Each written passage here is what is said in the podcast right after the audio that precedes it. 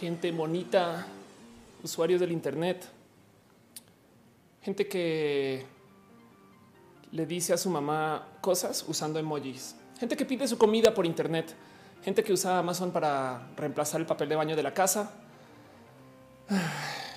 gente que prefiere un descuento en línea que hablar con una persona para que le dé un descuento, gente que regatea vía Twitter, pero no regatea en vivo. Sean ustedes bienvenidos a Roja, el único show que se hace desde mi casa. Mentiras. Sean ustedes bienvenidos a Roja, el show que hago desde mi casa porque nos quiero ver una vez a la semana, porque quiero que platiquemos, que nos demos cariño, amor, abrazos. Este show que yo produzco solita y motivo por el cual la neta, neta, como que nunca logro arrancar bien y a tiempo. Eh, pero pues a fin de cuentas, que les digo, es, es porque se trata pues de que salga bien. Entonces espero que me vea bien, espero que me escuche bien. Hoy eh, le volví a mover a la producción, como lo haré todas las semanas al parecer. Entonces, si algo se cae, téngame paciencia. Cometí un error súper de novata y es faltando dos segundos para arrancar. No tuve ningún problema. O sea, eh, cuando lo hice, literal así fue de qué pedofilia, qué tonta que eres porque le di actualizar a todo, a OBS, que es el software que uso para transmitir, a este, al driver de video de la, de la compu. O sea, me explico, es como un crimen capital. Eso, Ofelia, por favor, domínate. Porque el tema es que cuando pasan esas cosas, pues evidentemente no sabes si va a funcionar bien al otro lado de la instalación de la instalación. Eh, entonces, pues eso, no? Y pues a fin de cuentas, em, parece que todo está bien, parece que todo está funcionando. Y pues así dice Iván David, oh mi Dios, llega una intro chido. Clutian dice son los mejores shows, los improvisados. Totalmente de acuerdo. La verdad es que sí me le tengo mucho cariño y gusto y amor a improvisar en general. Entonces, pues eso, le voy a seguir moviendo un poquito el audio. Díganme si me escuchan bien o mal esas cosas, pero pues yo por ahora creo que todo bien. Aaron Romero dice gente que tenga los anuncios de que hay una clona a dos kilómetros de ti. Sí, deja de ver porno. Aaron Marco Montoya dice hago tarea cero y roja al mismo tiempo. Dicen que los hombres no son multitasking. Ándale. Así las cosas. O igual eres mujer. O sea, puede ser una mujer trans. O sea, o sea, mentiras, mentiras, mentiras, mentiras, mentiras. Pero sí tengo que decir que eh, hay una cantidad de cosas que yo no hice como creciendo, como de con la gente con la que salía, como de cosas que pues serían como de, hombre. Hace sentido como que hoy es que los hombres son así, estas cosas, no? Y, luego como que me cayó el mente, pues es que eras niña, entonces no estás, no, pero, pero en fin, en fin, eso es otro tema. Roja además es un es care, Ofelia gobiernate.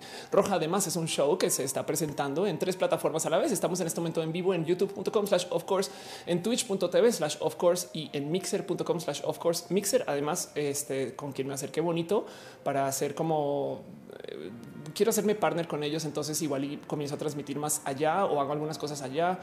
Eh, no sé, me, dieron con mucho cariño, entonces les quiero como que devolver ese cariño. Pero como sea, como se está transmitiendo en línea, entonces tenemos un chat para la gente que llega y no sabe qué chingados o no entiende o se confunde. Dice Ofelia, qué bonitos videos de YouTube.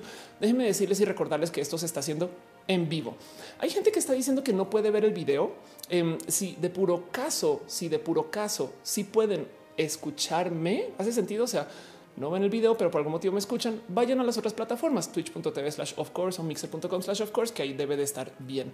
Pero todo parece eh, ser que este funciona bien, em, porque si no, todo el mundo estaría en pánico y gritando y corriendo como pollos descabezados. Asimismo, las tres plataformas tienen sistemas de monetización, cada cual con el cómo funcionan. Ahora en YouTube tenemos suscripciones. Miren, les voy a decir algo. El tema de las suscripciones el tema de eh, el que ustedes estén dejando sus donativos es que yo uso ese dinero y con compromiso a ustedes para reinvertirlo en el show. Por eso es que me la paso comprando cámaras y las capturadoras y moviéndole las luces y al set. Y ahora últimamente está maquillándome con eso. Pero el punto es que la idea es mejorar el show con sus abrazos financieros. Entonces no es obligatorio para consumir el show y para verme, pero está chido y lo agradezco desde el fondo de mi corazón porque en últimas pues no les va a mentir, vivo de esto. Pero como sea, Roja está hecho para que platiquemos una vez a la semana, para que levantemos algunos temas y sí, ¿por qué no? Para que al final de todo nos sentemos un ratito a platicar libre y abiertamente. Entonces la dinámica del show es más o menos así. Vamos a hablar acerca de eh, un tema en general, que es este tema, tema roja. Eh, o en particular quiero hablar un poquito acerca de la obsolescencia programada. Dije eso bien. vamos a leer eso bien. obsolescencia programada. Sí, vamos a, hablar, vamos a hablar un poquito de ese tema. Ya les cuento bien. Ustedes seguramente ya saben qué, qué y dónde, pero pues quiero digerirlo con muy a la Ofelia. Luego vamos a hablar un poquito acerca de este, cosas que pasaron la semana que yo creo que son importantes para que ustedes tengan presentes. Y al mero final de todo, al mero final, Eh, vamos a hablar de cosas de lo LGBT y preguntas para Ofelia. Yo sé que mucha gente viene acá porque es que Ofelia es que quiero transicionar y quiero hacer esto y demás. Y hay muchas dudas, me queda claro. No se preocupen que para eso estoy. Y aún así hay cosas que no necesariamente se tienen que solucionar en roja. Es que de vez en cuando me llegan con estas emergencias y a la semana me dicen, pues te escribí en el chat y no lo viste. Yo así de wow, wow, wow, espera, espera. Es que a veces en el chat llega mucha gente. Así que em, no siempre puedo leer todo de fondo. De todos modos, quiero agradecerle desde el fondo de mi corazón a Caro. Em, dale, Caro, la van a ver por aquí en los varios chats. Ese es el martillo oficial del show. Básicamente es este, una persona muy chida en la vida, pero aparte ser una persona muy chida, es la moderadora del show. Ella va a estar en el chat asegurándose que pues, la gente se comporte. Entonces, muchas gracias, Caro, por ser parte de esto. Em, hay otros moderadores por aquí por allá. Entonces, si se pueden ustedes hacer presente cuando puedan, Ahí van. Una de las reglas que tenemos es no escribir mayúsculas, por ejemplo, solamente porque si dejamos que eso suceda, se vuelve una gritoniza en 3, 2, 1. Y el gato está ahora perdido porque le acabar de comer. Y entonces el muy mendigo, ya que, ya que, se, ya que se alimentó, seguramente recibió una llamada del sindicato y se fue. Y vean que me da un chingo de rabia porque yo hasta le puse su cámara dedicada. Entonces esperemos que vuelva durante el show. Esperemos que vuelva durante el show. Pero si no, así las cosas. Em, Dice Luz María Tepostillo Jiménez que le gusta mi maquillaje. Muchas gracias. Eh, dice Harrison Benavides, ya te puedo ver. Gracias. Yugi Fran dice que ya llegué. Oli Isabel CM, me dice no es obsolencia programada, em, es obsolescencia programada, obsolescencia programada. Mira, nomás sí, por eso, por eso me quedé con si se dice así. Ahí te va. Eh, gracias a la este, muy, muy, muy em, importante eh, y claramente que em, editada por, digo, pude haber yo editado para que la palabra esté mal y ahora bien eh, Wikipedia está como obsolescencia programada, pero ustedes, algunos de ustedes ya saben que es y de todos modos el tema que quiero levantar hoy. Y aún así, aún así, em, no quiero aventarme a los temas sin primero repasar por la gente bonita, por la lista de, de caray, Ofelia, gobiernate. No quiero arrancar el show sin primero repasar por esta labor de darles a ustedes las gracias por apoyarme desde lo financiero justo y desde estar aquí también como para verme y, compartir que esto está sucediendo, porque ustedes se toman el tiempo de tuitearle a sus amigos, amigas que esto está pasando y la neta aprecio eso desde el fondo de mi corazón. A cada rato cuando subo videos siempre sale alguien a decir no puedo creer que tengas tan poquitos suscritos y yo así de no puedo creer que em, no saben la cantidad de gente que me saluda de diario cuando salgo y a veces digo güey Qué locura que para ser una youtuber como de entre comillas pocos subs, porque a mí cuarenta y tantos mil me suena así una cantidad ridícula de gente y que todo el mundo sepa de mí. Me explico. Entonces em, es chido que a lo mejor ustedes son como mi círculo social y es bonito. Entonces, como sea, de todos modos se aprecia que me compartan. Si ustedes les gustan estos videos, estos shows, pues díganle ahorita en este momento a un tío, un primo, una amiga, un abuelo, eh, a una ex, quizás este, a alguien que odian, a un jefe. Em, o alguien cercano o lejano que Roja está en vivo en este momento. Lo que le digo a la gente es que levante su teléfono, abra sus últimas conversaciones de WhatsApp, le dé scroll y hay un chingo de conversaciones que están así como olvidadas, saben? Y entonces le ponen el dedo encima, ¡puc! se detiene en la primera y en la que se detenga, sea quien sea, sea su ex jefe, sea su ex novia, em, sea su eh, patrón, dueño, amigo o sea alguien lejano a la familia, le escriben Roja está en vivo para que sepan que esto está pasando. Pero bueno, muchas gracias por estar acá. Em, y aún así también le quiero dar un agradecimiento especial a la gente bonita que me apoya desde el Patreon, a Luigi Forestieri, a David Álvarez Ponce, a Ana, analógicamente, a Trini de Patacoins, a Gabriel O, a Daniel Boone Donis, a Jess Santín, que también en el chat, a Carlos Adrián, el artista formalmente conocido como Camorales, a Maritza Bernabe, a Alex Melo, alias El Alex, a que Rubio Alejandro Alcántara, dice Ana que me veo muy bien. Gracias, Ana. Besitos para ti. Hoy, de hecho, estoy vestida con nadie más y nadie menos que Mosma Moda, quien me vio en mi show pasado y me dijo, Off, te va a mandar cosas. Entonces, para los que no ubican, Mosma Moda es Mau Mosma Em, que, de hecho me vistió cuando estaba en Guadalajara. Eh, y entonces pues, pues tiene mis medidas. Entonces está muy cagado porque de repente me dice, of te hice cosas. yo, ok, pues mándalas, güey. Da mucho cariño. Un abrazo especial a Mau eh, por cuidarme desde mi look. Entonces así las cosas para hoy. Luego hablaremos más de esto, pero bueno, en fin, ya saben cómo es. Dice Italia Rami, ¿dónde salió lo de las clonas? Em, Ok, me desvío rápido. Story time. El cuento de las clonas es que yo duermo muy poco. Últimamente está durmiendo mucho mejor. De hecho, gracias a Ana Baquedano que está por ahí en el chat, em, aprendí a dormir. Pero yo tenía el tema que vivía muy trasnochada. Entonces yo me despertaba 3, 4 de la mañana con mucha frecuencia porque siempre toda mi vida he sido muy insomne. Y el cuento es que cuando me despertaba, pues por vil idiota levantaba el teléfono y tuiteaba, no, hoy qué pedo banda, y comenzaba a responder. Entonces había gente que me decía, ¿qué haces despierta? yo no, es que no, no, no. Es a, veces hacía el chiste de es que estos tweets los dejé programados, no? Y toda la banda, ¿cómo los dejaste programados? Sí, no. Em, o la otra eh, que me decían de vez en cuando es un que haces ahí. Yo decía es mi community manager y me dice cuántos community manager tienes. Entonces les digo, pues es que la verdad es que somos varias clonas y cuando una se va a dormir, otra se queda con la cuenta y va tuiteando. Y me divierte mucho porque la verdad es que la palabra correcta es clones, pero porque trans usó la palabra clonas. Y entonces hay gente que me dice, Ofelia, yo como tú también tomo clonazepam. y yo de, ah, sí, exacto. la verdad es que no tomo clonazepam, pero me entienden. El punto es, eh, eso es el show. Y de hecho, ya que estamos acá reunidos, ya que estamos acá platicando, ya que nos estamos viendo y que nos damos todo este cariño, amor, ya que nos damos todo este aprecio y ya que nos estamos viendo para encontrarnos enfrente a todas estas personas y ya que podemos hacer tanto, ya que nos podemos organizar y que somos una gran fuerza de activismo por la roja de la roja, donde está el logo de la roja, ahí está. pues no más les quiero reportar que por consecuencia de ser la roja y que tengo este gusto por todo lo rojo en mi hogar, pues estoy peleada con todos los colores que no son rojos de la roja. Y entonces lo que hago todas las semanas es que me doy una pasadita por esta cuenta de Twitter que se llama el bot de colores. El bot de colores es eh, una cuenta que se dedica a tuitear todas las cosas pues, que no son roja. Ninguna de estas es roja de la roja. Y en este caso, en este caso, pues levanto el color del naranja ausente. El naranja ausente, de paso, eh, es un color Digo, me trae con mucha rabia porque no sé si ubican que hoy además es uno de los días, hoy es día naranja, me explico. Entonces, pinche voz de colores, primero que todo, ¿qué haces hablando de naranja ausente? ¿Sabes? O sea, con todo lo que nos duele a todos nosotros hablar de naranja ausente, porque, pues digo, evidentemente todos saben que estamos hablando del niño del movimiento naranja, cuyo último movimiento que hizo fue desaparecerse. Nadie sabe dónde está. Em, esperemos que todo siga en orden, que haya arrancado una carrera quizás como youtuber en otro país, hablando en otro idioma Em, y pues con mucha rabia porque también justo naranja ausente es lo que se le dice a muchas personas del movimiento ciudadano en Guadalajara. Sabrán ustedes tapatíos de qué estoy hablando, pero en este caso en particular naranja ausente también me recuerda un poquito a eh, este sentir que tuve yo ese momento que yo le dije a mi hermana que era trans, em, que fue una situación rara porque se lo, se lo, dije en un restaurante y en ese momento que se lo estaba diciendo ella justo cuando, cuando, cuando le estaba platicando pidió un jugo de naranja, ¿no? Em, y porque se demoró este jugo de naranja en llegar, entonces ella me comenzó a preguntar de mí y se percató que yo tenía maquillaje lavado del día anterior que no me quité bien. Entonces se acercó conmigo y todo esto porque venía, no el mesero, ya le traigo su señor don jugo y esas cosas, no?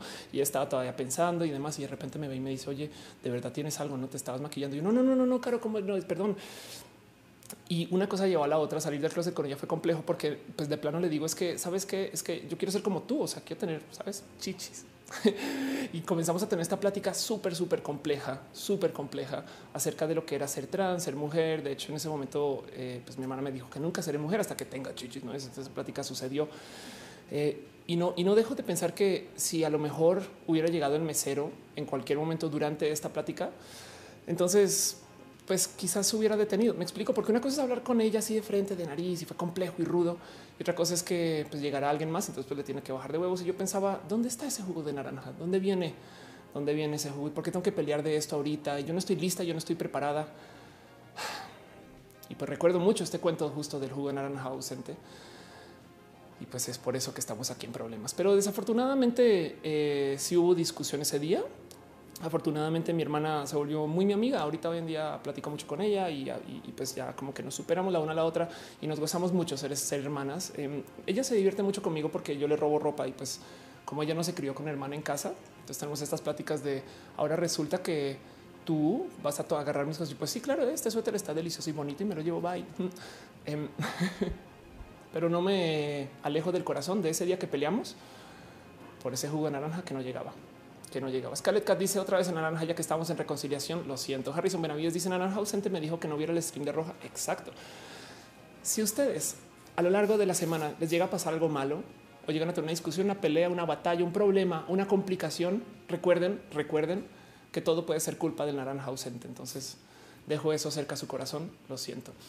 Dice en Mixer y Vental Cernas, ¿dónde está Matú? El sindicato llamó a Matú. Estaba en el pre-show, pero literal, como de hecho no le había de comer en el día. Entonces ya estaba bien desesperada, está muy encimosa. Entonces le puse de comer y se fue, quedó jetón y está lejos de donde pueda y puede ir y traerlo, pero no lo va a hacer porque prefiero hacer show. Esperemos que llegue a lo largo del show, pero como sea, así las cosas. Selva de Truenos dice Naranja ausente me dejó plantado.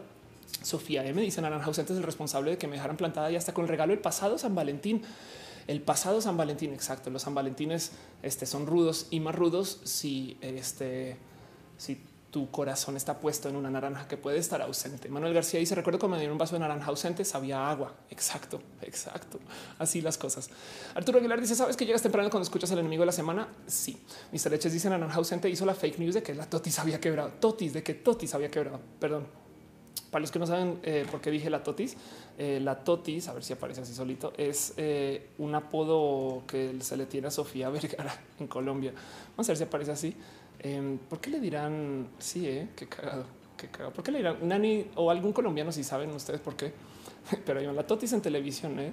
Una es hacer el debut de Sofía Vergara como actriz de la pantalla chica en Colombia. La Totis ya había actuado en Estados Unidos. Esto es bien, esta nota se nota que es viejísima. Pero bueno, seguramente por una novela o algo así, pero bueno, en fin. Junior te dice mi matú, lo siento. La locomotora dice eh, por culpa de Ana José Roja desaparecerá y ser reemplazada por una copia china. Puede que sí. Guillermo Espinosa dice naranja ausente, por eso solo desayuno yogur con piña amarilla. Haces bien. Y dice Italia Rami, mañana tengo exposición y va a ser culpa de naranja ausente.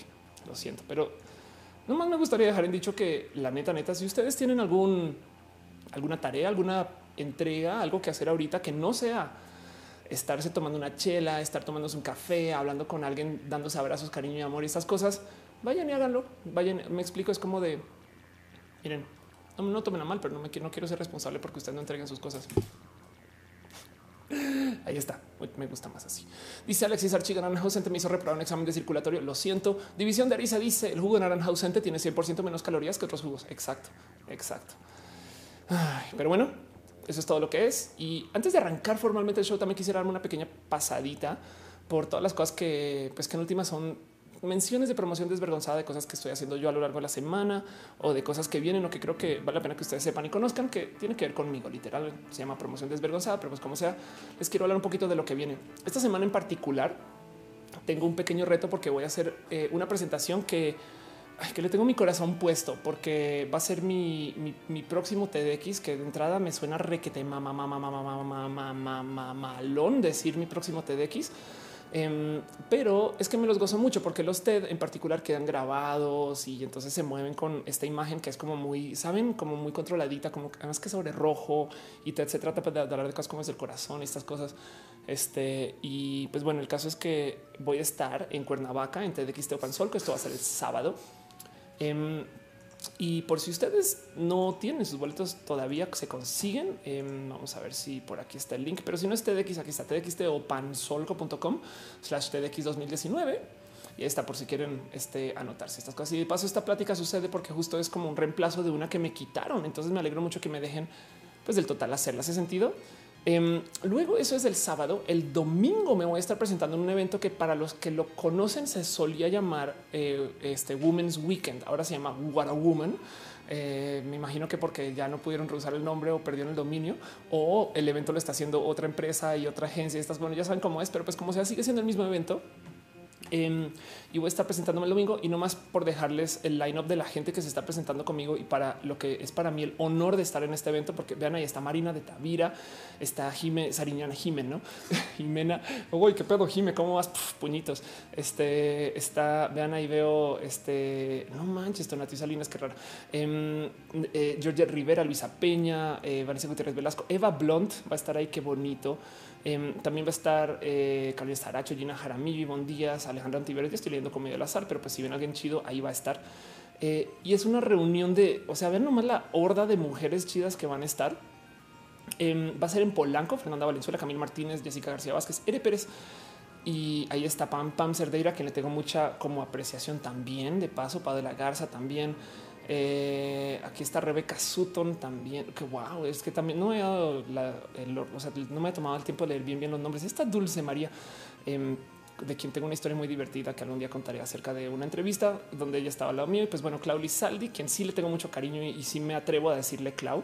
Eh, hemos hablado para otras eh, este, producciones antes y pues ahí estaré. Yo el domingo em, voy a presentar eh, una plática acerca de lo que literal significa el ser mujer. Entonces, pues si vienes de mi punto de vista de esto es lo que es ser chica y vienes de mi punto de vista del, em, pues que aparte de la diversidad hay varias cosas que veo yo desde el cómo yo me hice mujer. Entonces esta plática igual la voy a estar presentando en otros lugares con sus respectivas variaciones para sus respectivas audiencias, porque por ejemplo la gente que va a lo que era Women's Weekend, ahora What a Woman, es una audiencia un poco mayor que no ubica tanto las redes sociales o que las usa para algunas cosas, otras no, em, y no es que viva de ella. Entonces eh, hay muchas cosas que hablar por allá acerca de cómo veo yo la construcción de, la mujer desde el Ofelia. Em, y el otro lado es hablar un tanto acerca de cómo hay muchas cosas que mucha gente no le diría mujer y aún así ahí sigue presente el tema de la feminidad. Entonces me gozo mucho esta conferencia y ahí voy a estar. Eso va a ser el domingo. Em, y eso va a ser este. Sí, es esto va a ser chachachan. Exacto. Esto va a ser el domingo. Luego, la otra semana voy a estar en Guatemala y ahí antes de Guatemala voy a estar también en Talent Woman, pero pues todavía no tengo arte para eso, pero es para los que saben de Talent Woman y me van a poder encontrar. Y si no, nos vamos a ver en Guatemala el 9 de marzo, después de las marchas, estas cosas. Entonces va a ser muy bonito y muy chido. Este y pues así las cosas. Entonces, todo eso en lo que yo tengo, no más como en, la en mi capítulo y sección de promoción desvergonzada. Tengo una cosita más que compartirles. Fue un accidente, pero fue un accidente bonito. Em, no sé si les había contado que me tatué un corazón Vamos a ver, es más, yo creo que ahora sí va a funcionar esta cámara para eso. Ahí ven. espero que más o menos se ve. Está al revés, evidentemente. Pero bueno, me tatué ese corazón. Ese es un corazón de este Ferval. Ferval es, eh, vamos a buscarla. Eh, Ferval es esta tatuadora que justo hace, corazones y le tengo mucho cariño porque es como, como persona de emprendimiento de las artes. La verdad es que mis respetos a Fer, cómo se ha sacado adelante, porque ella literal se dedica solamente a esto y justo hace este tipo de piezas que acaban tatuadas, son los corazonzotes inmensos. Y entonces eh, en algún momento le platiqué a Fer acerca de cómo quisiera tener un, un corazoncito, no más tener un pequeño corazón. Entonces me lo tatué. Y el cuento es que cuando me estaba tatuando con Fer, que si no la conocen, vayan y denle follow porque es una persona bonita también. De repente, de la nada, sale nadie, nadie más y nadie menos que Gerudito. No sé si conocen a Gerudito, pero este empápense de él, no? Mucho cariño por Jero y justo llega porque se estaba haciendo su primer tatuaje. Entonces me gocé mucho el ser esta persona que le dio la introducción a los peligros del tatuaje, lo bulea un poquito y entonces aparece en su video y por eso lo tengo aquí en mi sección de promoción desvergonzada solamente para que sepan que esto está pasando. Aparte de todas las otras colaboraciones que estoy haciendo con tanta gente de tantas cosas. Van a ser dos semanas muy movidas. De hecho, la próxima semana no sé si puedo hacer roja. La neta, la neta, tengo que confirmar pero, pero eso va a ser para después. Entonces, pues así las cosas. Eso es todo lo que yo tengo ahorita. Estoy un poquito andando lentito hoy para darnos tiempo de digerir todo y porque quiero hablar como más en calma. Ya otra vez me dieron mi regaño de Ofelia, es que veo roja, pero es que hablas en chinga. Yo, que vamos a tratar de trabajar esto que se llama la comunicación. pero bueno, dice Cristian Díaz Luces lista para los Oscars. Sí, de hecho, em, allá tengo una estatuilla de Oscar. Después les muestro la otra. Me robé una estatuilla de Oscar, pero ya. Y eh, Julieta Valdés dice que le gusta como veo. Gracias. Dice Niu Luna que le encanta Fer. Sidney Art Mac dice que vuelve el cabello rojo y un poco más largo. Mira, no, no hablemos del largo del cabello porque estoy muy frustrada y hay un video en diagnosis de eso y entonces ya crecerá y ya crecerá. Pero bueno, siendo eso lo que es y estando aquí ya arrancando este show, eh, José Manuel me dice qué opinas del beso de Aristemo. Me cuesta mucho hablar de Aristemo. Ahorita hablamos porque pero arranquemos formalmente con lo que es este show. Entonces vámonos ahora sí con esto que llamo em, los abrazos, eh, que antes solían ser los balazos de la semana, cosas bonitas, importantes. Me gustaría arrancar con un tema en particular que yo creo que para muchos em, puede que ya sepan exactamente que esto está acá, acá. Lo que no saben es que esto es algo que sucedió por diseño. Entonces vamos a hablar un poquito acerca de la obsolescencia programada. Vean la palabra obsolescencia. ¿Se han preguntado ustedes qué tan chingón es su iPhone a comparación de las computadoras que se usaban para literal ir a la luna. Ubican ese cuento que en el celular que tienes hoy tienes tanto poder de computación que es tantas veces más poderoso que lo que se usaba para ir a la luna. O sea, valora tu tecnología y es de wow, no solo en el celular, en la SIM card hay más poder de computación de lo que se usó para hacer los cálculos que se usaban para la navegación de llevar a una persona o dos o tres a la luna.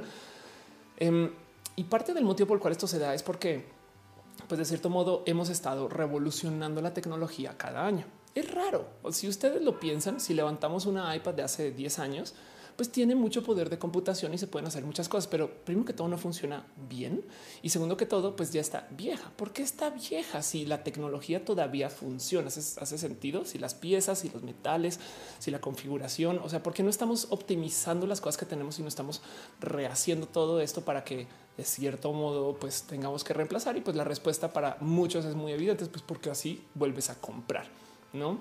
el ejemplo más evidente es si alguien algún día desarrolla un chicle que no se le vaya el sabor, entonces no vuelves a comprar chicle, no? Hay muchos ejemplos de eso.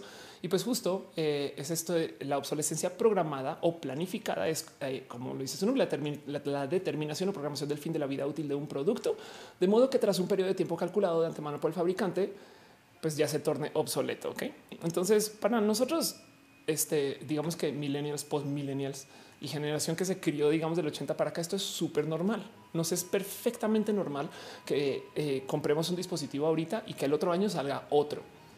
Lo que muchas personas no saben es que esto fue completamente diseñado. Nuestros papás y sobre todo nuestros abuelos traen este discurso de ya no hacen las cosas como antes. Y si lo piensan, la verdad es que antes, de hecho, sí se hacían las cosas para durar. Em, y el cuento es que esto fue una decisión literal a conciencia que se hizo para impulsar el desarrollo de ideas. Ok. Eh, esto, esto suena un poco contraproducente o suena un poco como, como más que contraproducente, suena como contraintuitivo el pensar. O sea, es neta que por dejarme robar, entonces van a aparecer más cosas chidas. El problema es que más o menos sí. Em, para eso de eh, este 1920 y 1930, cuando se estaban desarrollando los primeros como coches, digamos que de uso masivo y las primeras ventas de dispositivos que literal iban a ser dispositivos que se iban a quedar contigo por vida. Em, aparece una persona que se llama Alfred Sloan, Alfred Pritchard Sloan, que eh, hay mucho que hablar acerca de, Al Sloan, pero pues así de entrada, eh, como dice acá, líder estadounidense, presidente de General Motors durante más de 30 años. Eh, es más, em, la escuela de negocios de MIT es Alfred, Alfred Sloan Business School, ¿no? Este, y entonces eh, eh, digo, el, punto es que aquí está MIT Sloan School of Management. Ok, entonces es una persona que claramente impactó el mercado porque es que él cambió, él solito cambió con lo que se hacía para consumir coches. Em, cuando él llevaba General Motors en ese entonces, eh, digamos, la verdad, tengo acá fotos. Les vamos a mostrar, por ejemplo, cómo se veía un Chevrolet del de 1922, y, donde técnicamente se había diseñado un coche que iba a durar, no literal por mero buen diseño, uso de materiales, la mejor construcción posible eh, y todas las piezas que pudieran hacer de un coche. Y él dice, ¿saben qué? Vamos a rediseñar el coche manteniendo toda la misma funcionalidad, pero haciéndolo ver diferente. Y se inventa una cosa que se llama el Chevrolet superior, tan así que le pone el superior. ¿Y por qué lo tengo que comprar? Porque es superior. Pero oye, pero es el mismo. Sí, ¿eh? pero no es el del año pasado. Y esto tiene como que el, digamos que la consecuencia eh, planeada que mucha gente entonces se siente inferior por no tener el coche superior. ¿Hace sentido? Em, lo cual de cierto modo cambia un poquito la dinámica de por qué seguimos eh, como que consumiendo una cosa que ya no funciona. Apple es muy cruel con esto. De hecho, los dispositivos como los consumimos hoy, pues literal el iPhone de hace tres años ya no funciona porque el sistema operativo ya no funciona. Y si lo piensan, mi iPhone, que es un XS Max, tiene tanto poder de computación que podría ser una laptop. Pero este señor, pues evidentemente ya va a comenzar a funcionar lento después de cierto tiempo y el sistema operativo va a ser muy pesado, no? Que es un poco cruel. Hay una cantidad de cosas que realmente no deberían de estar en el sistema operativo y como que sientes que se está alentando. Y Apple en algún momento, de hecho, los cacharon con esto y dijeron: Ah, es que le bajamos a la velocidad porque es que tenemos que ahorrar pila cuando ya los procesadores son viejitos, no? Entonces, eh, esto realmente no es tema. ¿Por qué están hablando de Willy Wonka? Iván David dice no odian a los diseñadores. Sí, y, hay, que, hay que dejar en claro eso que a eso de 1920, 1930, digamos que en la era preguerra o, o post primera, pero bueno, preguerra, eh, Segunda Guerra Mundial, em, justo salieron muchos diseñadores a discutir el vamos a ver cómo diseñamos cosas para que literal Em, más que no duren, es duren lo que tienen que durar. Entonces optimizamos el proceso de construcción y optimizamos los materiales que tenemos para hacer algo que exista solamente en lo que tiene que existir. Y eso eh, hasta de cierto modo se tuvo que vender. Eh, eh, era algo que se presentaba como propuesta académica y como mucha gente pues, en su momento no lo quería adoptar también, porque decían, pues entonces si tú vas a hacer algo que se va a dañar a los tantos meses o a los tantos años, pues yo voy a hacer algo que dure un chingo. El tema es que todas las empresas que se la jugaron por hacer cosas que duren no están hoy así o tuvieron que cambiar sus productos. uno de los ejemplos yo creo que, que más me gustan de todo esto Em, es el caso de los, perdón si esta palabra no es así en su país, pero focos, bombillas, este eh, light bulbs. ¿Cómo se dice esto en su país? El cuento es que eh, hay una suerte, voy a usar esta palabra focos. Em, hay una suerte de, focos que se diseñaron y se desarrollaron a eso justo de 1910 a 1920 que estaban hechos para durar. Este que estamos viendo aquí en particular está encendido desde, vamos a ver si está la fecha, eh, pero creo que lleva, vamos a ver, que lleva más tiempo prendido, ya va como para 80 años, perdón, lleva 117 años, se instaló en 1901 y solamente se ha apagado tantas veces. De hecho, justo se hizo un acuerdo entre la gente que manufactura estos bombillos, focos, luces, eh, para que duraran nada más tantitas horas y entonces los tuvieras que reemplazar. Para nosotros hoy es muy normal que no duren. Y entonces por eso está, está como toda esta revolución de dispositivos con LED, y está toda esta revolución de eh, siguen diciendo Wonka, de que me perdí. Este dice Cristian Díaz, light balls, foco, bombilla, lamparita. Y dice Ariel Rosas, excepto los triciclos Apache, esos duran, duran, duran, duran. Sí, exacto. A ver, triciclos Apache. Em, así que ahí te va triciclos Apache. Estamos haciendo un comercial de triciclos Apache, cortesía de Ariel Rosas. Em, pero, pero justo el cuento es que el hacer productos que duren es mal negocio. Es raro, es raro. Y de entrada, cuando se presentan estos datos y cuando mucha gente platica acerca de la obsolescencia programada, pues es muy fácil saltar a, decir que esto trae puras consecuencias negativas, no? Pero la verdad es que también y el por qué lo quería platicar con ustedes para ver un poquito cómo se sienten o, saben este tema, cómo, cómo lo viven, eh, es porque a mí me queda claro, por lo menos como economista, que hay muchas cosas dentro de la obsolescencia que pueden ser útiles dentro del desarrollo de un producto. Porque es que el cuento es que si no existiera esta cultura de tener que reemplazar la tecnología cada año, seguiríamos con la computadora que llevó al ser humano a la luna. ¿Hace sentido? O sea, sé que es buena porque llevó al ser humano a la luna, pero no podría hacer estas transmisiones.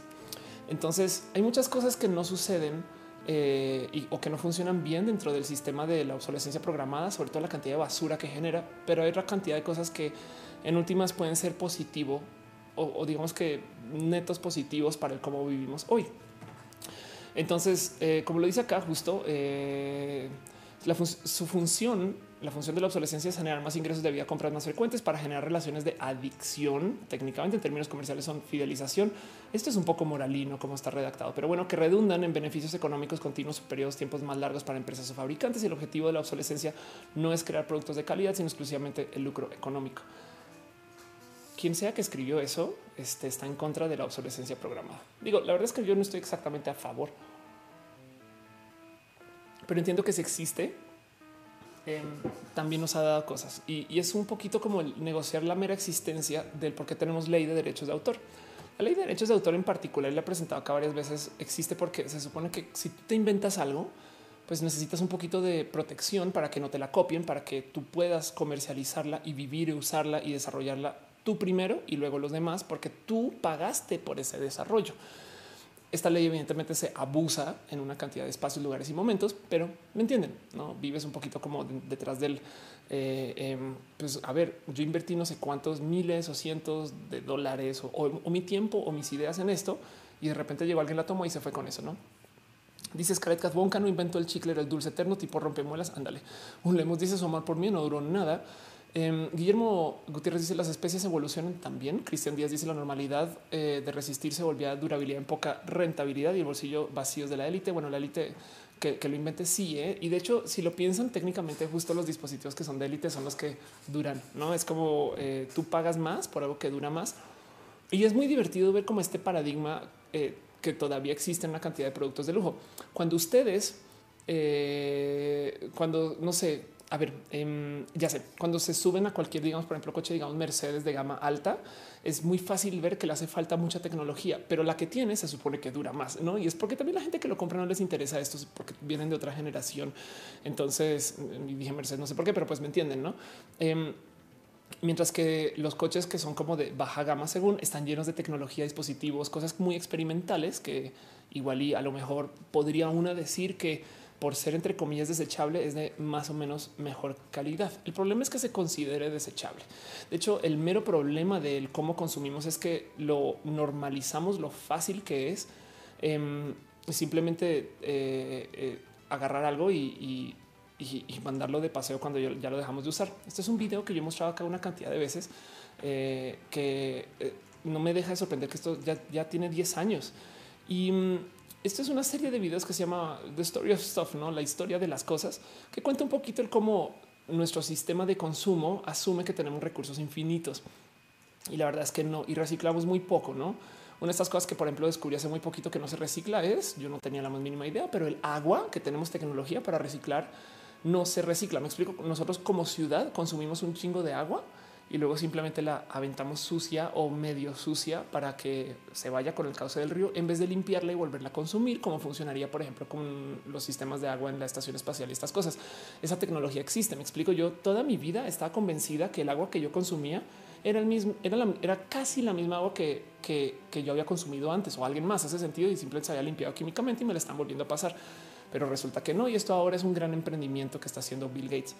Eh, y muchas personas más también, no? Pero, pero yo no sabía. Y esto estamos hablando solo del agua. Me explico, porque entonces bajo esa lógica se asume que el agua va a tener un proceso infinito o que la naturaleza lo va a limpiar, no por medio del mero proceso de este, llevarse esa agua, depositar todos los sucios en otro lugar y luego evaporas y la vuelves a subir ahí arriba y entonces la vuelves a consumir, no? Pero en ese caso em, tienes un serio problema con el dónde estás dejando tanta basura, literal basura.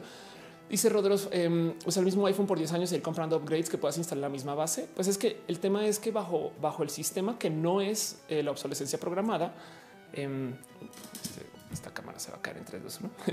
Basta ver que está al, borde. bajo, bajo el sistema que no es la obsolescencia programada, más bien tú tendrías el mismo iPhone y no hay por qué cambiarlo porque todavía funciona. ¿Hace sentido?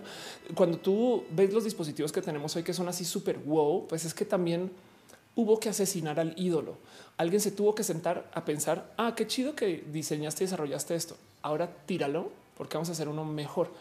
Entonces, eso es como un poquito lo que quería platicar con ustedes, justo que em, si bien la historia de la basura es algo que tenemos que enfrentar y el cómo consumimos y sobre todo el cómo desarrollamos como que poca adherencia a nuestras pertenencias, que alguien podría argumentar que eso está bien, ¿no? Saben como que también, güey, es un bien que se va a ir. Entonces, suéltalo, ¿no? Em, del otro lado, hay que entender que eh, el motivo por el cual tenemos tantas cosas ahorita es porque tenemos este sistema que se inventó hace ya casi 100 años o más o menos unos 100 años y hemos estado viviendo dentro del sistema del consumo y eso movió toda la como que eh, fábrica y todo el proceso de construir cosas como con tanta velocidad mientras que nuestros, digamos que bisabuelos tuvieron cosas muy similares a lo que sus abuelos. Quizás el sistema de gobierno habrá cambiado en esos tiempos, pero si de puro chance vemos a, no sé, los, los abuelos de alguien europeo y sus bisabuelos, la verdad es que la vida era más o menos similar. Si ustedes viven lejos de una urbe y en una sección de, digamos que el planeta que está más o menos desconectada y que no está tan entrada este sistema de consumo para mantener su vida, igual y todavía vivirán un poquito de esto, ¿no? como pues yo hago lo mismo que mi mamá, no como que pues, saben como que tengo acceso a las mismas como que cosas y de vez en cuando alguna cosita por allá y así. Pero en la era del Internet eso ya se acabó del total. Dice Lisa Sonrisas, creo que mis relaciones amorosas tienen una obsolescencia programada. Y Ramírez dice que se va a meter a bañar, pero acá sigo. Ya bañate hueles. Iván dice que se tiene que ir. No te preocupes por eso que el. Daniel Flores dice los celulares modulares no triunfarán porque le salió una cámara mejor. La comprabas y cambiaba la pieza y listo. Era un celular personalizable que se esperaba mucho, pero no era negocio para los grandes. Em, según yo, el motivo por el cual los celulares este, modulares no funcionaron es porque no eran tan buenas propuestas. O sea, porque los módulos, a fin de cuentas, eh, ya los ya los compras. Entiéndase. Este es mi celular y este es mi case del celular, pero yo tengo la que tiene la pila. Entonces, eso es lo mismo que tener un módulo de pila, hace sentido. Y la cámara, si yo quisiera una mejor cámara, ya hay cámaras Bluetooth y hay cámaras que entran acá y hay cámaras, sabes? Si yo quiero, de hecho, tengo por allá una bonita, es una antena GPS em, para que el celular funcione y se localice aún en zonas donde no hay cobertura. Mi señor padre navega en el mar. Entonces, este, cuando él, cuando él se va así de, va y me pierdo tres días en un barco, este, pues no hay señal. Y entonces para eso son esas antenas. Entonces, técnicamente ya tenemos celulares modulares, solo que no lo queremos aceptar, que es otra cosa. Pero bueno, Salvador Manríquez dice: existe una marca de celulares que, que justo trata de frenar un poco el tema de obsolescencia. Fairphones es holandesa, pues ándale. El Alex dice: hablando de obsolescencia programada, ayer estuve a punto de aventar mi iPad 2 porque está más lenta que las conferencias matutinas. Ya sabes quién exacto, exacto. Este eso es parte del problema que, nos es muy visible y es muy fácil el, el, odiar la obsolescencia programa, porque la neta, neta, no les va a mentir, nos pone a trabajar. Hace sentido, nos rompemos el coco para comprar un dispositivo para que luego ya no funcione al año, a los dos o a los tres años. De hecho, em, muchas de las empresas de tecnología ahorita están migrando a un sistema de iguala, donde tú pagas una mensualidad para que entonces ya no tengas que estar comprando el dispositivo cada vez, que es como más o menos lo mismo. ¿no? Eh, de repente te agarras un poco del, pues ya en vez de comprar un iPhone canal, lo pago a meses y sigo pagando meses y se acabó y eso pues es otro tema. Pero bueno, em, dice este Salvador Enríquez, eh, perdón, em, dice Daniel Flores, ya son los modulares. Rodríguez se dice usar el mismo iPhone por 10 años y ir comprando upgrades. Ya te había leído. Luis Tua dice usar el Nokia N95 hasta el 2013. Tenía mejor cámara que la mayoría de los celulares de esa época.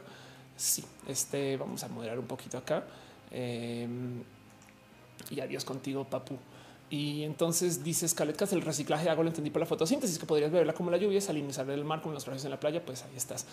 Em, dice este Caro, no pasa nada, no te preocupes. Yo también entré. Jerry Ramírez dice poco estaba viendo ese tema en clase de historia, pero llega a ti porque soy queer.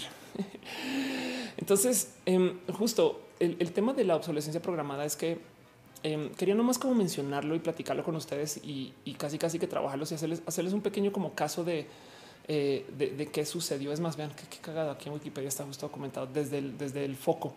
La bombilla incandescente, incandescente, incandescente. Ofelia, por favor, trabajas en comunicación.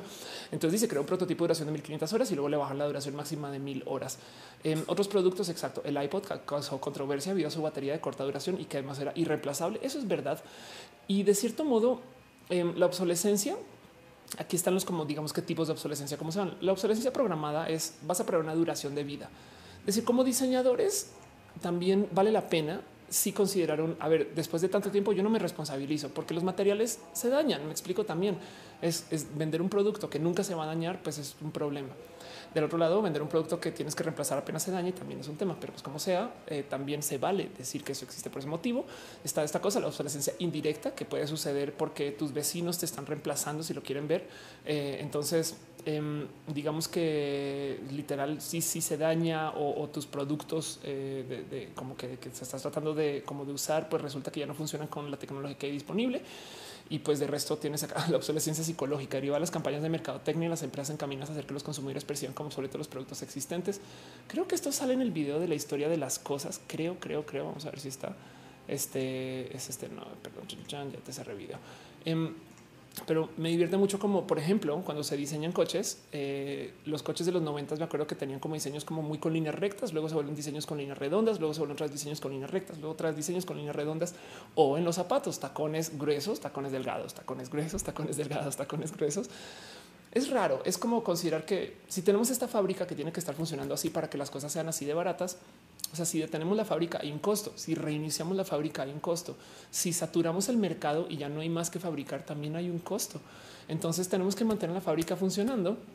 Entonces le vas moviendo el producto lentamente para que de cierto modo te vaya cambiando un poquito. Y podría uno argumentar que eso le añade a lo bonito, porque entonces de cierto modo tú también vas evolucionando con eso.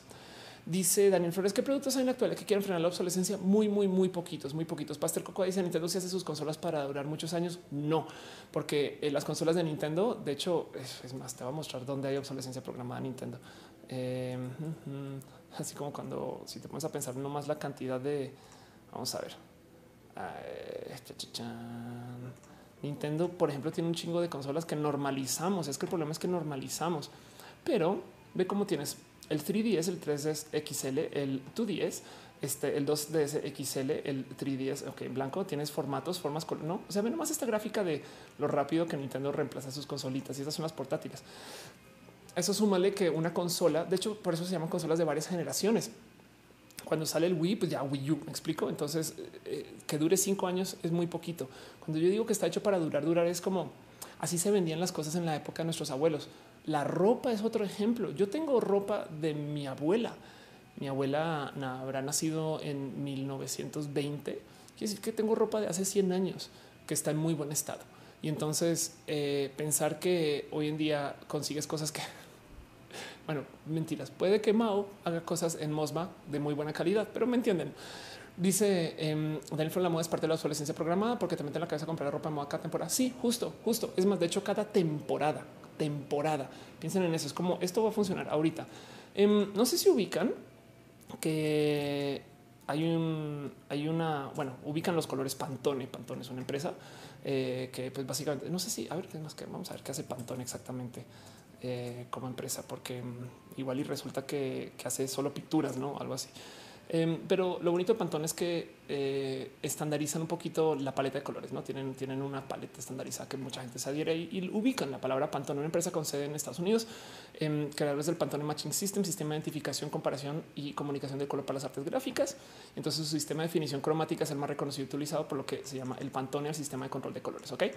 Em, y cada año Pantone publica una cosa que es el color del año, el color del año.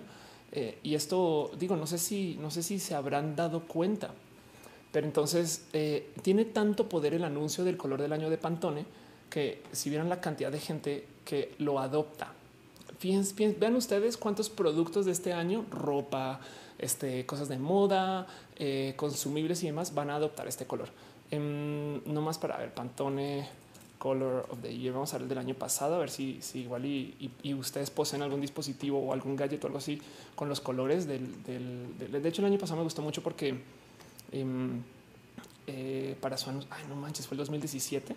Eh, un año que usaron los colores como de la bandera trans, este que también fue como muy bonito. No, bueno, ok, Ofelia, ¿qué año fue? ¿Cuántos años tienes, Ofelia, de paso? Vamos a ver el 2016. Aquí está el 2016, ok, que son más o menos los colores de la bandera trans. Y ese año justo hubo mucha moda que se desarrolló así. Em, tenía una amiga que trabajaba en el desarrollo de zapatos y diseño de zapatos y me decía lo que sea que diga Pantone, de eso voy a hacer los zapatos. Y se planea y se dice y se anuncia y entonces también ayuda a que masificas el desarrollo y la venta de varios productos. Pero, pero pues hay por qué hacerlo. No. Dice Zaira Cortés, eh, de hecho no existen productos de hace 30 años que aún funcionan perfectamente. Pasó con una chapa a la puerta, funcionaba perfecto, se quitó porque perdimos las llaves. Ándale. Em, dice Carlos Bartoló, Pantone también hace estudios de mercados, tendencias privados, chido.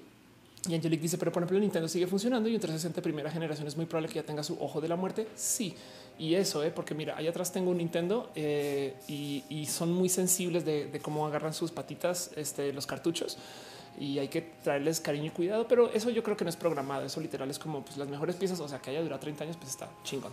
Dice Scarlett Cat, ojalá no se adopte el tema de los colores del bot. Alexis Castro dice a mí la obsolescencia programada me la pela porque igual rompo cosas antes del año también de paso, pero es que es parte de, o sea, no construyen las cosas para que duren. Em, y de nuevo, nos podemos quejar mucho de eso porque la neta neta nos pone a trabajar. La neta, en última, si tú tienes un dispositivo que tienes que volver a pinches comprar porque cambiaron el cómo se conecta. O sea, ven ustedes, como les digo desde ya, este puerto, eh, este puerto, esto no es Thunderbolt, pero bueno, este puerto del iPhone em, lo van a cambiar. Se lo súper prometo, se lo súper, súper prometo. En el iPad ya lo cambiaron y recuerden que tampoco era ese antes. Los que tienen iPhones o iPods viejos se acuerdan del grandote que se usaba este antes y entonces recuerdan eso y eso literal se hace solo para que tú tengas que cambiar todos tus dispositivos otra vez. Gabriel dice esta clona está en capacitación. Disculpe las molestias un poquito. Pablo Marca dice de qué hablan. Estamos hablando de la obsolescencia programada. Dice este caray, Michelle Riaño Herrán dice que se ve bien el maquillaje. Muchas gracias y, eh, y así las cosas. Y Carlos Bartoló dice el 2016 creo que fue celeste y rosa y por eso me compré mi celular color rosa. Sí, justo, justo. Entonces esto también sucede y y, de nuevo, eh, eso, eso es la, literal mera moda. Entonces, la obsolescencia estética, cuando un producto es reemplazado por cuestiones de modo diseño, es bastante frecuente en ropa. La obsolescencia por notificación, típica de las impresoras que convierten en obsoletos los cartuchos de tinta. De hecho, no sé si sabían que cuando ustedes compran una impresora, para quien todavía compra impresoras, trae cartuchos de tinta que están a medio llenar y es técnicamente más barato comprar una impresora nueva con cartuchos a medio llenar que comprar cartuchos nuevos. Entonces mucha gente literal saca una impresora, compra otra y sigue imprimiendo y no se percata que viene a media tinta, pero bueno, así las cosas. Y luego está este cuento que es la obsolescencia ecológica, ¿no? El bajo el argumento verde, ¿por qué lo ponen en, o sea, no es una, o sea, en fin, se justifica quién escribió esto. Vamos a pelear. Se justifica el abandono de los dispositivos antiguos, aún en perfecto estado, para promover la compra de nuevos productos bajo el argumento que son menos agresivos para el medio ambiente, aunque también promueven un aumento significativo de residuos que no pueden ser siempre adecuadamente eliminados. Qué divertido que sean como tan moralinos de su redacción, pero bueno, como sea. Entonces, esto sucede y la verdad es que exacto. El problema es aquí. El problema es que genera una cultura de desechos, genera una cultura eh, de desconectarnos de las pertenencias que puede ser de nuevo bueno o malo, pero sobre todo existe porque se supone, se supone y con esto lo defienden mucho. Se supone que nos obliga a siempre estar mejorando los productos. Entonces es una rara presencia del por qué existen estos productos y era un poquito lo que quería platicar con ustedes. O sea, literal lo puse en la escaleta pensando es que a fin de cuentas le puedo dedicar un tiempito a hablar de esto para ver cómo se sienten ustedes con esto. Em, yo me gozo mucho que cada año tengamos más poder de computación. Me gozo mucho que cada vez se, estén mudando como que a nivel sociedad hacia este como sistema donde en últimas em, ahora rentas más tus pertenencias, aunque me gustaría nomás dejar en dicho que siento yo que hay muchas cosas que aceptamos hoy como diseño y desarrollo chido y en últimas son muestras de nuestro como empobrecimiento como sociedad, sobre todo la gente de la generación millennial. Entiéndase, me gozo mucho el coworking, ¿no? Para los que no saben qué es el coworking, es cuando tú, eh, en vez de contratar una oficina, em, tú contratas un espacio compartido donde puedes llegar y agarrar cualquier mesa y entonces hay otros emprendedores que están contigo y pues son esas como ideas como nuevas de cómo tener oficinas, no? Porque cualquier persona puede ser eh, un emprendedor como contigo y entonces a lo mejor si tú eres un desarrollador necesitas un diseñador lo topas ahí y entonces no tienes una oficina sino que es un espacio móvil y te conectas en varias oficinas y demás. Y yo le estaba comentando a mi señor padre de esto y él me decía wow porque y esto se le salió él es de otra generación, entonces tengan un poquito de paciencia. También es mi padre, entonces cuídenlo o yo lo cuidaré. Em, pero él me decía, o sea, es porque hoy en día ya no pueden pagar oficinas completas. Fue lo primero que le saltó. La verdad es que no es una propuesta donde igual hay mucha gente que está en coworking que bien que puede pagar su oficina completa o a veces literal renta el piso entero del coworking, pero es más bien porque aceptamos que, que pues que igual y digo, no solo hay coworking, hay co-living, que es un modo de decir pues, tengo roomies, no? Pero bueno, em, eh, es lo mismo con los hoteles ecológicos, que básicamente son hoteles que no tienen una cantidad de cosas que se diseñan y desarrollan para la industria de la hotelería que yo aprecio mucho. Me explico. O sea, yo le tengo mucho cariño que se simplifiquen las cosas, pero visto de otro modo, puede ser que también no tenemos tanto acceso a lo que las generaciones anteriores. Uno por justo, porque literal no hay. O sea, si, si, si ya no hay playas donde ir, pues entonces tener una playa ecológica no hace sentido. Es una lástima. Pero del otro lado también, em, porque se supone que así vivimos ahorita y eso entonces nos hace aún más desconectados del pertenecer a literal poseer, que puede ser el cómo nosotros estamos enfrentando el poseer, no? Hoy en día ya no tienes que tener un coche, usas Uber. Ya no necesariamente tienes que, eh, o bueno, ya espero que no exista tanta presión en que tengas tus propios bienes raíces. Para algunas personas esto sigue siendo realidad porque su familia todavía les dice todos los días compra un departamento y en fin, o, se juzgan entre ellos por no tener bienes raíces. Pero pues la verdad es que yo soy muy pro renta. De hecho, el dinero que tú tienes para comprar un departamento, bien que lo puedes usar para invertir en ti, pero es otro tema. Em, y como sea, pues entonces tampoco posees donde vives, no? Y es con un Airbnb, ni siquiera renta, sino que casi, casi que estás solo tomando como prestado de corto plazo y llevas ahí un ratito.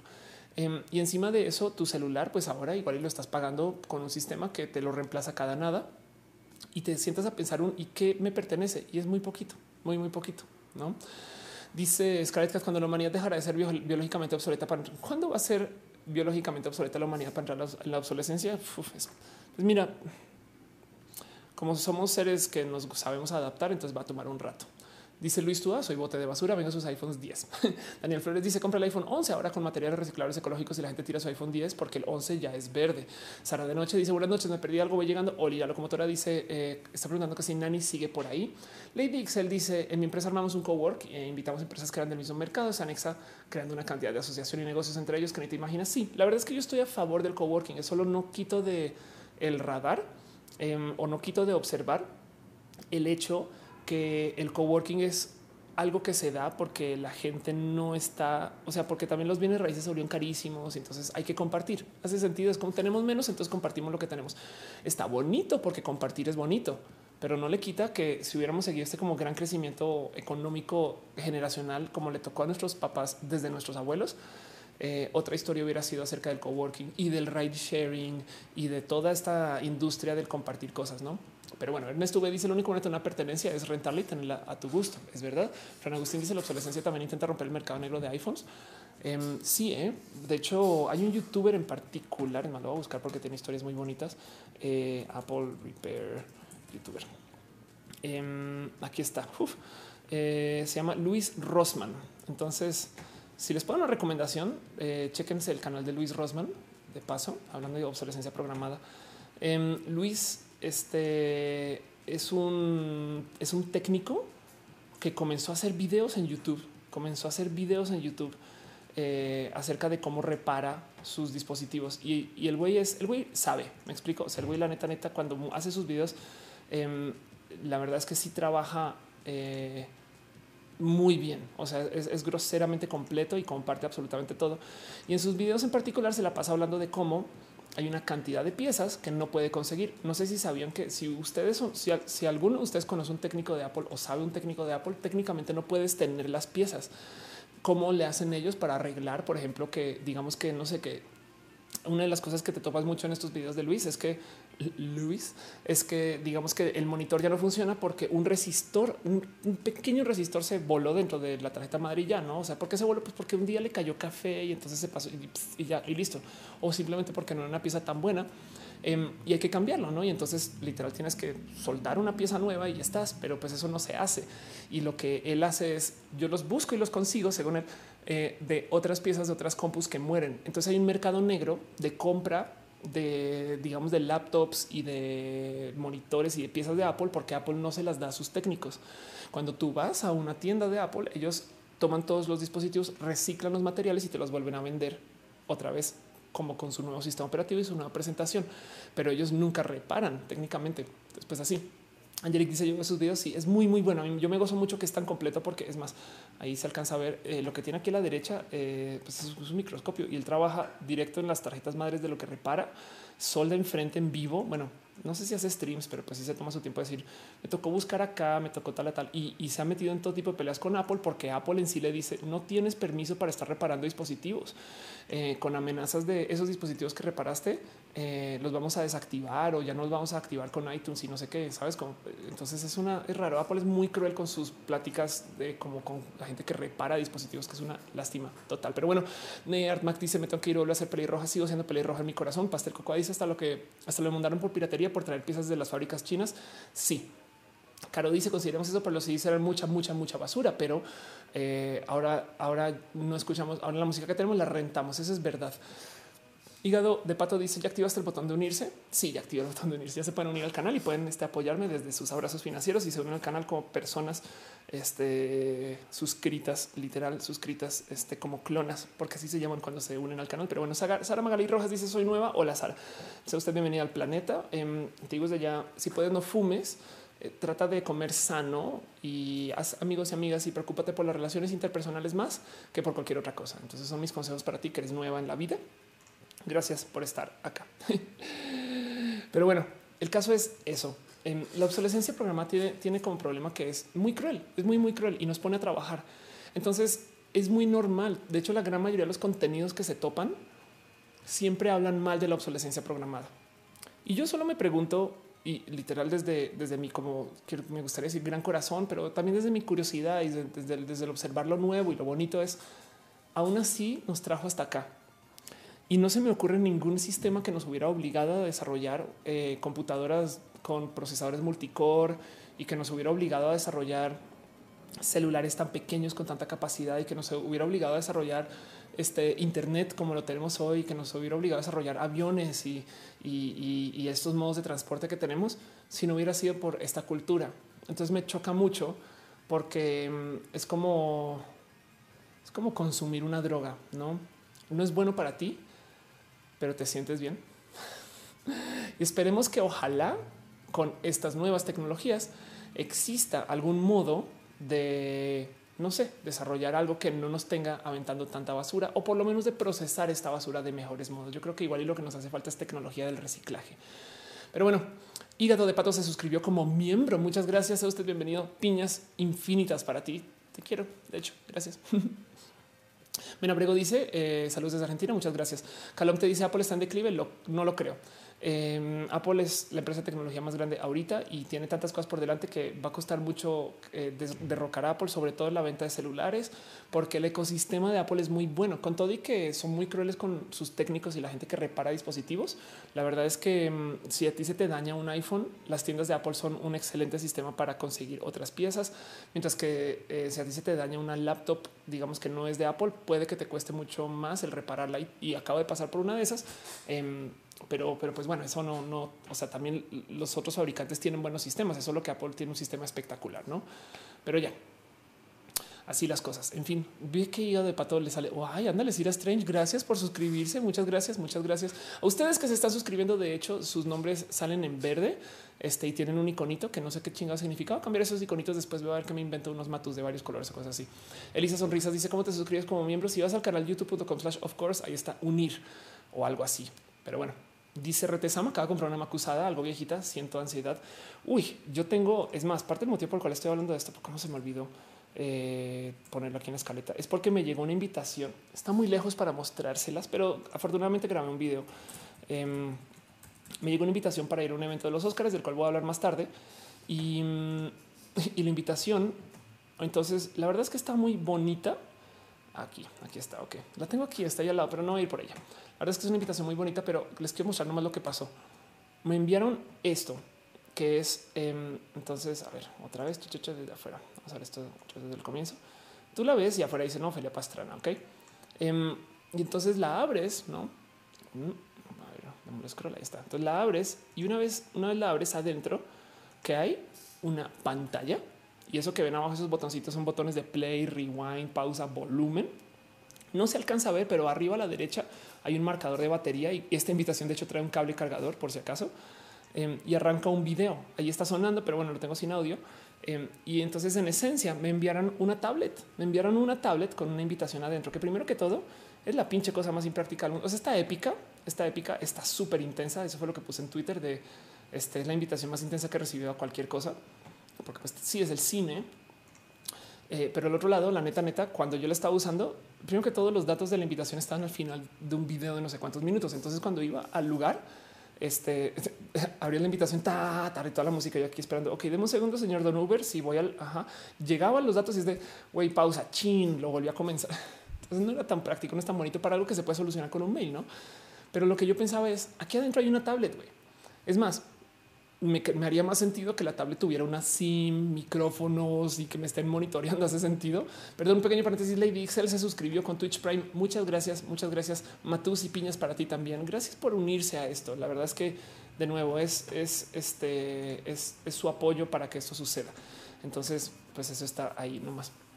Y el cuento de, de, la invitación justo es que yo pensaba, esa tablet que me enviaron igual y corre algún sistema operativo y en otra época bien que se puede usar para otra cosa. Pero ya es una tablet desechable, una tablet desechable. Dice Luis, ¿tú te invitaron a los Oscars en Cinépolis? Sí, y ahorita voy a hablar un poquito de eso, pero si las cosas, este Tanco está preguntando por mis genitales. Si tú me dices de tus genitales, yo te hablo de los míos. Pero bueno, Emanuel Segovia dice la tecnología es parte de esta era. Pues sí, por supuesto, me queda súper claro. Es más, que no se te olvide, Emanuel, que estás consumiendo un stream que yo estoy transmitiendo desde mi casa y que yo estoy manejando solita. Me explico. Entonces, por supuesto que sé que la tecnología es desde esta época. Pero bueno, Lefins dice: Yo pensé que sería un display con una memoria pegada. La tengo que desarmar ¿eh? para ver que haya. Es que sí, igual mira, tiene que tener un sistema operativo porque tiene control de pila em, y además, eh, evidentemente, le puedes cargar ese video. Entonces, en algún lugar tiene que haber algún sistema operativo, así sea eh, solamente para, para el autorreproductor, no? Y es casi una tablet, solamente que quizás sí la caja de la tablet es de cartón. Pero ya, Patina Jera dice cuál es la diferencia entre ciencia y tecnología. Pues bueno, evidentemente la ciencia es el mero estudio Em, de, digamos que nuestra realidad. Y de hecho, la ciencia en particular se adhiere a algo que es el método científico, eh, que hay muchos modos de adoptar qué es el método científico per se, pero yo tengo una visión que a veces me pelean, pero como sea, vamos, a, vamos a leer primero lo que hay aquí en Wikipedia. Es un conjunto de pasos ordenados que se emplea principalmente para hallar nuevos conocimientos en las ciencias. Para ser llamado científico, un método de investigación debe basarse en lo empírico, en la medición, sujeto a los principios de las pruebas de razonamiento. ¿Qué quiere decir esto? ¿Por qué, ¿Por qué la ciencia está peleada con la religión? Este, y porque no es tecnología. La tecnología se desarrolla desde la ciencia. Ese sentido son aplicaciones de la ciencia, si lo quieres ver. Y hay muchos modos de ver la tecnología y yo siempre recomiendo un libro cuando me dicen qué libro leo, que se llama What Technology Wants, este, que justo se clava mucho en, en qué es la tecnología y por qué, y presenta dos tipos de procesar lo que es la tecnología uno es la tecnología como los dispositivos que tenemos y otra es eh, como que la vida como si fueran organismos tal cual. Entonces uno es tecnología, el otro literal Kevin Kelly, que es el autor, le llama el Technium. Eso es muy bonito de ver, pero volviendo al tema de la ciencia, como yo voy a presentar una mi visión del método científico y lo digo luego de haber estudiado ciencia y de traer mi grado como física y aviso desde ya porque hay gente que a veces me regaña por estas cosas, pero como yo lo veo es el método científico pide varias cosas que son muy bases eh, del cómo construimos nuestro conocimiento. El primero es que tienes que plantear una hipótesis. yo creo que esto puede pasar y luego pruebas contra eso. Em, pero en lo que tú vas desarrollando, perdón, paréntesis, Elisa Sonrisas se suscribe al canal. Muchas gracias, muchas gracias, Sonrisas. Gracias por ser parte de esto también. Piñas, piñas para ti, sonrisas, pero en la vida, ¿eh? porque además tú tienes un dibujo mío que no te iba a cobrar, que me has dicho hace mucho tiempo que lo tienes. pero bueno, como sea, el método científico pide que tú entonces experimentes constantemente contra algo que tú crees que sucede. Es más, algo que ya se comprobó que siempre está ahí, realmente no se ha comprobado del total porque siempre puede existir un experimento donde ya no funciona y te rompe absolutamente todo. En, hacia torno giro del siglo anterior, habiendo experimentos en particular que dejaban a los físicos como con duda de mm, esto a lo mejor puede ser algo pequeño y uno resultó ser toda la física cuántica y el otro casi casi que este, trabajó más acerca de todo lo que es la relatividad. Y entonces hay mucho ahí desde solo a base como uno o dos como observaciones en particular que rompen con la norma, pero pues como sea el punto es el método científico pide que tú observes y sobre eso entonces saques conclusiones. Pensemos en cómo funciona el mundo de un tierraplanista. El tierraplanista arranca de la tierra es plana, entonces todas sus observaciones están hechas alrededor de cómo la tierra sí es plana y no se deja llevar por los datos. Esto también le pasa mucho a la gente que cree en psíquicos y que cree en las pseudociencias, porque justo arrancan con la confianza de que una cosa sí sucede y entonces de ahí en adelante todo lo demás son pruebas de que eso sucede, en vez de como debería ser al revés. Es yo no sé nada, acepto que no sé nada, a lo mejor tengo una idea de por dónde van las cosas y vamos a probar hacia allá. Daniel Flores dice que si puedo repetir el nombre del libro, sí, por supuesto, se llama ¿Qué quiere la tecnología? What Technology Wants, ya desde el 2010.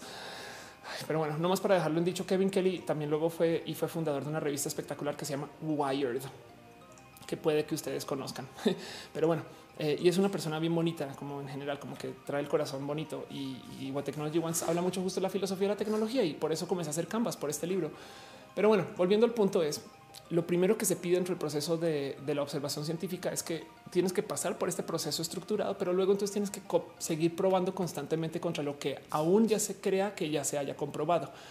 Y luego del otro lado, la otra cosa que sucede dentro del método científico es que como sigues probando cosas, tienes que estar perfectamente abierto o abierta a que si tú observas algo de, eh, digamos que algún conocimiento que se da por hecho, entonces puede que toda la ciencia que se haya hecho encima de eso cambie. Entiendas, hay mucha ciencia hecha alrededor de la aerodinámica y la aerodinámica toma en cuenta que hay una cosa que se llama la gravedad. Si por algún motivo el día de mañana descubrimos que la gravedad, pero tengo pelos de gato. si, por algún motivo el día de mañana descubrimos que la gravedad realmente sí son tortugas que se acercan y se están dando cariño, besos y amor, y por eso la gravedad puede fluctuar. Es mi teoría y también es una hipótesis muy bonita. Entonces tenemos que rehacer todas las observo, tenemos que reexperimentar con todo lo que se ha hecho alrededor del cómo funciona la gravedad para tomar en cuenta que hay tortugas que se están dando cariño y amor. ¿Hace sentido? Me inventé el ejemplo más tonto del mundo, pero espero que me entiendan. La otra cosa que pasa dentro del proceso científico es que tienes que estar listo, lista a que lo que ya sepas se reescriba, se rediseñe. Se o sea, si, si, tú levantas un tabique de abajo, entonces todo lo arriba más o menos colapsa. Una de las cosas que me gusta mucho observar ahorita en este proceso de lo científico es cómo hay mucha ciencia escrita diciendo eh, que los hombres son así y las mujeres son así. Y de repente tú dices, hombres según quién. Si ahora tomamos en cuenta y aceptamos que los hombres no son por su genética, sino que son por su construcción social, entonces hay mucha gente que se identifica hombre que tú en tus estudios tienes como mujer. Hay mucha gente que se identifica mujer que sacaste del estudio porque pensabas que no entraba dentro de cómo tenías hecha tu curva. Entonces, este cuento del cerebro masculino, el cerebro femenino es según quién no? Y eso, eso yo creo que implica que todo lo, toda la ciencia que dicen los hombres y las mujeres, en mi opinión, se debe de rehacer, porque el género es algo que nosotros podemos atravesar hoy con la tecnología de hoy. Pero pues como sea, la ciencia y el proceso científico es ese, es el permitir que los datos te lleven y que te tengas de reconstruir desde siempre. ¿Por qué no sucede esto en religión? Porque filosóficamente hablando de cómo se construye la religión, si bien en ciencia hay dogma, porque tú tienes que en algún momento aceptar cosas que no están 100% comprobadas. Me explico. O sea, nunca, o sea, nunca vas a poder observar exactamente en qué momento, no sé, este un quark hace cierta actividad de cambio de energías. Pero si lo tomas como dogma, puedes construir sobre eso. Y si construyes sobre eso, entonces tienes una ciencia que igual y puede tener aplicaciones el día de mañana, cuando sí puedas observar ese cambio de energía, entonces a lo mejor puedes reinvestigar acá. En la religión, la pelea constante es que técnicamente todo el saber y todo el conocer es la palabra de Dios. Entonces es inmutable y para rematar es infalible. Así que tú no debes de cuestionar absolutamente nada. Y por eso es que se pelea mucho el proceso religioso con la ciencia, porque en la religión lo que te dicen es, a ver, si tú tienes curiosidad, es porque no tienes fe y no deberías de estar investigando las cosas porque Dios te hizo así. Entonces no cuestiones y más bien sigue adelante con tu vida, que me parece un modo un poco roto de tratar de construir conocimiento, porque sabemos que de fondo hay mano negra en estos conoceres de Dios. No, evidentemente, digamos que sí, sí creo mucho en Dios, que en mi caso yo soy militantemente atea, pero vamos a hacer el ejercicio nomás de que aceptamos que existe un Dios em, y que nos está dando todo este conocer. Igual un ser humano lo escribió y entonces ahí tergiversa lo que sea que haya sido el mensaje. ¿no? Así que eh, técnicamente no hay cómo yo creo eh, recibir y, después otro ser humano lo comunicó y lo enseñó. Entonces siempre habrá mensaje humano dentro de lo que es este como conocer de los dioses. Y entonces tenemos nosotros que lidiar con que pues, a fin de cuentas nos estamos negociando dentro de nuestro propio conocimiento. Y eso es el por qué la ciencia se pelea con la religión. Y luego del otro lado, la ciencia se pelea con la pseudociencia porque la pseudociencia observa buscando algo y es como este meme del elmo de no tengo pruebas, pero tampoco tengo dudas. Así que eso pasa y eso es como digamos que la diferencia. Eso es eso es el proceso científico. La tecnología del otro lado es más bien como una expresión de conocimientos hechos alrededor de lo que podrían ser productos o casi casi como lo veo yo y como lo presenta Kevin Kelly en su libro, en formas de reproducción humana. esto, ya, esto es un poco, digamos que es de lo filosóficamente eh, raro, Em, pero el cuento es este, como ser humano, eh, si tú desarrollas, digamos que, no sé, eh, el cómo cocinar, que bien dicho de otro modo, la cocina realmente es un estómago externo. Entonces, ya que estás haciendo comida por fuera y la estás procesando por fuera del estómago, lo que vas a ingerir de cierto modo te va a cambiar porque trae mucho más eh, contenido, digamos, entre nutrientes, formas. Es, es, por eso que hoy en día tenemos caries, porque nuestro cuerpo no evolucionó para que comamos tantos dulces y tanto como tantos como eh, digamos que productos químicos que nos pueden hacer daño a los dientes. Pero en ese entonces, cuando se desarrolló pues, el cuerpo, pues la verdad es que era lo que tenías allá a tu mano. Y en eso em, es que la tecnología es hecha por nosotros y luego nos modifica. No a lo largo del tiempo, nuestra mera existencia con esos dispositivos que estamos haciendo y si es por el tiempo suficiente nos va a modificar aún más. Ya cambió nuestra vida, ya pensamos diferente eh, y ya nos relacionamos y nos comunicamos diferente. Entonces eso es parte de y por eso es que también una de las uno de los modos de ver la tecnología en sí es quizás extensiones de nuestro cuerpo, de nuestro conocer, que pueden ser más o menos tangibles, que luego nos están modificando, que no tienen mucho que ver con el desarrollo del conocer, porque eso es la ciencia. Espero que eso se haya explicado. Sara Magali dice me enredé, pero bueno, a lo que voy es la ciencia es un modo de conocimiento y la tecnología. Eh, son como aplicaciones de la ciencia. Espero que eso, eso hubiera sido más fácil. Dice Cuyito, en un mundo sin tecnología se podría atravesar el género por mera autoidentificación, no es necesario ese proceso de transacción. No, es de hecho, eh, bien puedes decir tú que hay tecnología este, sociológica. Entonces, el que se permita que la gente se autoidentifique es una enseñanza y eso puede ser una forma de expresar la tecnología también. Pero bueno, en fin, Daniel Flores dice la religión, al menos la católica, no está peleada con la ciencia, por algo existe la Pontificia Academia de las Ciencias. Sí, no, eh, porque si no, o sea, em, si no estuvieran peleados con la ciencia, no tendrían tanto problema con la ideología de género. ¿Hace sentido? Em, más bien el tema es que van lentos en aceptar lo que ya es inevitable de aceptar eh, y, literal se toma su tiempo porque quieren proteger un saber que no necesariamente es el saber. La ciencia está haciendo cosas que del, del punto de vista filosófico, pues no se deberían de considerar en religión porque tienen que ser cosas mutantes. El desarrollo de cómo entendemos los géneros hoy va a ser diferente en mil años, se los prometo, o en cien Así que eso puede ser. Arturo B. dice hay genes que intervienen la presencia de caries. Totalmente de acuerdo. Eli Martínez dice tarde, pero seguro voy llegando. Qué chido. Em, Margarita Rosa dice tarde, pero llegué, dejaré trabajar el lunes. ¿Qué te pasa? Sigue trabajando, Margarita. Por favor, por favor, y menos por roja. y así. Y 13 David dice: Hablas mucho de la iglesia católica. En realidad, esa no es la única iglesia. Tienes toda la razón. De hecho, em, es, que sabes que es por mi crianza, sabes? A fin de cuentas, es donde tengo más exposición y pues vivo en Latinoamérica. Entonces, así, pero estás en todo lo correcto. Em, este eh, hace nada, em, hace cuando vivía en Australia, me empapé mucho de una como cultura que en ese momento me parecía muy bonita por cómo me la vendieron, porque muchos amigos pertenecían a eso que se llaman Bahá'í. Eh, y está cagado porque los Bahá'í, es como dice, eh, es una religión monoteísta cuyos fieles siguen las ¿cómo se pronuncia eso? Baha'u'llah, que es su profeta y fundadora, quienes consideran la manifestación de Dios para la época actual. Y lo primero que me dijeron de Bahá'í es que lo bonito de esta como creencia es que se deja modificar Em, entonces, a diferencia de lo que tenemos ahorita, ellos dicen lo que es el sistema, digamos que de gobernanza del, del, em, se puede modificar según lo que esté pasando como en tierra. Y yo dije, qué bonito modo de aceptar una religión. Y traigo una tristeza horrible porque hace nada descubrí que son fuertemente anti-LGBT. Entonces fue de otra vez, ¿no? Este, ¿Por qué están tan peleados con... Eh, podemos hablar mucho de eso, pero pues la pregunta más bien fue la diferencia entre ciencia y tecnología y quedémonos con eso. Sol Simón dice Juan Pablo II decía que la ciencia es una manera de entender a Dios, pero creo que los dogmos siguen protegiendo la capa y espada por dinero. Muy posible. Em, y dice eh, este eh, María José, yo escuché que las personas no pueden ser ateas sino agnósticas, ya que el creer en algo, sea lo que sea, ya no se define como ateo. Mira, te digo algo, también depende de cómo te identifiques pero a fin de cuentas, pues sí, la, verdad es que yo me llamo militantemente atea en que prefiero no tener alianza alguna, sabes? Eh, eh, es como decir que soy queer, pero todavía soy una, una mujer binaria, no? Pero soy queer también en que la neta, neta no me fijo en y no, y no, no hago obligatorio el que tú seas hombre o mujer para que yo relacione contigo de un modo A o de modo B. Entonces, algo similar sucede aquí. Yo, yo podría bien decir que pertenezco a 10 religiones y eso también de cierto modo me hace, sentido. Pero bueno, en fin, Alan Vargas dice soy la prueba viva de que puedes hacer una tarea viendo rojas y que si te viene a decir que eliges una, otra a otra, solo di un niño me dijo que se puede. Bien, chido.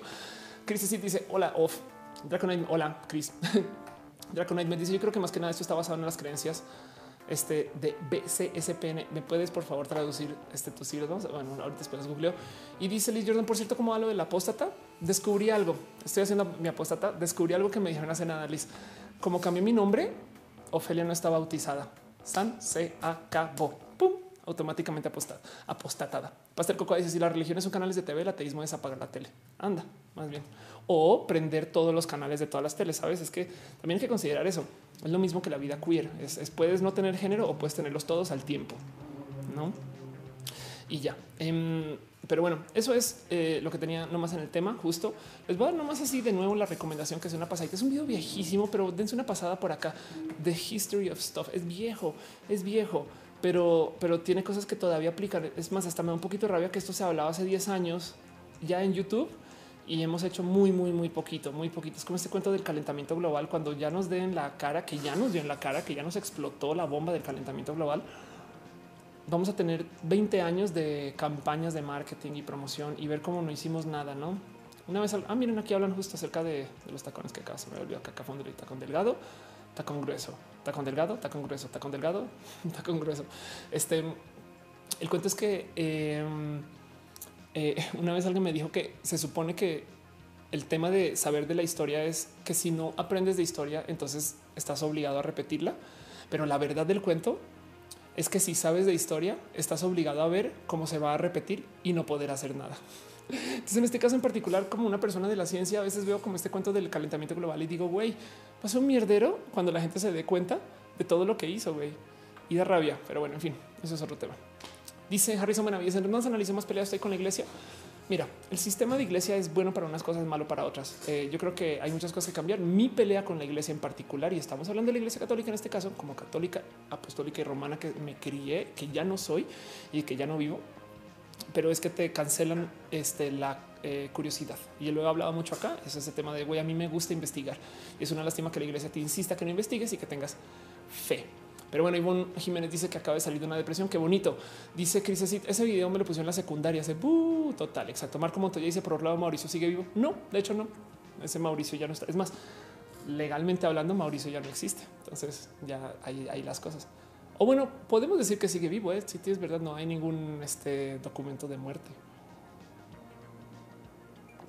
El otro día decía en Twitter que qué más feminista que desaparecer un hombre de la faz de la tierra. Me toca lo dice, soy historiador y entiendo ese punto. Sí, Real Shikane dice: Si bien la iglesia católica no es la única, podemos eh, eh, no estar con ella por el tema de la conquista, su imposición. La religión católica está ligada a nuestra cultura y vivencia en sociedad. Sí, sí. Yo miren acerca del tema de religión y, lo complejo que hacía la vida dentro del sistema de religión. Yo siempre había dicho en muchos espacios, pues estamos aquí. Entonces nos trajeron hasta acá, es solo que la estamos superando. Un día alguien me dijo, estamos aquí a pesar de la religión que también es, otro modo de verlo. Hay cosas muy rescatables, muy buenas, muy útiles y muy funcionales dentro del sistema de religión.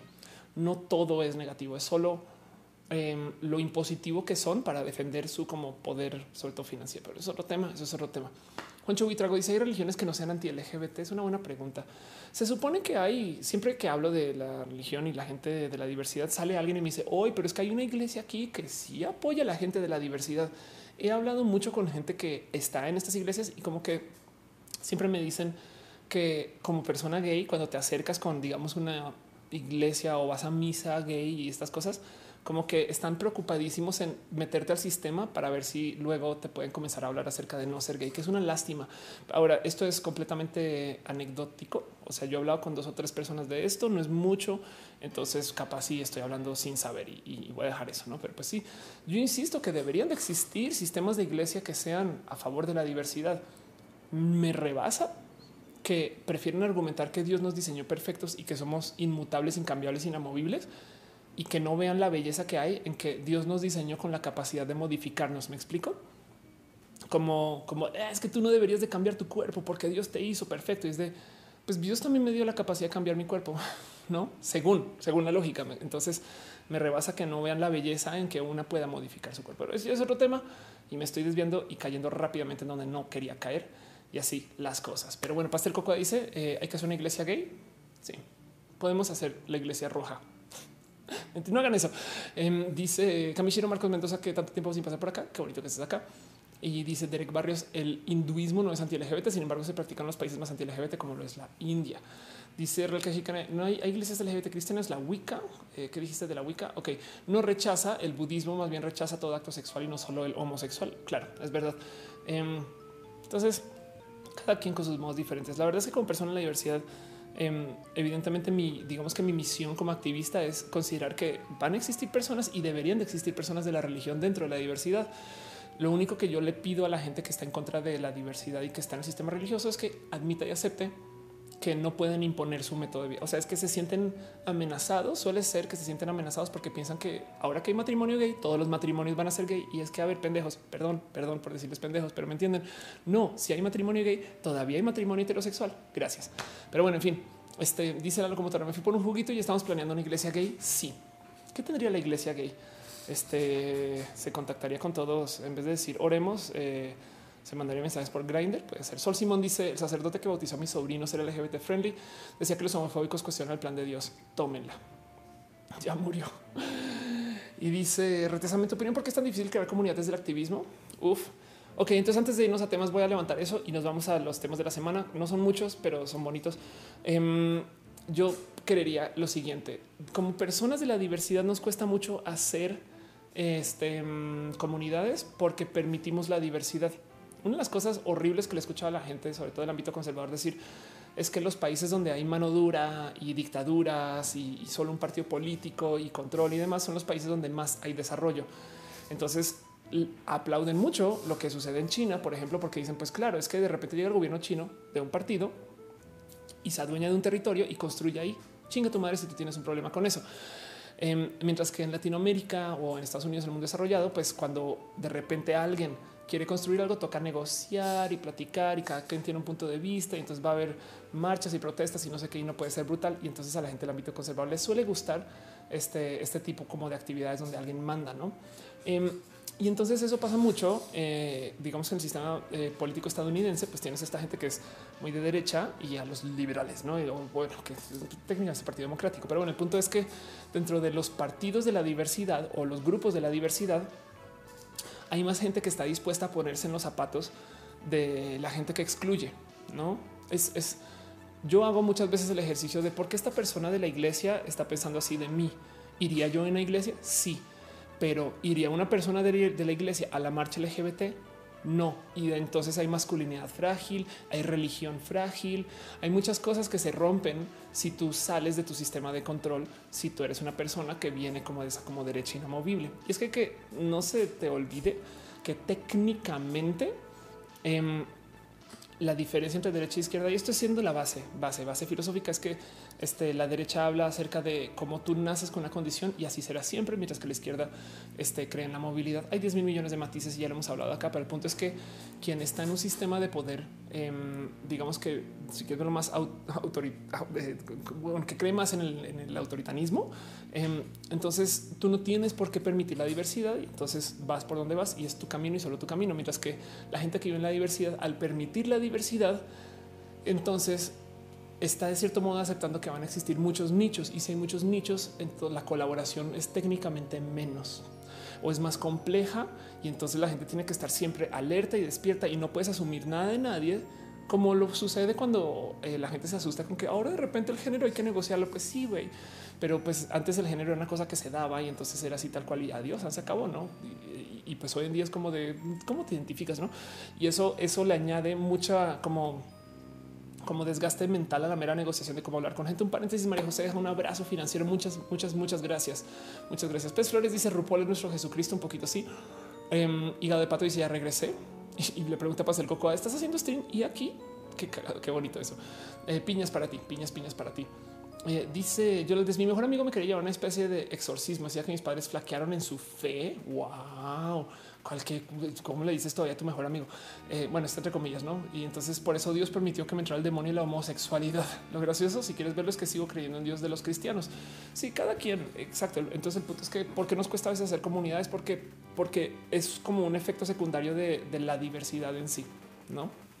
Pero bueno, eso es todo lo que tengo para los temas de hoy. Y justo estaba hablando acerca de la obsolescencia programada. Quería preguntarles a ustedes cómo se sienten con y si tienen dispositivos que han querido revivir como de su infancia estas cosas, ¿no? Si serían felices, piensen en esto. Si serían felices todavía con un Nintendo que funcione y no con, no con un Switch, ¿no? Si serían felices eh, con un coche como lo teníamos en los 70 y no con los coches que tenemos hoy, sin laptops, solo con computadoras de casa. Hay cosas que todavía al sol de hoy se siguen consumiendo como se consumían antes. De hecho, es más, vamos a ver si puedo hacer esto sin hacer un desmadrote pero eh, pues tienes tú. Ahí está, no? Estos dispositivos que se siguen haciendo hoy como se hacían hace 40, 50 años, no? Eh, y, me gustaría considerar que a fin de cuentas es parte como el cómo se desarrolla la tecnología y cómo se vende y demás. Pero no le quita que, por ejemplo, em, para los que no lo ubican y amo con todo mi cariño, mi guitarra es una Black Beauty, pero no sé si alcanzan a ver, es que es una Epiphone este no es una Gibson. Con la diferencia que la Epiphone tiene tecnología diferente a la Gibson y no es hecha a mano y no es hecha en Estados Unidos. Entonces, de cierto modo, ya hay una expresión de consumismo y tecnología en esa guitarra, porque esa guitarra es más desechable que su versión cara, no? Pero bueno, dice la Leche, estoy triste porque Atari 1600 y mi 64 murieron. Ándale. Este, la locomotora dice, miren, si nos ponemos dramáticas, Shakespeare fomentó y normalizó el transvestismo. Pues sí, ¿no? Y dice Isaac, Pepito serían santas. Sí, eh, pastel coco. Ahí el problema de los coches son la falta de seguridad de los modelos viejos y el consumo de gasolina. Sí, de acuerdo. La verdad es que hay motivos válidos para revolucionar los diseños, pero la obsolescencia programada tiene por el lado que es este diablo del consumismo, pero del otro lado tiene un, un bichito que está como guardado que yo como economista siempre veía. Y es que es un acuerdo implícito entre nosotros a siempre mejorar los productos, así no se necesite. Y, eso no es tan malo. Y quería platicarlo con ustedes. Pero bueno, Monserrat Muerto dice, pero si todo tiene que ser obsoleto, ¿qué ocurre con lo hecho a mano y el handcraft o el arte en ese paradigma? Pues sí, ¿eh? acá sigue, de hecho, ¿eh? Em, solamente que sí, no es tan veloz y, por eso es que estamos sistematizando todo. ¿eh? Entonces también es un tema. Dice, dale cara continuous improvement. De acuerdo. Patinajera dice, gracias a la tecnología podemos tener roja. En el pasado esto nunca lo habíamos imaginado. Totalmente de acuerdo. Em, y eso porque, bueno, sí, mentiras. Ay, perdón, perdón Perdón. Lo siento. Ana Martínez dice: eh, Te puedo pedir por experiencia que los te puedo decir por experiencia que los curas aceptan más y no creen que sea algo fuera de Dios. Eh, mira, te creo, pero entonces explícame por qué hay este, tanta gente de la religión en la marcha del Frente Nacional por la Familia y sobre todo curas también. ¿eh? Em, me queda claro que no todos, pero, pero es un tema que yo creo que la iglesia todavía tiene que procesar esto y así las cosas. Beto Galo hizo un lápiz, es un lápiz, de acuerdo. Brian Acevedo dice: Sería feliz con una versión del PCP pirata medio rara, el tamaño muy pequeño, juegos de arcade. Qué bonito. Antonio Monasterio dice: Quería revivir mi iPod YouTube, es tan bello en rojo y negro, monocromático. Sí, así las cosas. Y chileno, porque sí, dice: No se mejora tan rápido como se vuelve obsoleto. Sí, es verdad. Ernesto V dice: Eso es una estafa que salga algo nuevo, pero no sea mejor y más caro sí también. ¿eh? Matías Alfaro dice si los inventos humanos están destinados a la obsolescencia, entonces la religión también va a quedar obsoleta. La religión es obsoleta desde hace muchos ayeres y aún así eh, estoy hablando de la religión como si fuera una sola unidad y son 10 mil cosas por aparte. Es que también eso es otro tema que algún día quisiera levantar, pero no será hoy. En fin, vámonos con el resto del show. Dejo con ustedes la opinión. Si quieren, comentenme después o vayanme diciendo a lo largo del show y vámonos a platicar un poquito acerca de justo este, estas cosas que de nuevo ahora sí arrancar formalmente y repaso, vamos a hablar un poquito acerca de lo que pasó entre semana para que ustedes tengan así súper presente cositas que me llamó la atención o que yo me expliqué y básicamente son mis tweets, no les miento. Em, y luego vamos a repasar eh, algo más de ciencia y tecnología. No se preocupen. Y quiero arrancar primero con esto. Un tweet, fue un tweet. Últimamente estoy pensando en hacer una sección que literal se llame Ofelia se explica, porque eh, cada semana parece de un lado que bueno, de otro lado es hoy. Em, pero parece que siempre pongo un tweet que eh, hace que la gente conflictúe, pelee, discute y me diga todo tipo de cosas por DM uno de esos tweets esta semana fue este tweet de Felicia Garza. Felicia Garza es, para los que no saben, una mujer trans espectacularmente este, visible que vive aquí en la Ciudad de México. Salió del closet como mujer trans, y mal no recuerdo los 74 años, creo que ya tiene 78, ya tiene un rato. Em, tiene música publicada, si se quieren divertir un rato, Felicia Garza eh, tiene eh, canciones eh, que compuso, ahorita apenas salió del closet. Y, entonces ahora resulta que está hablando de su intersexualidad, o yo creo que metió en las patas de la Azteca. Es muy posible, pero igual y si es intersexual, va chido. Em, como sea, es eh, una novelota, La vida de Felicia Garza, y una de estas cosas que justo me gusta mucho presentar y platicar em, es eh, el cómo se lleva. Entonces, primero que todo, de entrada, todo lo que les quiero decir es me quiero ver como Felicia Garza a su edad me, gustaría llegar a su edad. y el otro lado es como esta mujer es goals. Es como que me encanta cómo se lleva estas cosas. Pero el caso es que el tweet y como lo puse es sepan que su abuelo o su papá todavía puede ser realmente su abuela o su mamá. Entonces, si salió a los 74 y digamos que ustedes tienen, sus padres tienen 62, igual y el día de mañana su padre capaz dice es que sabes que y entonces transiciona.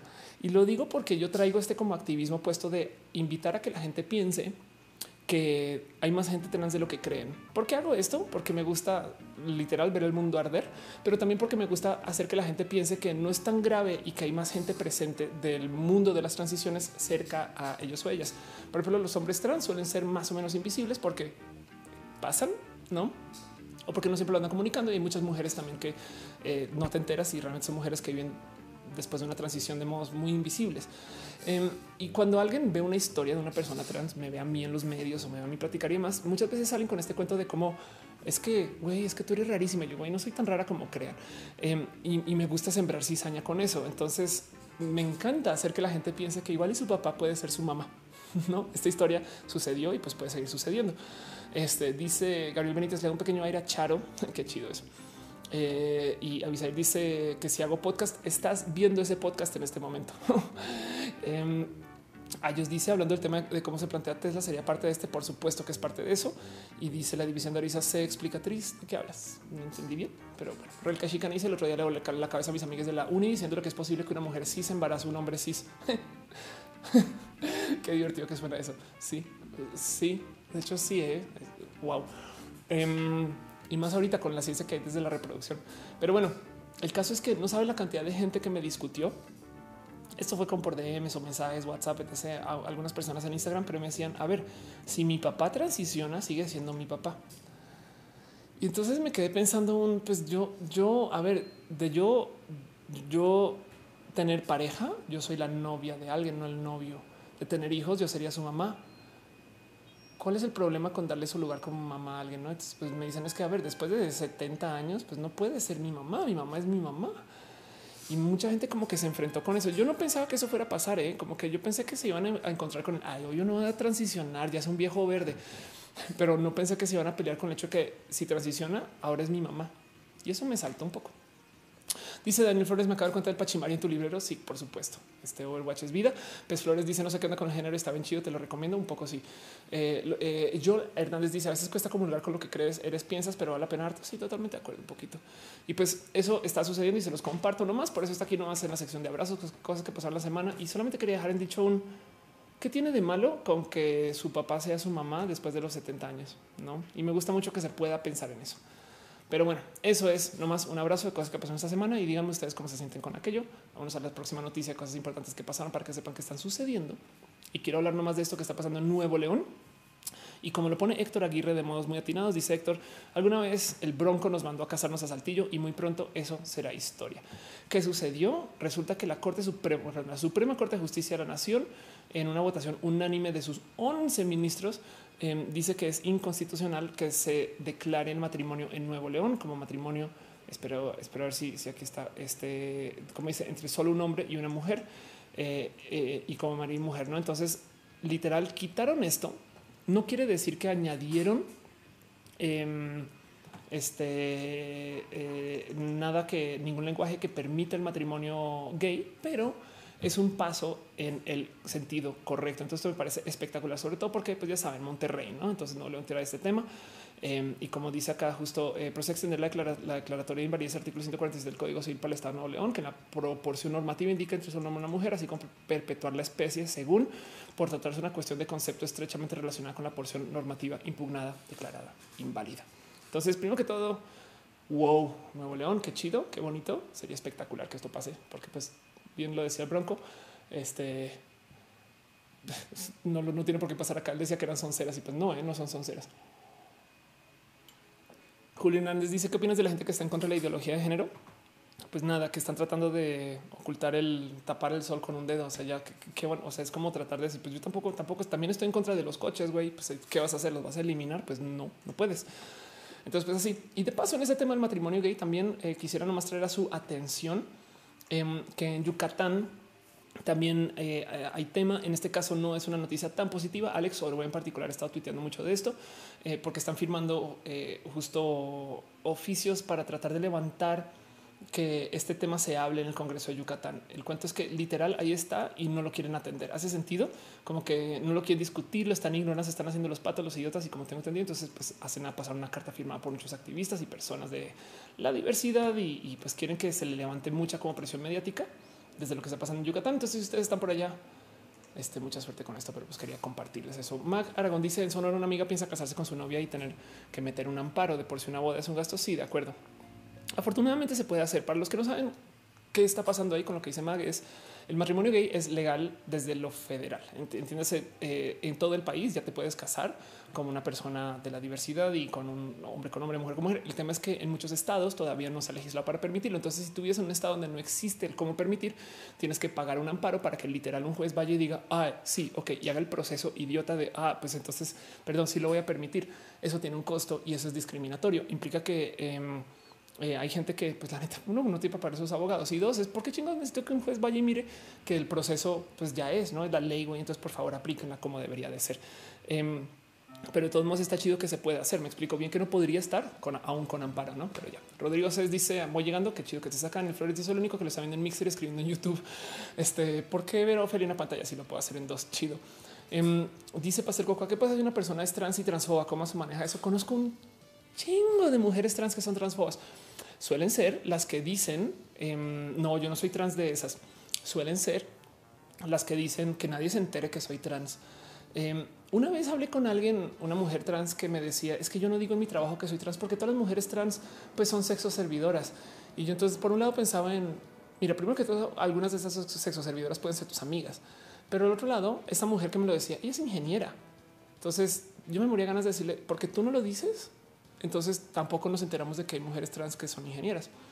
Y, una vez me acerqué con esta persona para como enfrentarla y ella me decía, pues es que está bien que tú lo digas, que alguien como tú lo diga, no alguien como yo. Eso es transfobia internalizada.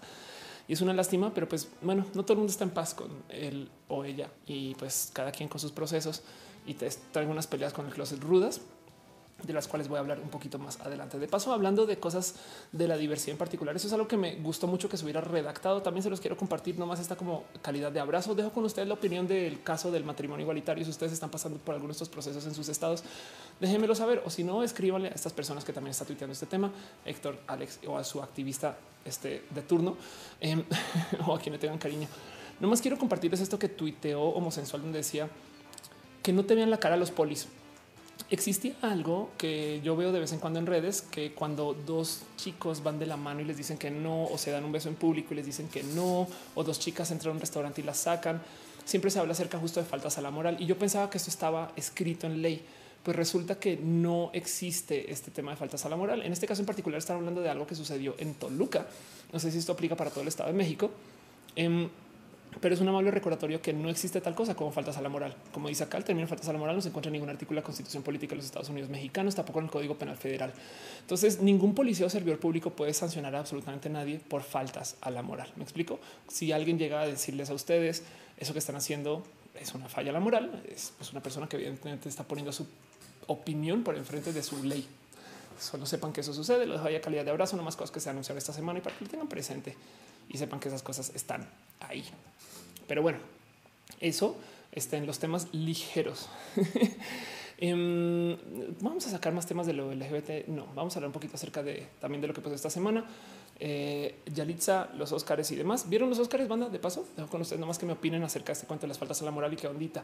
Fran Agustín dice, en México no hay abogados brindados por el Estado para saltear el problema a la gente que no puede pagar uno. Wow, ¿cómo es eso? Abogados brindados por el Estado. Yo no estoy seguro, no tengo la más mínima. Ya entendí que si el Estado, cuando tú no puedes pagar un abogado, te da un abogado. No sé si eso funciona acá o en, solo en la tele. Daniel Flores dice: ¿Por qué negar el derecho de casarse en donde alguien quiera solo porque una ley heteronormada lo permite y ya, ya es inaceptable en la actualidad? Sí, totalmente de acuerdo. Y pues hay gente que está en contra de eso, pero bueno. Retesam dice todas las instituciones que se sienten amenazadas por el matrimonio por la comunidad LGBT se van a volar los sesos cuando se normalicen las relaciones no monógamas. Totalmente de acuerdo. Y dice Dale Caro que sí existe, sí existe para responder la pregunta de Fran. Es abogado y se llama abogado de oficio. Qué bonito. Muchas gracias, Caro, por dejarlo en claro. Dice País Flores, seguiría siendo matrimonio si son dos chicos los que se casan. Por supuesto que seguiría siendo matrimonio. Ezequiel González dice también existen mujeres machistas. En particular, pienso que son personas que no identificaron a su enemigo, el patriarcado, el responsable de la mayoría de sus males. Es verdad. Eh, Ernesto V dice que no vio, ya saltamos el tema de los Óscares. Y bueno, eh, muchas personas dicen me aburrí y demás. Eh, solo les quiero decir esto. Justo fui a un evento de los Óscares eh, y entonces estuve muy cagado porque cuando se anunció uno de los Óscares en particular, entonces nos llevaron a una sala de cine y en la sala de cine este, pues había una cantidad de influencers y se estaba celebrando y entonces tiraron confeti y luces y demás. Y está muy cagado porque cuando se cuando anunciaron este, este Oscar por Roma, de puro chance este Cinepolis me puso en pantalla. Entonces yo así de por qué estoy ahí. Resulta que lo que estamos viendo ahí a la derecha es como un muro de Twitter, como que los tweets que vas poniendo Em, los ponen grande y hay algo en el formateo, la tipografía, la estructura del mensaje, el largo de las palabras y, la cantidad de letras que hay que pues que te muestran de modos selectivos en diferentes tamaños y justo mi nombre salió en inmenso. Entonces como que se hizo este anuncio de con ustedes el Oscar ¿no? y Ofelia Pastrana y pum, tiraron todo el confeti. Entonces yo así de qué pedo, güey, ¿por qué me lo celebran tanto? Em, aún así, de todos modos, solo les quiero mostrar que me trajo un Oscar a casa. Entonces, este, vamos a ver si les puedo mostrar ese Oscar bien. Ahí está. Ahí ven. Entonces me lo robé del evento y ni modo. De paso, esos tres que nunca me he tomado el tiempo de explicar, son cosas muy divertidas. Esto fue un evento de dragas bien pinche cool y esto es un premio que me dieron a premio a la mujer de calidad, que me divierte mucho que existe porque em, siempre hago el chiste de mujer de calidad según quién. Según es por los materiales de construcción que merezco un premio a la mujer de calidad. Pero bueno, como sea, eso pasó este, y se habló mucho acerca justo del caso de Yalitza. Yalitza, en particular, para los que no saben, básicamente es la gran discusión nacional acerca de si somos o no somos racistas, si una persona de color puede o no debe, o, si es naca o no. Estas cosas que vemos en los medios que me parece un poquito ridículo que estemos teniendo, pero pues bueno, a fin de cuentas es una discusión que hay que tener que a lo mejor no se había dado. Un paréntesis en 07 dejo un abrazote financiero que dice Roja me hace recargar energías para hacerle frente a la semana. Gracias. A mí también. A mí también. Una de cosas que pasó con Roja, con, con Roma es que ganó una cantidad de premios y en eso eh, justo yo creo que más bien prepárense para esto que dice Martín León, que la secuela espiritual de Roma hacer todos los cortos de estudiantes de cine mexicanos de los siguientes cinco años que van a tratar de rehacer Roma a sus modos y a su estilo. Em, y eso me, me divirtió mucho de ver. Pero el cuento es que no solo sucedió todo este cuento de Yalitza, yo creo que nos enfocamos tanto en hablar de la batalla de clase con Yalitza, que está bien, porque hay que hablar de eso. Y yo creo que la mejor persona para levantar temas de eso es este Ricardo Peralta, quien está súper parado encima del talento de la gente de la piel de color, porque primero que todo le ha tocado, lo han discriminado a él y entonces eh, eh, apoya mucho que Yalitza esté ahí. Em, y hablan mucho tiempo de esto. Pero como sea, em, yo creo que una de las cosas que pasó por ignorarlo, bien que lo tuiteó mi eh, amigo del corazón, Akira, y dice que la otra cosa que estaba pasando es que Netflix estaba ganando Oscars. Esto es muy pinches importante. Netflix es un emprendimiento que no viene de la academia, que se formó desde afuera, que le hizo afronte a las salas de cine, que quiso romper el sistema de cómo se hacen las pelis, que nos presentó con un nuevo sistema de cómo consumir contenidos. A ver, Netflix descubrió una cosa que nosotros usuarios de Internet ya sabemos hace mucho tiempo, es que existe una cosa que se llama el binge watching. Entonces vamos a ver si, vamos a ver si existe una palabra en español para eso. Binge watching. Este, esta rol está un poco pesada para lo que es. Em, vamos a ver si hay binge, si esto existe también en español. Eh, y aquí está, es el maratón de series, el atracón de series. Binge viewing, marathon viewing es el término que hace referencia a la acción de ver varios capítulos de la misma serie de televisión de forma continua en formato digital, generalmente en un servicio de video bajo demanda. Cuando yo comencé a usar Netflix, para mí era muy normal sentarme a ver todas las series de corrida. Para la gente de Netflix, y, les digo esto con fe de experiencia de conocer gente que trabajaba en ese Netflix bebé, porque tengo amigos que se fueron a San Francisco y estaban trabajando y en ese momento me decían que les sorprendió ver que la gente consumía los episodios Em, de fila. Así que Netflix se inventó un nuevo modo de contar historias en video que no sé si se han dado cuenta, pero por eso es que em, hay tantas series que se rehacen cuando se suben a Netflix o por eso son tan raritas en cómo cuentan su historia. Y es que Netflix hace casi que un episodio por temporada, no siempre. Yo sé que sube una temporada y dicen 16 capítulos, 8 capítulos, pero la verdad es que son un episodio que tiene muchos breaks, que está hecho para que tú los veas en continuidad.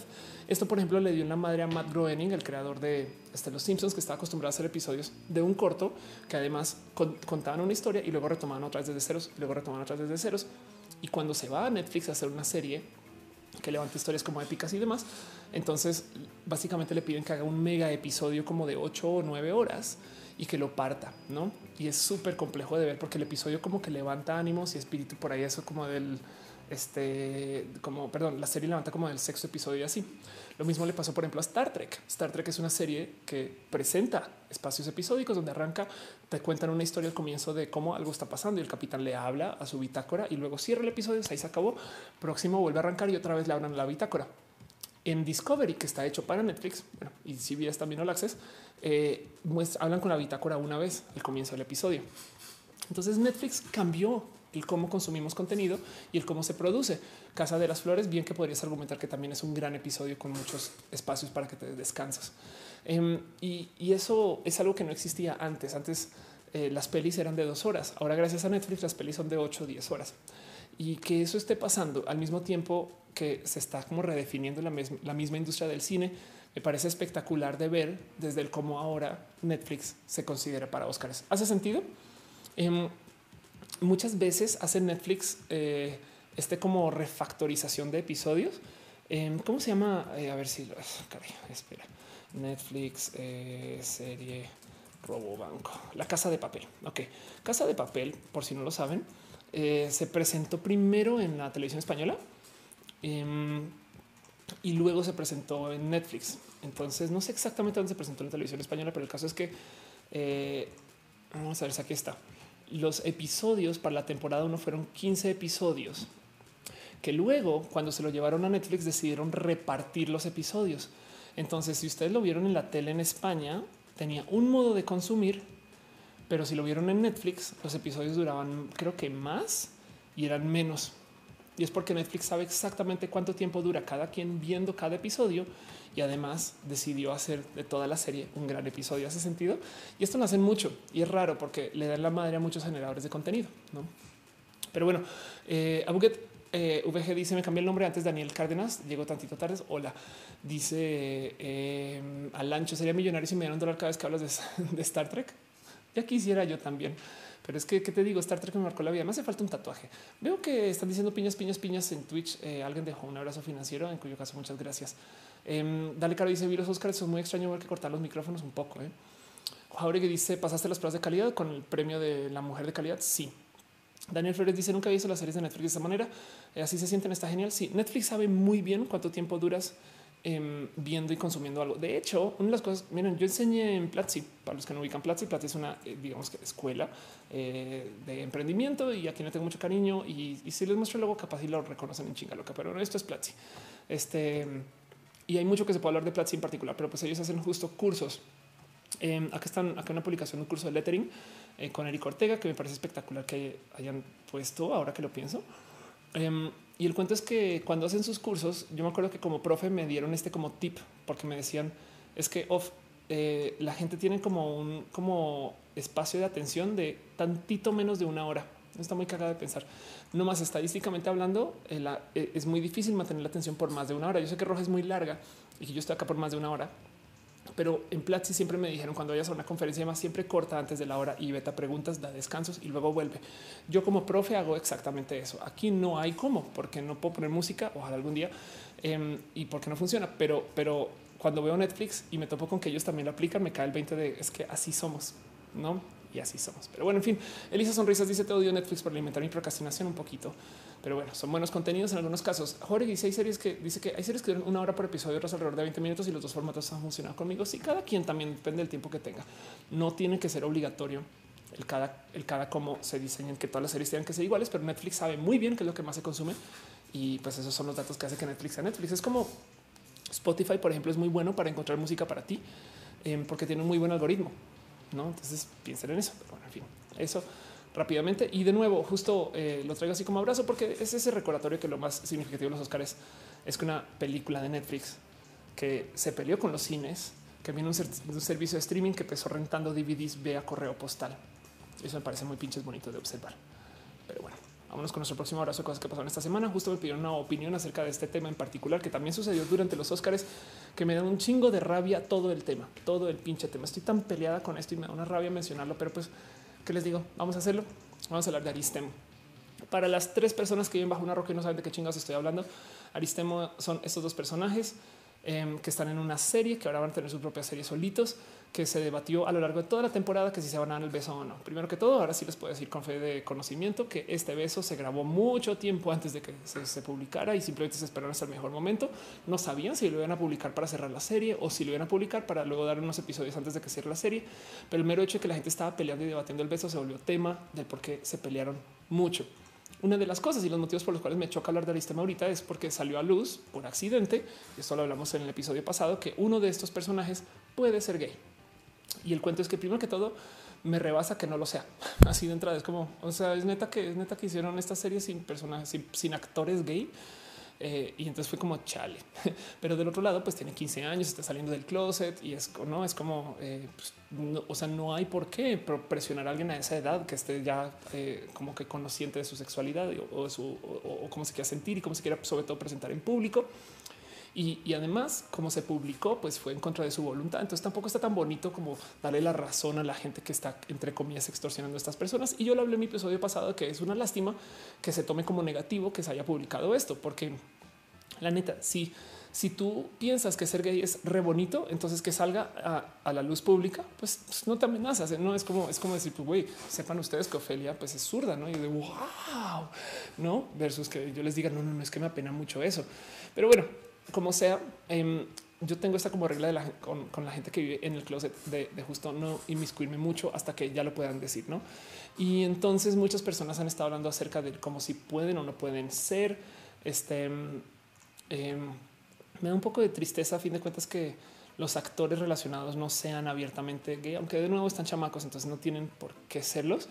Eh, este homosensual otra vez hizo una lista de actores abiertamente LGBT, donde hay personas que pues ya conocemos o no Luis Gerardo Méndez, por si no lo sabían, pues esto espero que ya lo tengo muy presente. Sheila Ferreira también em, y este Jamie Clayton en Nomi. Este aquí está Javier Calvo, eh, Omar Ayuso y así.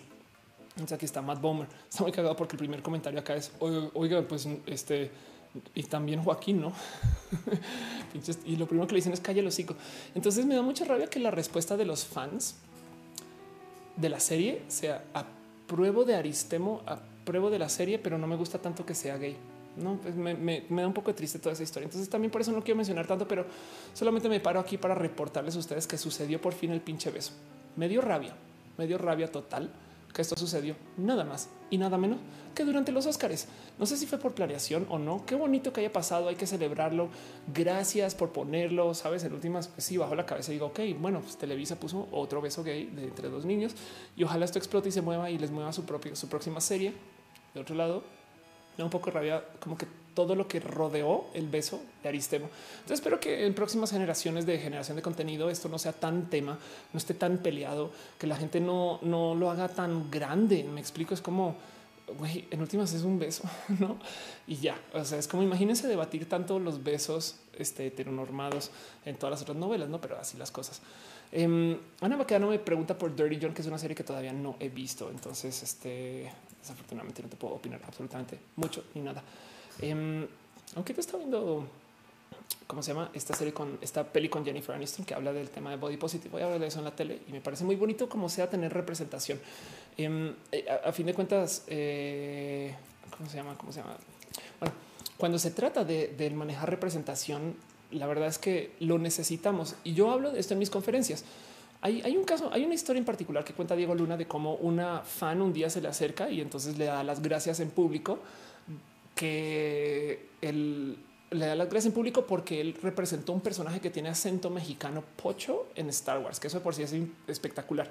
Y la historia va de cómo su padre le dice a ella, ese güey es un personaje mayoritario en la peli y ella pues es casi el protagonista, ¿no? Entonces le salta mucho y, y, trae como todas estas alegrías enredadas dentro de la historia de lo que es, ¿no? Verse representados y hace mucha falta tener representación. También la verdad porque Aristemo es funcional, y déjenme decirles que yo creo que si Aristemo le enseñó algo a Televisa es que la gente sí quiere contenidos LGBT. Entonces no estoy tan peleada con esto, solo estoy peleada con la actitud de que sea un negativo que se sepa que es gay. No, o sea, evidentemente es porque va en contra de su deseo y porque se usó para extorsionar. Por el otro lado, que no lo haya usado para hacerse más y para añadir como más fuera su mensaje me, salta un poquito, pero pues, tengo algo en el ojito por eso. Pero bueno, en fin, así las cosas. Andrea Serimar dice la opinión sobre los TERFs. Yo creo que las mujeres TERFs son parte necesaria de los feminismos y es una lástima que se desgasten contra las mujeres trans, pero definitivamente sí necesitamos mujeres feministas furiosas que estén este, embistiendo contra eh, el, sistema desde donde puedan. Em, pero es una lástima que se enfoquen con las mujeres trans, que se sientan amenazadas por las mujeres trans. Es mi única opinión con eso. ya me dice Pocho. Pocho quiere decir como bilingüe, quizás no, eh, que habla mezclado. Eh, entonces, algunas cosas en inglés, otras en español. Ezequiel González dice: Sabes que en Argentina hay conductores de TV trans en canal líderes y familiares desde nueva. Sí, sí, yo sé. Es más, te digo algo, Ezequiel. A mí siempre me ha saltado que aquí estamos peleando un beso y en Netflix hay orgías LGBT, no? Entonces, pues eso. Um, Monserrat dice: Ven lo que digo, todo es eh, la tele sigue siendo lo que ya no entiendo. Dice Caro que Pocho es Spanglish. Exacto, total. Sad Boy Fry dice: Hola, ¿qué tal? Oli, ¿cómo vas? Dice Dani Roche: eh, Jamás salí del closet con mi abuela. Siempre apoyo mis gustos. Siempre apoyó mis gustos. En alguna ocasión le comentaron que me vieron besándome con alguien con un hombre y ella respondió que le da mucho gusto que yo fuera feliz. Chido. Está bonito eso. Entonces, eso es como me gusta mucho que haya sucedido el beso Aristemo, le tengo mucho cariño, amor y, me encanta que eso esté ahí presente. Del otro lado, aprecio mucho la representación y, le aplaudo que esto esté sucediendo. Solo me da rabia que mm, hayan vuelto porque no les miento, a nivel de RP no tenían por qué hacerlo tan controversial, se los juro, se los juro que acá hay un factor hagámoslo, hagámoslo súper así rudo para que la gente discuta mucho.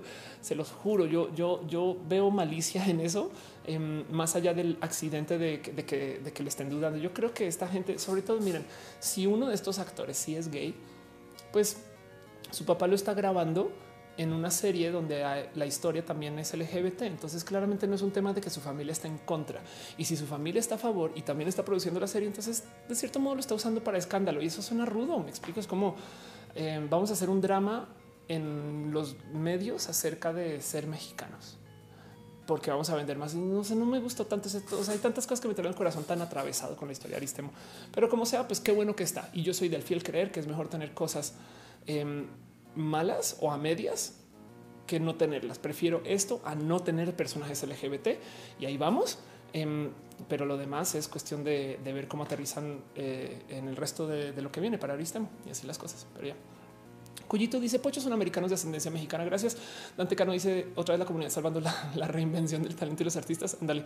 Este Ana dice entrevístame a mí. Tú, esto ven, de qué hablas? Obviamente sí. O sea, eso, Ana, güey, ya eso ni, no, tiene ni por qué decirlo. Ya es un, given. Pero bueno, este Mr. Dirt Bikes Rule dice: ¿Cómo estás? Eh, todo bien que si hablo inglés, hablo inglés, pero ahorita no estoy para eso. Ana Niveles dice: eh, El gay es Joaquín Emilio. Ándale, ok, lo siento. Tienes toda la razón, Ani. Pero como sea, a fin de cuentas es. Miren, ustedes creerían que si hay duda o sospecha que uno de los niños es gay y está en una serie donde se habla que los personajes son gay, que alguien en algún momento va a decir, oye, y si son gay, sabes, es como que me rebasa que les haya que haya sido sorpresa. Pero ya eso es otro tema. Eso ya es mi opinión desde lo personal. Así las cosas. Dani Roche deja un abrazo financiero. Muchas gracias. Muchas, muchas gracias. Abuget dice es que de un lado es propaganda y se enoja, pero más que sea como amigo que, que es lindo de ver, pero que realmente lo usen. Es chida la representación. Sí, yo me voy a quedar con eso. Es chida la representación y vámonos para lo próximo. Caro dice, eh, ah, está hablando justo a Dirt Bikes Route y así las cosas. Vamos con nuestro próximo abrazo de cosas que pasaron esta semana. No más quiero dejarlo en dicho, no quiero aventar tanto desde la opinión porque no quiero pelear con absolutamente nadie con esto, aunque yo creo que todos ustedes están donde estoy yo. Pero se la cantidad de gente que me estaba escribiendo esto porque le di retweet a este tweet donde el señor Nicolás Maduro dice que tomó la decisión de romper las relaciones políticas y diplomáticas con el gobierno de Colombia, em, que me parece rudísimo, rudísimo. A ver, nomás para que entiendan, este Venezuela y Colombia son naciones hermanas. Eh, vean nomás la bandera para entender de dónde viene todo esto. Esto era lo que antes era la Gran Colombia, no la, Gran Colombia. Eh, hay mucha gente en México que no tiene esto presente, eh, pero pues la Gran Colombia básicamente era este como grupo de países que todo era Colombia. Esto es Venezuela, Ecuador, Perú, tantito de Brasil y Panamá. Panamá en particular ya no es parte de Colombia gracias a los estadounidenses que querían construir el canal y literal fueron y estacionaron este, eh, buques de guerra en Cartagena y eh, dieron su amenaza. Hay una historia que yo creo que he hablado mucho acá en Roja de cómo el presidente que entregó Panamá en su discurso de cierre dijo me dieron un país y devolví dos. Pero como sea, em, yo creo que entre Colombia este, eh, y Venezuela, también está Guyana, entre Colombia y Venezuela hay muchas similitudes, muchas cosas. ¿De dónde es la arepa? De la Gran Colombia, pero ahora es venezolana y también es colombiana, pero es de la Gran Colombia. Y el mero hecho de que Colombia no disponga ahorita de relaciones diplomáticas con Venezuela es rudísimo de compensar. ¿Y por qué? Pues porque Colombia tiene un sistema de gobierno que no está a favor de Maduro. Honestamente, yo tampoco. Pero del otro lado, eh, Venezuela está pasando por un proceso que debería de ser interno. Pero el tema es que ya todo el mundo desde afuera está poniendo todo tipo de presiones y cada país sale a decir que apoya a un presidente o al otro. Es un poco complejo. Miren, unos ejemplos que dio Nicolás Maduro y no lo quiero apoyar, pero, pero para que entiendan un poquito lo que podría ser otro argumento desde otro lado, es el diciendo, imagínense que eh, de repente toda la presión política hubiera sucedido para que España sí se hubiera dividido ahorita con todo este tema este, de la gente eh, que quería pues, básicamente buscar su independencia. ¿no? Entonces, em, en este caso en particular, pues Venezuela tiene una cantidad de problemas de desarrollo que eh, hay mucho de qué hablar. Yo creo que la mejor fuente para YouTube en particular, si ustedes no saben de qué chingas estoy hablando porque viven bajo una roca, es vayan a buscar a Joanna Hausman, que tiene una serie de videos muy bonitos y muy, muy, muy completos acerca de lo que es, porque es venezolana, vive en Nueva York y cuenta todo esto desde hace mucho tiempo. Pero como sea, em, que esto esté pasando me parece rudísimo porque también lo que puede acabar sucediendo aquí es una como entre comillas, eh, digamos que batalla de poder entre este, lo que podrían ser poderes casi casi que o rusos o chinos, porque acuérdense que lo dije en un rojo hace mucho tiempo de cómo hay una rara inversión china, sobre todo China, entre las pertenencias de petróleo venezolanas y eh, eh, cómo básicamente Venezuela casi casi que entregó una cantidad de pertenencias que deberían de ser estatales a estos poderes y Estados Unidos que quiere este, pues casi casi que desde Colombia pone presión. ¿no? Entonces, por ejemplo, el vicepresidente eh, Mike Pence em, ya está hablando acerca de eh, presentarse con nuevas sanciones y esto puede ser un problema. No, no, no, yo la neta le pido, le pido a lo que es santo y bonito que esto no se vuelva militar y que no se vuelva además otro caso de muertes, invasión. Es como híjole, qué desmadre. Espero que esto no explote ese sentido, porque tengan, tienen que entender ustedes que Venezuela, por ejemplo, hizo una gran inversión militar hace no mucho tiempo. Venezuela tiene aviones de guerra, casas estadounidenses, no? Entonces, em, una vez alguien me decía que se sentía bonito que el gobierno estuviera invirtiendo en sus fuerzas militares hasta que las usó contra ellos mismos. Em, no quiero hablar de esto en México, pero pues me entienden. Y el punto es que esto está pasando. Quiero que sepan que está pasando. Tengan el ojo puesto. No, no se desconecten un poquito de que en Latinoamérica hay todo este tipo de lo que podría ser fuertes tensiones.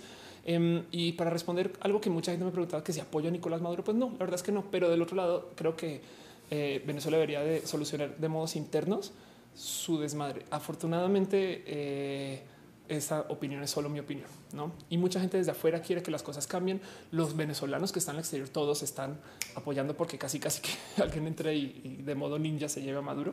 Em, que está, yo creo que bien, hay gente muy pasional con esto y todo lo que quiero decir es eh, esto está pasando, sépanlo, díganme ustedes cómo se sienten o qué opinan y por dónde lo llevan, ¿no? Pero bueno, Está Analia Martínez pregunta por Matú. Matú está fuera de límites. Yo no sé exactamente por qué. Dale Caro dice que el problema es para todo el continente, no solo para los países cercanos. Entonces yo creo que en eso también tienes toda la razón y no lo tomo en cuenta a la hora de decir que esto lo debería solucionar Venezuela internamente. También podría argumentar eh, que lo llevan tratando de solucionar internamente por mucho tiempo y ya simplemente no se dio una solución. Entonces igual y también ya es hora de que lleguen desde afuera y sienten a Venezuela y le digan, a ver, chaval, así son las cosas, ¿no? Pero bueno, este... Dani Flores dice: Debería recomendar libros que ya leí. Llámame por tu nombre. Sí, debería un día pasarme por mis libros y hacer eso. Quizás lo pongo en Instagram o algo así. Tienes un punto muy bonito. Em, dice Jem Jem Maduro y Duque, ¿cuál más payaso? Pues sí, pero pues, a fin de cuentas son los presidentes, entonces también es lo que hay, ¿no? O sea, no puedes ignorar que ahí están. Así las cosas. Este y ya. Lo último que tengo para ustedes, eh, no más por dejarlo en dicho, eh, también en, esta sección que se llama Ophelia les explica eh, o se explica cosas que tuiteó. Esto yo creo que cada, cada semana digo esto, yo sé, pero esto puede quizás ser ahora mi nuevo tweet más viral de todos. Y este sí que explotó, vaya, hasta lo puse en varias redes sociales. Em, y es que de repente me recordé que tenía una amiga que me hablaba todo el día de cómo jugaba con Mercurio cuando era chiquita. No, yo sí de perdón, porque lo primero que aprendes acerca del Mercurio eh, cuando tratas con Mercurio en clase de ciencias es que es tóxico. entonces me decían, no, yo me lo ponía en la mano y entonces jugaba con él y lo veía y, no sé, yo así de es neta que esto está pasando. Entonces esto explotó. Em, justo Ana, que está en el chat, eh, a ver si aparece el tweet muy rápidamente, pero pues Ana dice y aún así sobrevivimos, que me parece un modo muy válido de verlo. Eh, salió gente a, a aventar su odio millennial porque salió pues uy, sí, y hoy en día no se puede hacer nada, no? Y alguien dice, pues güey, imagínense cómo éramos de rudos antes que podemos hacer esto y podemos andar por la vida sin cinturón de seguridad y no nos pasó nada. Y yo así, pues sí, perdón, pero pues miren, mi hermana tiene este, una reconstrucción facial por un accidente de coche por no tener cinturón de seguridad. Entonces no me parece tan chido eso. Aquí está el tweet de Ana. Este, ¿qué pasó? Eh, y el cuento es que eh, creo yo que esto me asombra. La verdad es que sí, en última sí, sí sobrevivimos, ¿no? Y aquí estamos. Vamos para dejarlo en claro. Vamos a ver si lo tengo por acá. A ver, Mercurio. Vamos a ver, Mercurio tóxico. Seguro sale una banda. aquí está. Eh, el mercurio y la salud, nomás por dejarles aquí en claro. El mercurio es un elemento que está presente en forma natural aire, agua y los suelos. Em, me sorprendió mucho que me decían que en México lo vendían a nivel de hasta en los collares. La exposición al mercurio, incluso a pequeñas cantidades, puede causar graves problemas de salud. Es peligroso para el desarrollo intrauterino en las primeras etapas de vida. Puede ser tóxico para los sistemas nervioso e inmunitario, el aparato digestivo, la piel, los pulmones, los riñones, los ojos. Y luego me parece muy responsable como lo ponen acá. El metilmercurio es muy diferente del etilmercurio. Este se utiliza como conservante algunas vacunas, porque esto es justo de paso el, el por qué la gente que está en contra de las vacunas dice que no se debería de vacunar a nadie por culpa del literal este eh, un componente que tiene mercurio. Y, y, ahora resulta que ahí sí es tóxico, no? Hay mucho que hablar de eso, pero pues solamente les quería compartir eso. Es como jugaron ustedes con mercurio en algún momento a todas estas. Este Obed dice nunca me lees. ¿Qué dijiste, Obed? a ver, vamos, vamos a scrollear un poquito. Dice solo quieren capitalizar Venezuela, no quieren otra Cuba. Tienes un buen punto con eso. Tienes toda la razón hablando de Venezuela y este tema. Eh, Nani Vélez dice que se tiene que ir. Besitos. Nani, vaya, descánsele. Oscar Osuna dice que México no había clases de ciencias porque México. Mira, te voy a decir algo. También me escribieron muchas personas para decir que en Colombia también pasaba y que en Argentina tan bueno. Argentina no, eh, pero sí me dijeron que en Perú. Eh, Dani Roche dice solo el 10% de los estudiantes se gradúan. y dice este claro que gracias a los mercurios tóxicos con su éxito, entonces somos niños rata. pues sí, entonces eso es lo último que tengo para hoy acerca de cosas que pasaron esta semana. Nomás me quería explicar un poquito de eso. La verdad es que me sorprende porque yo nunca jugué con Mercurio. Ahora no sé si, si cambié por eso. Igual y transicioné, me explico. O sea, quién quita. Pero ya, Estefanía Paranoia dice: Yo jugaba escuchando Mercurio. Alancho dice: Yo tengo Galio, a veces me lo pongo en la mano ya que se derrite el metal con el calor corporal y no es tóxico. Galio, ándale. Magarago dice sobre el Mercurio. Es ridículo que hoy todavía gente me escribiera diciendo, pero ¿por qué? ¿Qué, tiene? Y yo así, ¿cómo que qué tiene, güey? Ve, entérate. Y así las cosas. Azul Chocolate dice yo rompía termómetros de niño para jugar con Mercurio. No manches, güey. ¿Qué les pasa? Se me hace dice a mí me lo dio el dentista. Mi hermano se lo comió y me quitó el mío. Tu hermano, ok. me explotó los sesos, güey. En dice creo que no viste el abrazo de Dani. No, no vi el abrazo de Dani. Este vamos a un poquito scroll porque si hubo un abrazo. Ah, vi un abrazo de Dani Roches y perdón. Gracias, piñas para ti. Piñas para ti, Dani. Gracias por hacérmelo buscar. Sara Magali dice mi exnovia también es tóxica y la amaba. Ahí ya pagué todo ya. Adiós con eso. Y dice Dale Caro, o sea, como Mercurio era un grupo de los 90, un boy band en español. Derek Barrios dice muchos países están aprovechando la situación en Venezuela. Totalmente de acuerdo. De hecho, a ver, Derek, nomás para volver rápido a ese tema, eso es el problema de tener un gobierno débil, que la gente te usa porque, porque Venezuela es un país que tiene mucho potencial para muchas cosas. Aparte de que, sabes, es que no estamos discutiendo de Venezuela de agrapa, es porque tiene, no es, es como pues, para la gente que se siente mal con Venezuela y demás es eso es lo que pasa cuando no tienes una como fortaleza interior que te defienda, ¿no? Luis M. Torres dice los efectos del mercurio en nuestra infancia es bisexual. ¿Qué te pasa? A María dice eh, Daniel Cuadi tiene un video súper bonito para las antivacunas. Eh, Murci dice yo tampoco jugué con mercurio y también transicioné. Ya ves, a lo mejor, a lo mejor la gente que jugó con mercurio no transicionó, hubieran transicionado. Alejandro Medina dice estaba en consulta con mi pediatra y se rompió el termómetro. El doctor me ayudó a levantar el mercurio para jugar con él. ¿Qué les pasa? Pues bueno, en fin, este mm, Quiero nomás entonces pasar eh, ahora sí formalmente a nuestra eh, rapidísima sección de ciencia y tecnología. Vamos a seguir con los temas de hoy. Eh, y, pues para eso, pues como les había dicho, vamos para lo que por lo próximo lo que viene. Llevamos casi dos horas al aire, entonces creo que es hora y momento de hacer esto. Em, hay mucho que hablar en el tema de ciencia en particular, pero si les voy a decir algo, si usted cree, si usted cree que usted tuvo una educación que le dejó jugar con el mercurio. Me gocé mucho este tweet de este. No, esto no es la guitarra. Este tweet de Raúl Ramírez y Sopixel amigo de paso que me tengo mucho cariño que dice esos niños de ahora yo los dos se le ponía una frutzi a la llanta de mi bicicleta para que sonara como moto y me sentía realizado. Y la noticia es esta. Un adolescente de 12 años crea un reactor de fusión nuclear en su propia casa con elementos comprados en el Internet. Primero que todo, em, quería hablar de esta nota en particular porque esta excesivamente sensacionalizada. Entonces, pues si bien la verdad es que lo que hizo el niño sí está bien pinches chido. Y entonces esta es la historia de este chamaco que se llama Jackson Oswald, em, quien sí, pues construyó una cosa que se llama un fusor. Ok, entonces, ¿qué es un fusor, Ophelia? Pues un fusor básicamente es un sistema de manipulación, este, si quieren verlo, de energía nuclear. Em, este, a ver, aquí está. Vamos a ver si lo encontramos en español. Aquí está, aquí está el fusor. Es un recipiente, instrumento que sirve para fundir. Ok, madre mía. Que vean esto, vean Wikipedia en español. Un instrumento que sirve para fundir. Wikipedia en inglés. este Fuser device, un dispositivo que usa un campo eléctrico, caray, perdón, caray, caray, caray, un campo eléctrico para calentar iones para llevarlos a condiciones donde se pueda dar la, fusión nuclear. es de científicos que hablan español, por favor. Bueno, debería hacerlo yo. Entonces, el caso es que este eso es lo que es un fusor. Es básicamente la manipulación para que cierto modo puedas llevar eh, eh, químicos para que se dé la fusión nuclear. Esto es muy importante dejar en claro que sigue siendo trabajo este, eh, nuclear, sí, pero no es necesariamente la construcción de una pequeña planta nuclear de casa. Primero que todo porque es súper ilegal. Entonces hay una historia en particular que ya tiene yo creo que unos 10 años acerca de una persona que se llama David Hahn. David Hahn era un Boy Scout que eh, por medio de buscar químicos en una cantidad de lugares, entiéndase, me acuerdo que eh, más, si mal no recuerdo, eh, levantaba los químicos que se encontraban en los detectores de humo. Em, él siendo un Boy Scout consiguió a las malas construir un reactor nuclear entonces, a la edad de 17 años, siendo un scout de la Organización de los Boy Scouts de los Estados Unidos, han realizado sus experimentos en secreto en un patio trasero en la casa de su madre y no tuvo éxito en crear un reactor nuclear, este, porque en lo que estaba haciendo su construcción atrajo la atención de la policía local, quienes encontraron materiales radioactivos en el maletero de su auto. Em, Y tanto así que justo la limpieza se tuvo que hacer por agencias dedicadas a la limpieza de ítems nucleares y demás. Eh, y, fue todo un tema. Entonces un chamaco de 17 años que trató de construir eh, un reactor nuclear y medio no la logró, pero, pero sí logró conseguir este que se dé no más como fusión en casa, si lo quieren ver así. Em, y luego está la otra historia de otra persona que se llama Taylor Wilson. Taylor Wilson fue la inspiración del chamaco de hoy. Taylor Wilson.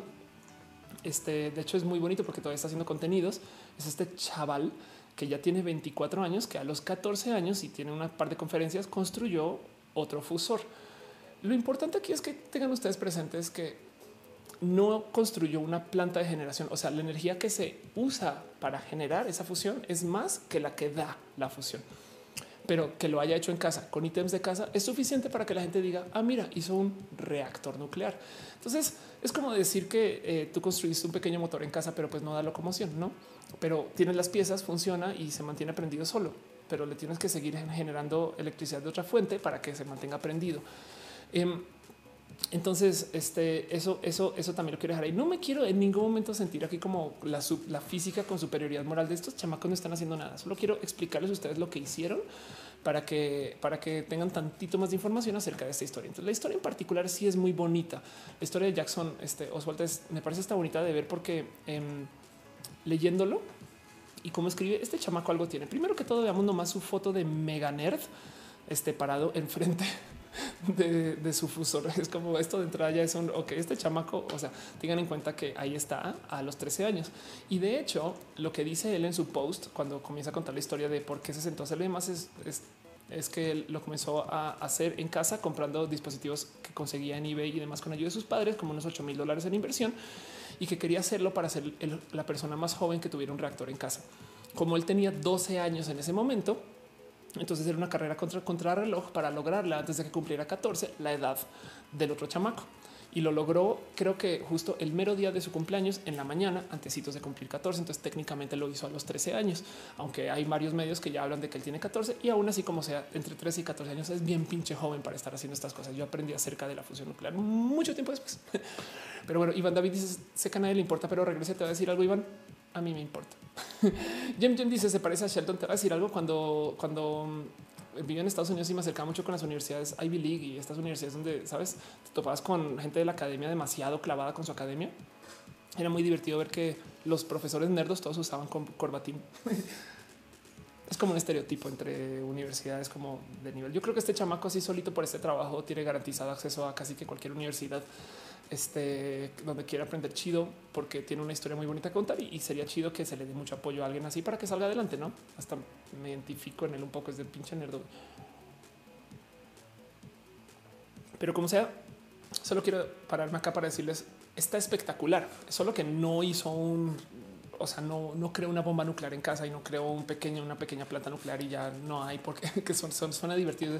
CFE, chinga tu madre, no?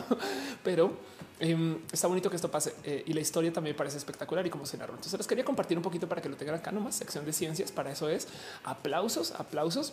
Em, leyéndolo, leyendo y cómo escribe, estoy casi segura que esto lo escribió él, pero literal dice pues cuando yo fui a algún lugar, yo todo lo que podía pensar era que pues que quería ir a casa y pues podía jugar videojuegos, pero pues un día me percaté que no sé, me dio una epifanía que pues si yo podía ser la mejor persona para pues, cualquier videojuego, pero al final de cuentas eso no significa nada, ¿no? Entonces yo decidí que en el gran esquema de las cosas, pues los videojuegos realmente no me importan tanto y entonces me fui a la cosa más cercana que hay a los videojuegos en vida real, la ciencia.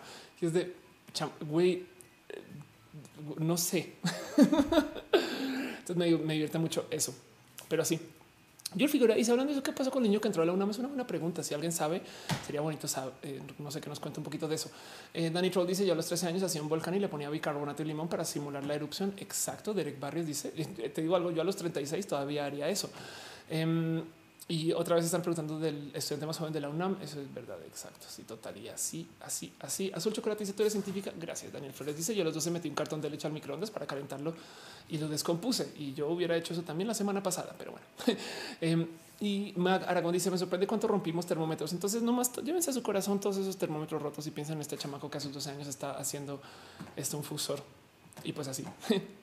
Entonces, pues bueno, estamos hablando un poquito de ciencia y tecnología, cosas que pasaron y así. Eh, nomás quiero hacer también una pequeña mención también de otra nota. Dejo con ustedes el qué piensan ustedes de este chamaco. Les interesaría conocer un chamaco así. Es, es como es raro. Me da un poco de lástima que hay algo de la vida. Miren, yo me gradué muy joven de todo. Yo no fui una niña o niño en ese entonces superdotado. La verdad, yo más bien era una persona muy try hard. Eh, yo me gradué a los 24 de mi maestría y yo siempre me relacionaba con gente mayor que yo fue un raro modo de crecer también porque tenía una hermana mayor y sus amigos eran mis amigos y, y así era la cosa. Hoy en día me gozo mucho que la gente como que no me adivina la edad y entonces estoy en este raro y bonito momento de la transición que pasa mucho cuando eres trans, tus facciones se suavizan, la piel se suaviza, entonces la gente piensa que tienen una edad diferente, ¿no? Y, y me cuesta mucho toparme con gente que me diga, no sé si es que están siendo muy amables conmigo o si es verdad, pero vamos a asumir, vamos a guardar mi, este, mi impostor en el cajón dos segunditos y digamos que si es una realidad, este, entonces pues me están diciendo que soy una persona que a duras penas tiene 30 años, ¿no? Y en eso entonces me gozo mucho que ahora la gente con la que me relaciono todos son menores, porque toda mi vida era hablando con personas mayores. Me explico, yo a los 24 ya estaba hablando con gente que estaba a mis 30, no al revés, qué divertido. Y entonces eh, eh, como que me gozo mucho el haber sido, digamos, este niño precoz, si lo quieren ver así como desarrollo precoz. Y aún así, aún así me da como un poquito de hay algo que ese niño puede que no viva si se avienta desde ya a ser esa persona, no? Pero pues quién soy yo? No tengo niños. Entonces, pues qué piensan ustedes de eso? Alexis Jiménez dice es compañero mío en la Facultad de Ciencias. De vez en cuando lo sigo viendo rondando por la facultad. Sus padres lo acompañan. Es una gran inspiración. Solo no sea ciencia cierta, sea ciencia cierta, que también le va, que es una ironía porque estás en la facultad de ciencias. Eh, para Iván Aguilar dice: Por fin estoy en un vivo. El otro día estaba escuchando todo lo que sufres por mejorar la calidad del video. Me sentí mal porque siempre te escucho en podcast y no te veo. No te preocupes. Le sufro mucho porque te mantengo, porque tengo un super yo muy rudo. Este azul chocolate dice siempre quise ser súper dotado. Mi coeficiente intelectual es un poquito mayor al promedio, pero siempre he querido más. Ten en cuenta que es muy normal sobre representar tu coeficiente intelectual. Eh, y aún así el coeficiente intelectual no es una real medida de inteligencia. De hecho, si algo he aprendido en mi vida reciente es que hay gente súper lista que no se considera lista. Eh, y es porque cuando vives en la diversidad, tanto que hablo de Star Trek, a mí Star Trek me ha enseñado y yo me he sentado a autoenseñarme la lección que todo el mundo tiene algo de bonito que compartir. Hay gente que todo el mundo da por idiota, pero vas y te asomas y aún así algo aprendió, algo comparte y algo sabe que tú no. Eh, y por ejemplo, la gente que es emocionalmente inteligente, mis respetos, porque trabajar con las emociones es lidiar con cosas que no se presentan normalmente desde lo racional. Así que hay mucho que hay detrás de eh, lo que podría ser una inteligencia y la coeficiencia intelectual no es el único modo de ser inteligente. Hay gente que de verdad sabe muy bien cómo llevar su corazón, comunicarse. Hay gente que sabe armar estrategias de cómo relacionarse con gente. Y, entonces te comparto una historia. Cuando yo estaba en el colegio, cuenta que en Colombia es colegio hasta que te vas de una vez a la universidad. Entonces son 12 años de ver las mismas personas. Me acuerdo de tener un compañero que era muy, muy malo para lo académico, era horriblemente malo para lo académico. Y él era esta típica persona que yo como nerdo de ese entonces, como que pues, hoy en día voy a decir discriminaba, pero pues pensaba mal de él porque decía, güey, haz tu pinche tarea. O sea, yo le estoy haciendo porque tú no. Entonces yo siempre tenía notado este, este güey le ir re mal en su vida. Ay, este, este güey le re mal en su vida. Y entonces eh, cuando segundos parpadeo porque tengo que hacer reset. Eso es que estoy haciendo actualización a la clona, entonces tengo algo en el ojo. Em, y me están enviando un mensaje desde Clona Headquarters. Eh, todo bien. Volviendo. Entonces yo pensaba que mi amigo eh, iba a ser horrible para la vida y, y, siempre pensaba que porque él no era una persona aplicada el colegio le iba a ir mal. La verdad es que le iba re bien porque como él no sabía ser buena persona para el colegio, conseguía que toda la gente le hiciera sus trabajos y hacía equipos de trabajo y conseguía que otras personas entregaran por él. Hoy en día maneja este, una empresa de modos espectaculares porque es una muy buena persona para hacer equipos. De hecho, ya trabajé para él y me gozo mucho ver cómo esto que yo pensaba era el, el, niño chiquito que pensaba que el que era aplicado desde lo académico le iba a salir adelante y darme cuenta que no tenía la razón. Entonces algo similar sucede. Tener tu coeficiente intelectual alto realmente no comunica que eres una persona inteligente, sabes? No siempre es una muy mala medida de inteligencia, de hecho, pero pues ahí, está, ahí existe y hay, hay, asociaciones de alta coeficiencia intelectual, está Mensa y este tipo de cosas que bien que te puedes ir a inscribir. Eh, me han invitado a ser parte de Mensa de paso eh, y para los colombianos, me, saben que Mensa, Mensa es que, es que la, la ironía de este del nombre Mensa que en Latinoamérica es eh, que es como se le dice a alguien que, que no tiene alto coeficiente intelectual, pero Mensa, este, para los que no saben, es la asociación de gente con alto coeficiente intelectual. ¿Es gente súper lista? No. ¿Es gente con, una, con un alto medio en la prueba de la coeficiencia intelectual? Sí. Entonces eso es mensa. Perdón, sepan todo. Dice Ana Baquedano, según Garner hay ocho tipos de inteligencia lingüística, musical, lógico, matemática, espacial, corporal, interpersonal, intrapersonal y naturalista. Anda, gracias. Entonces eso, todo eso, todo eso está ahí presente y quería justo platicar de eso. Em, dice Daniel Flores, hay gente que navega con bandeja de pendejo. Me gusta mucho que digas bandeja de pendejo. ¿Sabes que me había dicho alguna vez alguien acerca de las actrices que hacen papeles de tonta?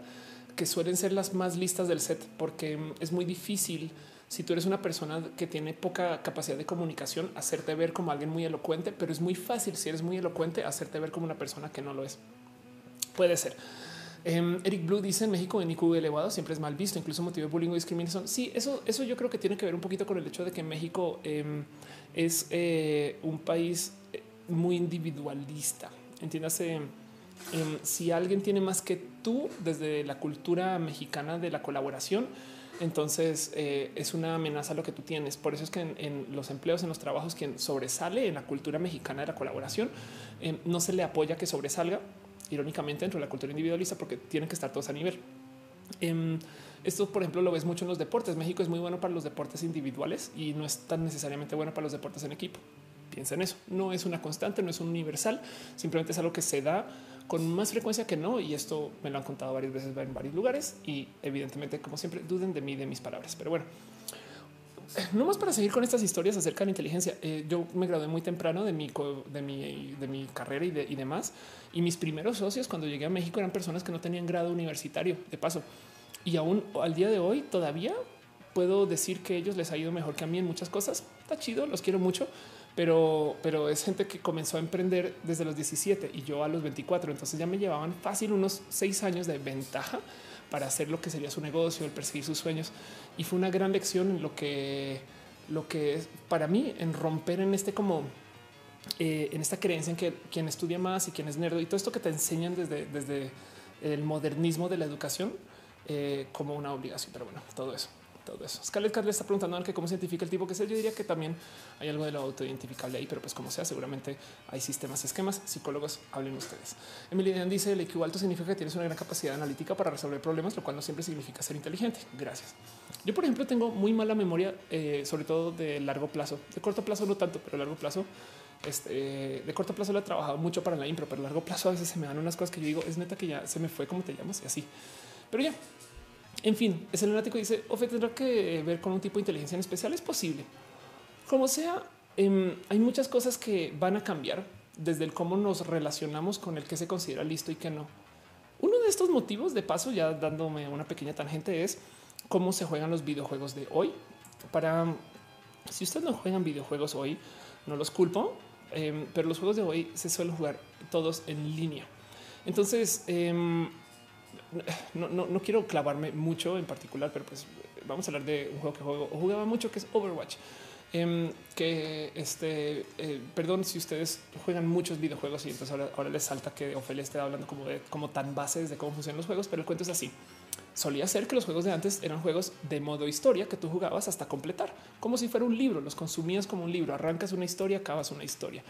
Y para mí, de hecho, es muy fácil ver una brecha generacional entre quien todavía quiere que los videojuegos sean solo así y le salta que se jueguen en línea. En línea los juegos son constantemente reiniciados y es más como jugar ajedrez, que se reinicia cuando se acaba la partida, se acabó y hay muchas personas. Hasta ahí vamos bien. Lo que cambió es que todos los juegos de hoy, aprovechando que tenemos el acceso al Internet y uso Overwatch como ejemplo, eh, maneja un esquema de personajes y sobre todo de roles. Entonces, eh, Overwatch es muy bueno para eso, por eso lo uso como ejemplo, pero yo sé que ustedes pueden tener sus juegos favoritos, cada quien con su propio gusto y como sea, pueden ver acá arriba, aquí están los roles delineados, tanque, daño, apoyo. que es un personaje de apoyo? De paso, para los que no saben, este, yo soy Main Mercy, este, por si no, de hecho, soy casi que güera por este personaje ahorita, porque comencé a jugar Overwatch y, me dio un chingo de celos el puta, quiero volver a ser güera, perdón. Pero bueno, como sea, em, los roles de apoyo no necesariamente están ahí para eh, llevar a la gente la victoria. Entonces juega un poquito como se juega, digamos, el soccer, que hay defensas, este, y que hay gente que está ahí solamente para hacer un rol en particular y no necesariamente están ahí para ser los protagónicos eh, para meter el gol. Hace sentido. Em, eh, y, eso, eso lo vives en los juegos en línea. Hoy Overwatch es muy bueno en esto porque Overwatch crea personajes con los cuales tú simpatizas y que tienen motivos dentro de su historia del por qué han de ser personajes de apoyo o de tanque o de daño y así. Esto para muchos puede ser solamente como un giro muy divertido en cómo se juegan los videojuegos de hoy, pero para mí es un cambio drástico en cómo se le está enseñando a la comunidad de chamacos y chamacas a colaborar. Porque los grandes jugadores de Overwatch no son necesariamente grandes porque sean muy buenos para lo que hacen, personas que se les suele llamar que son un carry porque llevan a todo el equipo a la victoria, sino son buenos porque pueden comunicar entonces, Overwatch, como los juegos, los juegos que se están jugando en línea hoy, le están enseñando a las generaciones de hoy a colaborar, a elegir personajes, a que si hay personajes que son protagonistas, pues igual y lo tuyo es ser un personaje secundario de apoyo para que las cosas sucedan. Esto me parece espectacular de ver porque de cierto modo es una nueva cultura que se está enseñando desde el consumo de contenidos a que no siempre tienes que entrar para protagonizar solía ser eh, que antes se daba en otros espacios, sobre todo en el juego, saben como que en el colegio, en el kinder, transición, estas cosas. Em, yo he aprendido con la vida que soy una persona, sobre todo ahorita que vivo como Ophelia, que soy una persona extrovertida. Eso a mí me sorprende un poco porque de niño chiquito yo siempre fui el niño tímido y ahora pues, ¿qué les digo? Hablo en el zócalo. Pero, por ejemplo, eh, yo y mi música y estas cosas que hago, pues yo toco guitarra, ¿no? Y, y, mis guitarras son, o sea, brillan, ¿no? Entonces, un día conocí a alguien que me decía, a mí me gustaría en una banda ser el bajista, porque entonces así siempre estoy sin estar. Y yo así de, ¿cómo no quieres ser la persona que más brilla de, sabes? O sea, entonces yo pensaba, claro, es que esta es como tu naturaleza, Ofelia, de pues, ser persona extrovertida, que tú quieres guitarra, lead y cantar. No es como claro que por supuesto que quieres estar al frente, porque así te formaste como, como desde tu aprendizaje de ser Ofelia y me queda claro que no todo el mundo es para eso y me queda claro que pues, por ejemplo en Overwatch yo juego support entonces tampoco es que sea siempre así esta persona tan como pesada decir yo vengo aquí a mandar ¿eh? o sea les digo desde ya que pues perdón quiten porque yo, yo soy la más alta ¿eh? entonces sepan la más buena también entonces sepanlo no güey em, yo sé que también eh, hay, que ceder en muchas situaciones y es justo traigo el sí puesto por eso, porque es como mi, o sea, entiendo en cuándo hay que entregar, cuándo no, cuándo hay que atender, cuándo hay que escuchar, cuándo hay que poner y cuándo hay que dejar que se ponga. Em, y no siempre funciona, pero pues como sea, esto se está, dando justo desde el cómo estamos colaborando hoy. Entonces, em, es parte del por qué me gozo mucho eh, el, cómo la gente se está desarrollando ahorita. Y pasa algo similar con el tema de las inteligencias. Entonces estamos hablando de cómo tener alto coeficiente intelectual es una pista de ser un modo de persona, pues sí, pero la vida se trata de roles y de encajar en un sistema específico donde tenemos que colaborar le auguro bonitas situaciones a los emprendedores del futuro que ahorita se están creando con videojuegos que se juegan en línea, que aprenderán a trabajar en equipo de modos que a nosotros no nos tocó. Y me encantaría de ver que eso se solucione también, por ejemplo, en México, no? Porque dices que, que sobresale, no? Porque ese tipo de cosas. ¿A qué dice que soy una inmersia agresiva? Sí, ¿eh? eso es verdad. Yo, yo, yo suelo ser una persona, este, pues, como me lo han dicho muchas veces, que soy una mujer fálica. Pero ya, Alan Vargas dice la que tenga más peróxido, la líder. ¿eh? Así las cosas. Chris dice que si juego League of Legends, no. Eh, Figueroa dice hablando de cositas pocos poco conocidas y emprendimientos. Ándale. Iván David dice recomiendan Overwatch. Recomiendo Overwatch. Sí. Iván Aguilar dice Main Mercy Team Healer. Sí. Este me gozo mucho mi, mi, vida este comercio. De hecho, dejé de jugar videojuegos por entrar la música, pero pues quería hablar de eso nomás por encima. Y Revionet dice que hay que nerfear a off. Puede que sí. ¿Qué les digo? Me gozo mucho esta persona. Bueno, Vámonos con el próximo tema, el último tema que tengo en Ofelia, con, controlate. Güey, es que si les mostrara qué tan al límite está la cámara para que le esté dando golpecitos así. Perdón. Volviendo al show. Este vamos al próximo tema tecnología y ciencia en particular. Eh, esto es nomás les quiero hacer una mención. Esto, esto lo pone Carlos Duarte, em, quien este es más. Vamos a Carlos Duarte, México, espacio. Vamos a hablar primero acerca de Carlos Duarte, eh, porque quiero que ustedes sepan quién es. Eh, Carlos Duarte está en la este, Agencia Espacial Mexicana. Que dice coordinación, eh, coordinación General de Formación de Capital Humano en el campo espacial. Entonces estamos hablando del mismo Carlos Duarte. Espero que sí, espero que sí. Si no es, perdón, pero pues como sea, es la misma persona que está tuiteando aquí este Carlos con K. Y entonces tuitea una cantidad de noticias del tema de ciencia y tecnología. Espero que sea el mismo Carlos Duarte, pero como sea, básicamente casi segura que tiene que ser el mismo. Em, y el cuento es que está pasando esta noticia acerca de una misión espacial 100% mexicana eh, de un pequeño mini satélite. Primero que todo, suena. Hay gente que me dice, Uy, es que pues, es un trabajo pequeño. No es un trabajo pequeño. Lanzar cosas al espacio es pinches caro, güey. Y con la tecnología de hoy, los satélites pueden ser muy pequeños. Eh, entonces, hay mucho trabajo y está sucediendo acá justo en la Agencia Espacial Estadounidense, eh, pero de todos modos está desarrollando este en México. Entonces, aquí está eh, Andrés Martínez, nacido en Jolutla, Morelos. Vamos a leer esto. No, caray, chingada Este no me salgo de full screen. Aquí estás. Ok, ya estás. Em, ahí vas. Entonces, Andrés Martínez a los 10 años emigró con su familia a Estados Unidos, ejecutivo de programas espaciales en televisión de sistemas avanzados de la exploración de la Oficina Central de la NASA. Vuelve ocho veces al año a México a liderar el equipo que tiene por objetivo poner en órbita un nanosatélite desarrollado 100% por estudiantes, estudiantes mexicanos. Una misión que no sería posible si no contara con la ayuda de José Hernández, Astro José, por si no lo conocen, quien es una persona súper chida, quien está por cumplir 10 años de haber viajado al espacio en la misión 128 de la NASA cuando todavía existía el Space Shuttle. Pero bueno, entonces ahí les dejo la noticia para que sepan que eso está pasando. Misión Espacial 100% mexicana. No sé si ustedes sepan, conozcan, conozcan o tengan a estas personas presentes, pero si no, entérense que eso está pasando. Por eso lo tengo nomás como una pequeña convención de lado, pero pues está lo último que tengo en tecnología y ciencias para ustedes. Y Adal Pato está diciendo que Moire para manquear usa Bastion. Están hablando de Overwatch todavía. Eh, Main Moire y esas cosas. Pues sí, Brian Cooper dice eh, eso mismo de compartir y de llevar esas cosas. Se ven Call of Duty total, total. El que Shikana dice que se baja el sonido. Eh, es que más bien yo me estoy moviendo y la música de fondo es muy variable. Entonces tengo que arreglar eso. Pero ya Lady Excel dice, hablemos de cosas importantes. ¿Cuáles son los requerimientos del sindicato para que me vuelva a trabajar? Ahorita cuando cierre el show voy por él, porque está dormido. Entonces, este, ni modo, no tengo cómo llamarlo y sin pararme de acá, básicamente. Pero bueno, vamos a nuestra última sección, la sección que se llama Hablemos de este, vida eh, y lo LGBT. Em, y nomás quiero levantar eh, un tema en particular que me llamó la atención a lo largo de la semana, que me explotó los sesos que se esté dando a suceder. Y entonces, este, pues me parece un poco rudo que esto sea tema, pero pues bueno. Vamos a hablar un poquito acerca de los atletas trans.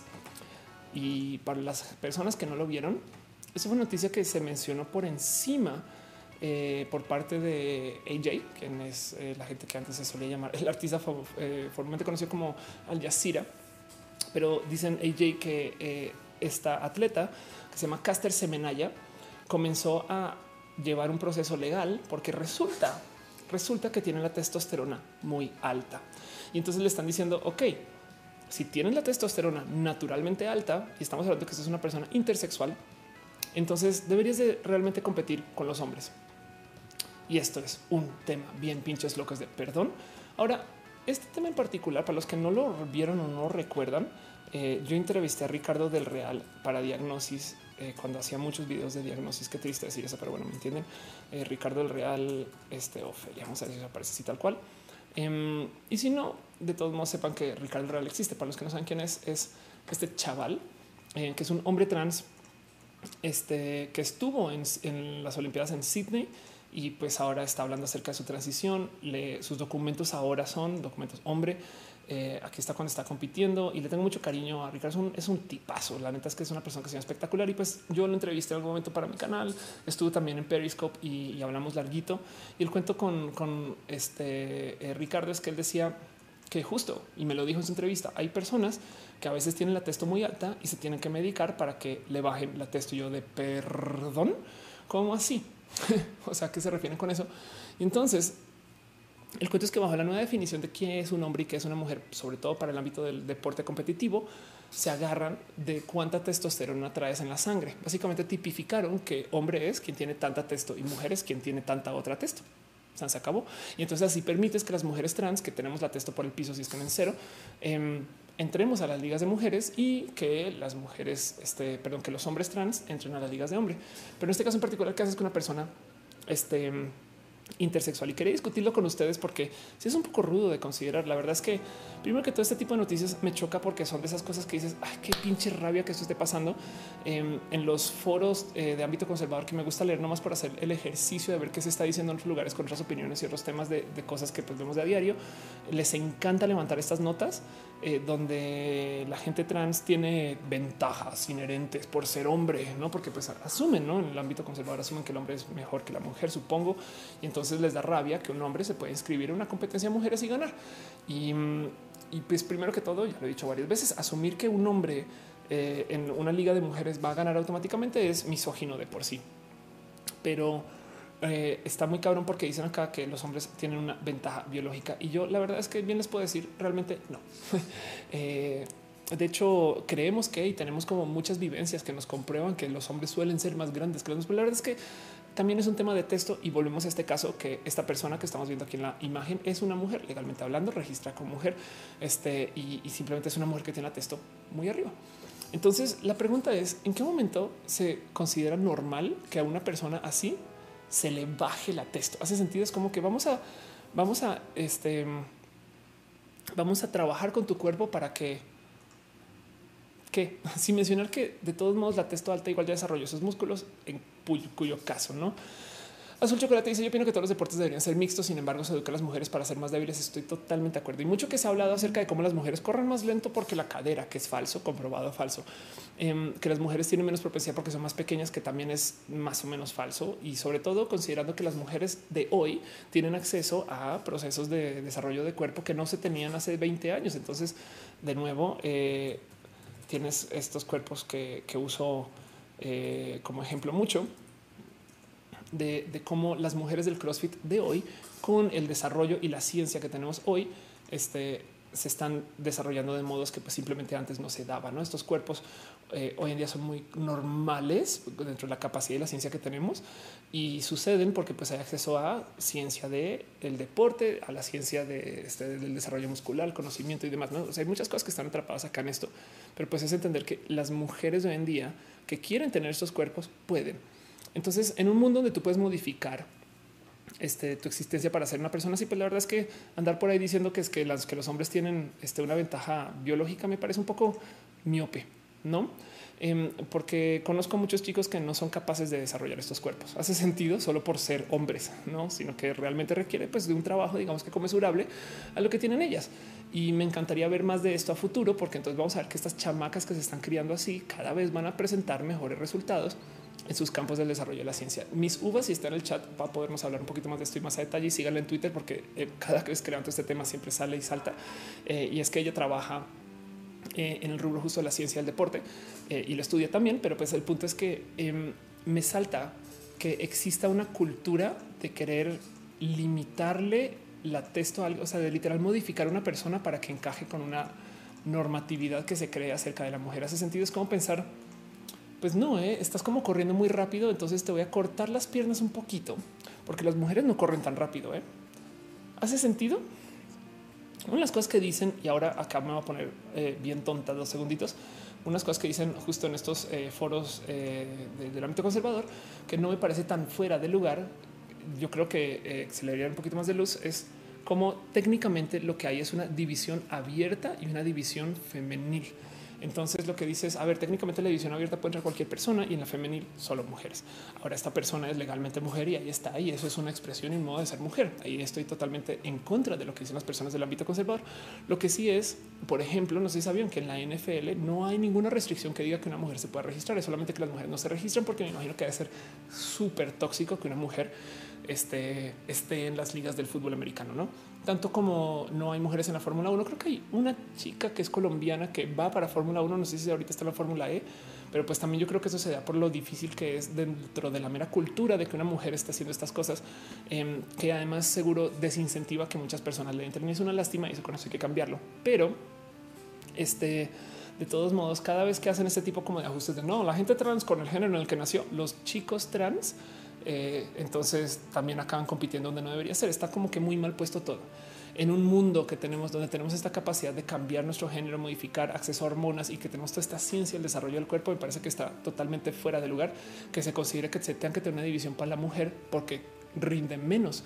Em, me gustaría pensar que quizás el futuro de esto es permitir que justo que sean todos abiertos y sean categorizados por brackets de tiempo o de rendimiento. Me explico pesas, pues nada, él o la que pueda levantar estas pesas. Entonces hay como liga A, liga B y liga C. Hace sentido en vez de hombres y mujeres y pensar que las mujeres siempre van a tener peores números que los hombres, que si bien estadísticamente ha sido así en algunos casos, hoy en día, y yo creo que cada vez será eh, menos presente, eh, se da eh, que, las mujeres de hoy se están desarrollando de modos que no existía hace 10 años. Piensen en eso. Entonces, espero que esto cambie. Le tengo mis apuestas puestas a que esto cambie.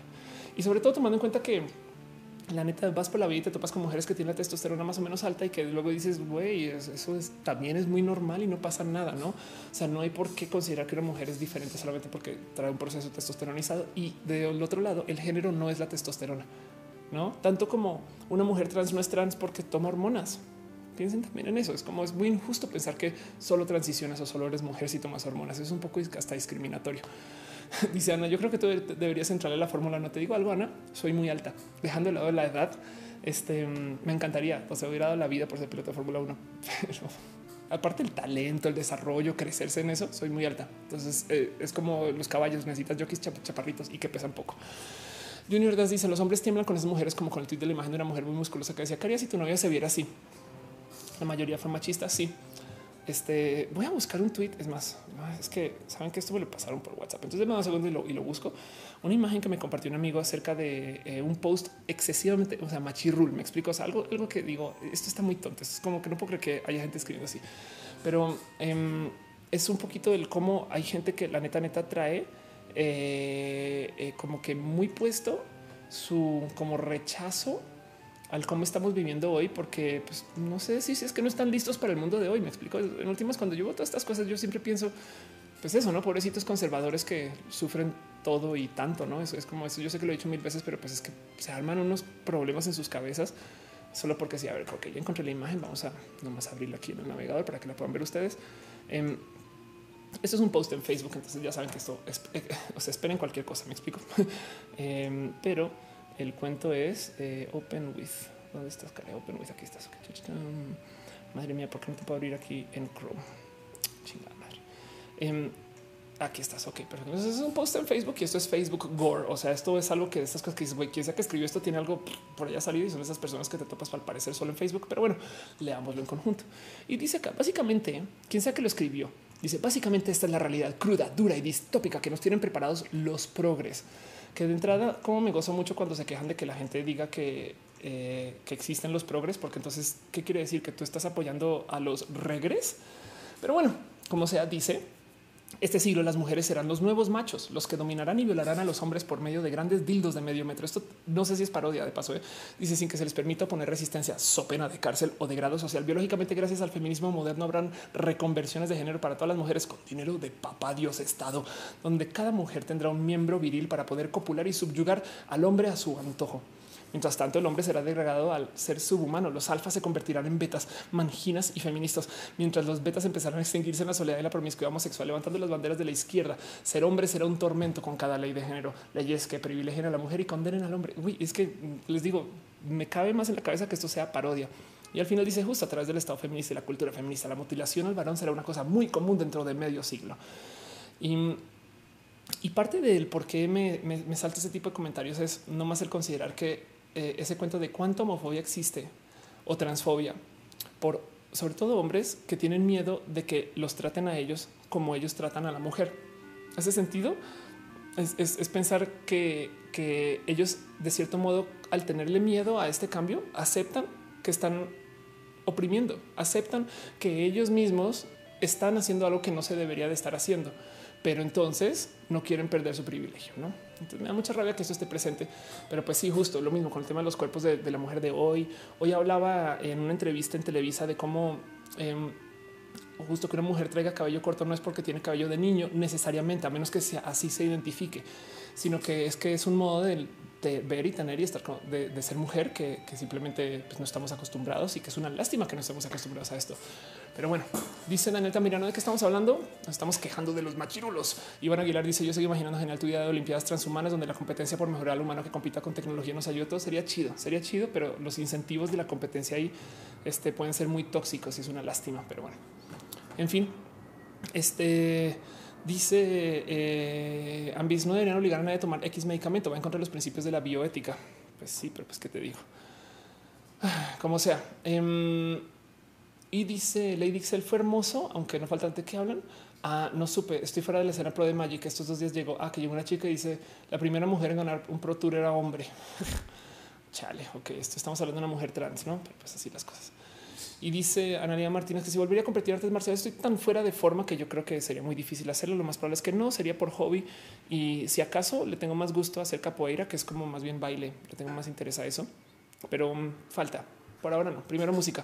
Dices que ese texto es, un programa. No sé quién es, me lo pasaron. Entonces la verdad es que estamos, estamos leyendo algo que bien puede ser fabricado. ¿no? O sea, de nuevo, recuerden que en este show, eh, eh, en todo lo que se discute en roja, duden de mí, duden de mí profundamente. O sea, yo no soy la realidad, yo soy solamente una bot. así las cosas. En fin, la última cosa que tengo para ustedes hoy para ir cerrando un poquito el show, porque llevamos dos horas 46 minutos al aire. Em, es nomás un video, un poquito de promoción de algo que eh, estuve haciendo yo y que fui parte de, pero pues quiero que sepan que esto está pasando. Em, y, y, nomás quiero compartirles a ustedes para ver si me pueden dar una mano para compartir. Esto debe haber estado en la parte de la autopromoción, pero lo dejas para el mero final porque quiero cerrar con esto. Es lo último que tengo en temas del LGBT. Em, dejo con ustedes el qué sienten ustedes acerca de el que una mujer intersexual le pidan que se modifique su cuerpo para poder estar en la división de mujeres. Eh, porque se cree que las mujeres tienen que ser de un modo. ¿Qué opinan de eso? Déjenmelo saber y les voy contando un poquito de lo, de lo, próximo que tengo ya para cerrar el último tema de hoy. Nos vamos a preguntas. Em, este es un video que hice. La verdad es que fue una serie de videos con esto que se llama la Liga LGBT. La Liga LGBT básicamente es un grupo de Facebook de amigos que somos todos comunicadores LGBT, donde hay una cantidad de gente que estamos ahí y entonces muchos nombres que ustedes conocen, otros que no. Eh, de hecho, muchos que yo no conozco, pero pues bueno, como sea. El caso es que eh, están apoyando muchas personas dentro de esta son, son llamada Liga Em, las leyes que quieren ilegalizar las ecosig. Las ecosig son las terapias de conversión. Que de paso, ¿qué es una terapia de conversión? Si sus papás les dijeron a ustedes, oye, deberías de ver un psicólogo para curarte lo homosexual, eso es una terapia de conversión. Créanlo o no, hay terapeutas que se hacen llamar doctores o se hacen llamar psicólogos que le ordenan a las mujeres violaciones correctivas para que ya no sean lesbianas. Entonces eso también es parte de las terapias de conversión y sobre decir que este cuento de te vamos a mandar un campo de estudio para que estés en una casa, en un rancho donde vas a rezar hasta que te, te quiten todo eso. Todo eso son las terapias de conversión y como sea. les comparto esto porque mm, por parte de la liga, sobre todo, esto, es por parte de Jack, pero bueno, no, levantamos este aquí en materia la que está, em, estamos tratando de levantar testimonios. Bueno, están tratando de levantar testimonios. Yo fui parte de esta campaña. Eh, se grabó en mi casa, de hecho, este, con esta misma camarita con la que se está haciendo el show. Lo edité yo pero em, nada, se, quiso, se quieren levantar testimonios eh, de las terapias de conversión. Entonces, si ustedes pasaron por alguna terapia de conversión, si ustedes saben de alguien que ha pasado por una terapia de conversión, si ustedes tienen un amigo, un primo, un abuelo o alguien que, que tenga información de esto, les quisiera pedir desde el fondo de mi corazón que pongan su historia ahí. Es anónimo, lo pueden escribir desde un Gmail abierto para esto, no se preocupen, pero están buscando historias y, sería bonito poder reunir un chingo de estas porque esto es lo que luego se va a usar para apoyar las leyes. Me explico a la hora que se vayan a presentar estas leyes contra este, sus debidos ámbitos de gobierno, quien sea que lo vaya a atender, vale la pena llegar y decir, oigan, este sepan que esta historia pasó en Aguascalientes y sepan que esta historia pasó en Monterrey y esto está pasando en la Ciudad de México. No, entonces se los dejo ahí. Es el último tema que tengo hoy para ustedes antes de cerrar. Em, y, dice, dice Ana, acabo de descubrir que ECOSIG significa esfuerzos para corregir orientación sexual e identidad de género. Sí, de hecho, y se tarde mil años en cacharlo, a mí me choca, me choca el nombre porque ECOSIG justo es una palabra que nunca has escuchado en tu vida. Es una terapia de conversión, se acabó. Pero pues como como no se le quiere dar lugar de terapia a lo que no lo es, entonces se inventaron ese tema y hay cosas que no me explico. O sea, quien, se inventó el término ecociclo que decía, porque así me lo comunican en su momento, es un es que si decimos terapias de conversión, habrá quien dice, pues si es una terapia, pues es que no, no es una terapia, es una ecosiga. Entonces es una palabra nueva, pero pues así las cosas. En fin, ahí les dejo. Este dice Junior, da se me hacía, conocía la edición. Sí, ¿eh? este, pues así las cosas que les digo y todo se hizo en un día. Entonces, así dice David va que va a abrir la liga de los hombres bajitos. Exacto. Kiwi dice que eh, cosas para corregir qué horror. Totalmente de acuerdo, totalmente de acuerdo con eso. Es como qué rabia que esto pase. Pero bueno, este dice eh, Dani Roche. Eh, personalmente pasé por un exorcismo como ecosigue. Existe demasiado tema dentro de la iglesia. Gracias. Sí, pues Dani, si te interesa tu testimonio vale. Si saben de alguien, así sea cosas como mi mamá me dijo que viera un psicólogo, me explico, y el psicólogo se llama Luis González y está aquí. es, es, como la gente no denuncia estas cosas. Entonces no les miento. Hay quien dice no suceden las ecosigues de no mamen. Todos sabemos de alguien que ha pasado por algo y por eso están tratando de levantar estas historias. Y con eso cierro el tema y vamos a nuestra última sección del día de hoy. Esta sección bonita que yo llamo de puro de puro corazón. Pregúntelo, Ophelia. Pregúntelo, Ophelia, de lo que sea que usted traiga en su corazón. Y vamos a hablar un poquito acerca de todo lo que ustedes quieran hablar de mí. Pero bueno, así que miren, me pongo a su disposición. Oli. Cuéntenme de ustedes. Gracias a la gente que, eh, gracias a la gente que se ha suscrito hoy. Es decir, y, pues dejo con ustedes el si me pueden compartir datos y más. Recuerden que todo va con el mail. Eh, chido que me cuenten a mí, pero va con el mail. Les interesa. Soy Pet Club. Dice lo de las terapias de conversión suena a la escena del campamento chipeo en la peli de Locos Adams. Sí, justo así total. Aaron Javier dice que es un psicólogo total. Em, dice Caro que hay un comentario de arriba eh, que es una pregunta. Emilia Dayan dice algún consejo. Wow, ok, ok. Entonces vamos con la primera pregunta. Emily Dayan 2010 dice salí del closet con mi madre, un closet trans hace tiempo. Sin embargo, ella lo ignoró, lo intentó evitar. Tuvimos una pequeña discusión donde salió el tema del apoyo que me ha dado. Básicamente le dije que yo no debería contestar esa pregunta, si no ella la podría contestar. Después de eso, hoy en la noche utilizó un término femenino para referirse a mí. Esto es un progreso. Sí, sí. Em, el tema de los padres es, eh, eh, mira, no más cosas que he aprendido yo de mi transición y no tiene que ser tu historia. Entonces también es, como solo te, lo digo desde mi lado. Cuando yo les comencé a mostrar a ellos que esto me hacía más fuerte y que, ser trans le añade en vez de que le quita a mi historia de vida, entonces ellos se sumaron con más celeridad a mí. En ese sentido, como que el verme bien para ellos se volvió como ah, chido. O sea, es otra persona. Me acuerdo que mi papá un día me dijo Ofelia está llena de cariño y Mauricio no. Así me lo dijo. Güey. Em, entonces es parte de no como que también la mitad del, por qué mi transición me ha ido como bien con mi familia es porque yo nunca me senté con ellos a darles es que esto es difícil, eso es complejo, ayúdame. Cuando la realidad es que sí lo es y sí lo era. O sea, salir del closet con ellos fue una pedida de ayuda. Aún así, no dejes que ellos determinen qué es tu alegría. No, o sea, también sal tú contigo, sé tú bien contigo y luego ellos llegarán si quieren llegar, no? Pero ya sé. Cada familia es diferente. Entonces, obviamente, así las cosas. Ana Vaca no dice que qué pienso de las mujeres que no se depilan las axilas. Me parece la cosa más sexy del mundo, pero pues eh, me gusta mucho la expresión de libertad que trae el tema de depilarse las axilas o no depilárselas. Me explico porque es una, es una, es como em, tengo una amiga trans que paquetea. Yo creo que este cuento ya lo he contado acá varias veces. O sea, literal anda por ahí, se le ve el paquete. Cuando se pone falda, le gusta remarcar que trae bulto. Hoy estaba en entrevista en Televisa y justo estaba hablando este, con Consuelo Duval y le estaba hablando acerca de ser una mujer trans lesbiana. Y entonces ella me dice, o sea, te la te quitaste, no? Así me señaló a los sanitales, te lo quitaste para luego buscar mujeres. ¿Qué te pasa? Y me volteé y le digo, no me he quitado nada, no? Em, y le explotó los sesos, no? Entonces, bueno, también con Duval del 68, si mal no estoy, creo que me lo dijo bien en el show. El caso es que, y eso es una persona chida de todos modos, pero es alguien que no estaba expuesta a este tipo de información. Y como sea, me acuerdo que cuando yo hablaba con mi amiga que paqueteaba, ella me decía, pues es que, que una mujer no paquetee es un estándar de belleza. No, e, e, entonces los estándares de belleza yo creo que se deben de cuestionar y cada quien con cómo se quiera llevar y, eso me parece chido y bonito de, verlo. Sobra decir que para el machirrul el pelito en la axila es este no es de esas mujeres feministas que no pues nada, güey, es como es un estándar de belleza y los estándares de belleza se deben de cuestionar de entrada. Es todavía parte del drag de la vida. Me parece lo máximo que eso pase.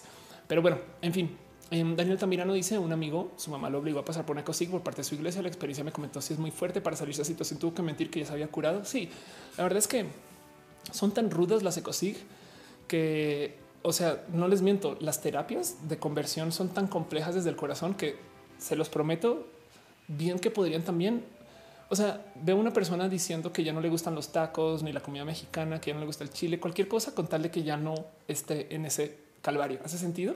Entonces, pues claro que va a decir me curé. Raro es cuando lo gritan a los cuatro vientos y se vuelve mediático, ¿no? Y me queda claro que hay algo de dinero enredado también. Entonces, pues eso es otro tema. Em, aún así, hay algo dentro del tema de las terapias eh, o de la gente que es ex gay que me parece que no se debe de ignorar Em, y es que suele ser que cuando alguien clama en público que es ex gay, lo primero que dice es nada, tú eres gay de verdad. Y a veces pienso, no, esto es un poco de invisibilidad bisexual también, saben? O sea, tenemos una persona que es potencialmente bisexual que se le enseña en una terapia a negar parte de su sexualidad y sale a decir yo soy ex gay y mira cómo ahora estoy con persona del sexo o género opuesto. Em, y puede ser una persona bisexual, no? Pero eso igual yo prefiero errar este, del lado de la diversidad que no. Y aún así, em, cuando me pronuncio de este tipo de cosas, suele ser que me comunico más como que si estuviera apoyando a las terapias de conversión. Entonces prefiero ignorar ese caso, aunque a veces pienso en eso. No será que también hay algunas en esas historias, porque si hay gente que se clama ex gay y a veces pienso, no será, no será que son personas que están viviendo dentro de lo bisexual que les están enseñando a negar parte de su sexualidad. Puede ser, pero como sea, eso este, tiene 10 mil millones de matices. Isaac Rebollo dice: eh, ¿Crees que el gobierno de México debería cambiar su postura sobre el régimen de Maduro ahora que casi toda, Latinoamérica apoya a Guaidó? Sí, pero técnicamente eso no es lo que está haciendo el gobierno mexicano. El gobierno mexicano actual está enfocado en arreglar las cosas desde adentro para que desde afuera funcione. Es una lástima que eso quiere decir que, eh, pues que al gobierno no le importe lo que pasa en Venezuela. Es horrible pensar en eso. Me explico. Es como es triste que, que México solamente tenga ojos para México. Hace sentido porque lo primero que tú dirías es pues son lo que somos un país chido con capacidades, potencia, que tenemos, sabes, como que más que nuestras fronteras, que representamos más que solo México. Entonces, si nos enfocamos acá, es como decir, es que nos quedó grande ser mexicanos, no? Pero no obstante, capaz y un poquito sí. Eh, parte de lo que está haciendo el, gobierno actual ahorita es básicamente tratar de arreglar todo desde adentro, con las patas, en mi opinión. Pero bueno, no quiero tener esa discusión ahorita. Em, y sería súper bonito que de todos modos se diera alguna pronunciación y que funcione, pero me parece que eso no va a suceder porque la plataforma del presidente actual es un que afuera se explote el mundo. Estamos arreglando las cosas acá, no? Em, y pues para México, que es un país que tiene tantos acuerdos internacionales, es una lástima que esto se haya vuelto así. No, no es más. Pero pues como sea, em, vamos a ver dónde acaba este tema de Venezuela en general, ¿eh? porque, porque podemos decir misa. Venezuela es quien decide qué pasa con Venezuela, ¿no? Y así las cosas. Dice Aldo Receta, qué horribles son estas terapias. Cambiar tú solo, eh, cambiar tú solo porque a los demás no les parece que triste, qué horribles las personas que les hacen. Qué horrible las personas que lucran de los padres de la homofobia de los padres. Saben? Porque es pensar que estos son personas que se presentan como psicólogos y que literal van con padres que no saben o no están informados y les dicen dame varo y yo le quito la homosexualidad. ¿eh? Eso me parece, o sea, corrupto, pero hasta el hueso. Dice Pablo León, supe que no llegaría nada con un chico con el que salía que una chica con axilas peludas dijo con tono de desagrado, ay, es que es de esas que se sienten bien dueñas de su cuerpo. Y pues es que ves, claro. Y Paola dice que pues es dueña de su cuerpo, por supuesto. Es que eso es, es justo. Ahí está, ahí está. Entonces, el tema de las axilas, como el cabello corto, como este, tantas cosas de, del ser mujer de hoy, em, me queda claro que son modos de em, poner en duda los estándares de belleza. Si, si están ahí por un motivo aparte de solo son estándar de belleza y eso así. Samantha Nómada dice está preguntando por la J de Guadalupe, de la cual me tengo prohibida decir su nombre al aire porque no lo quiero promocionar más. Sí, justo así, tal cual. Y Caro dice es que suena, suena antinatural. Sí, no. Emily Den dice depilarse la zona de ser decisión propia y conforme a cómo te sientes. Si te gusta tener esas axilas sin vellos, pues adelante. Si te gusta igual, cada quien debe sentirse bien. Totalmente de acuerdo. No pasa nada.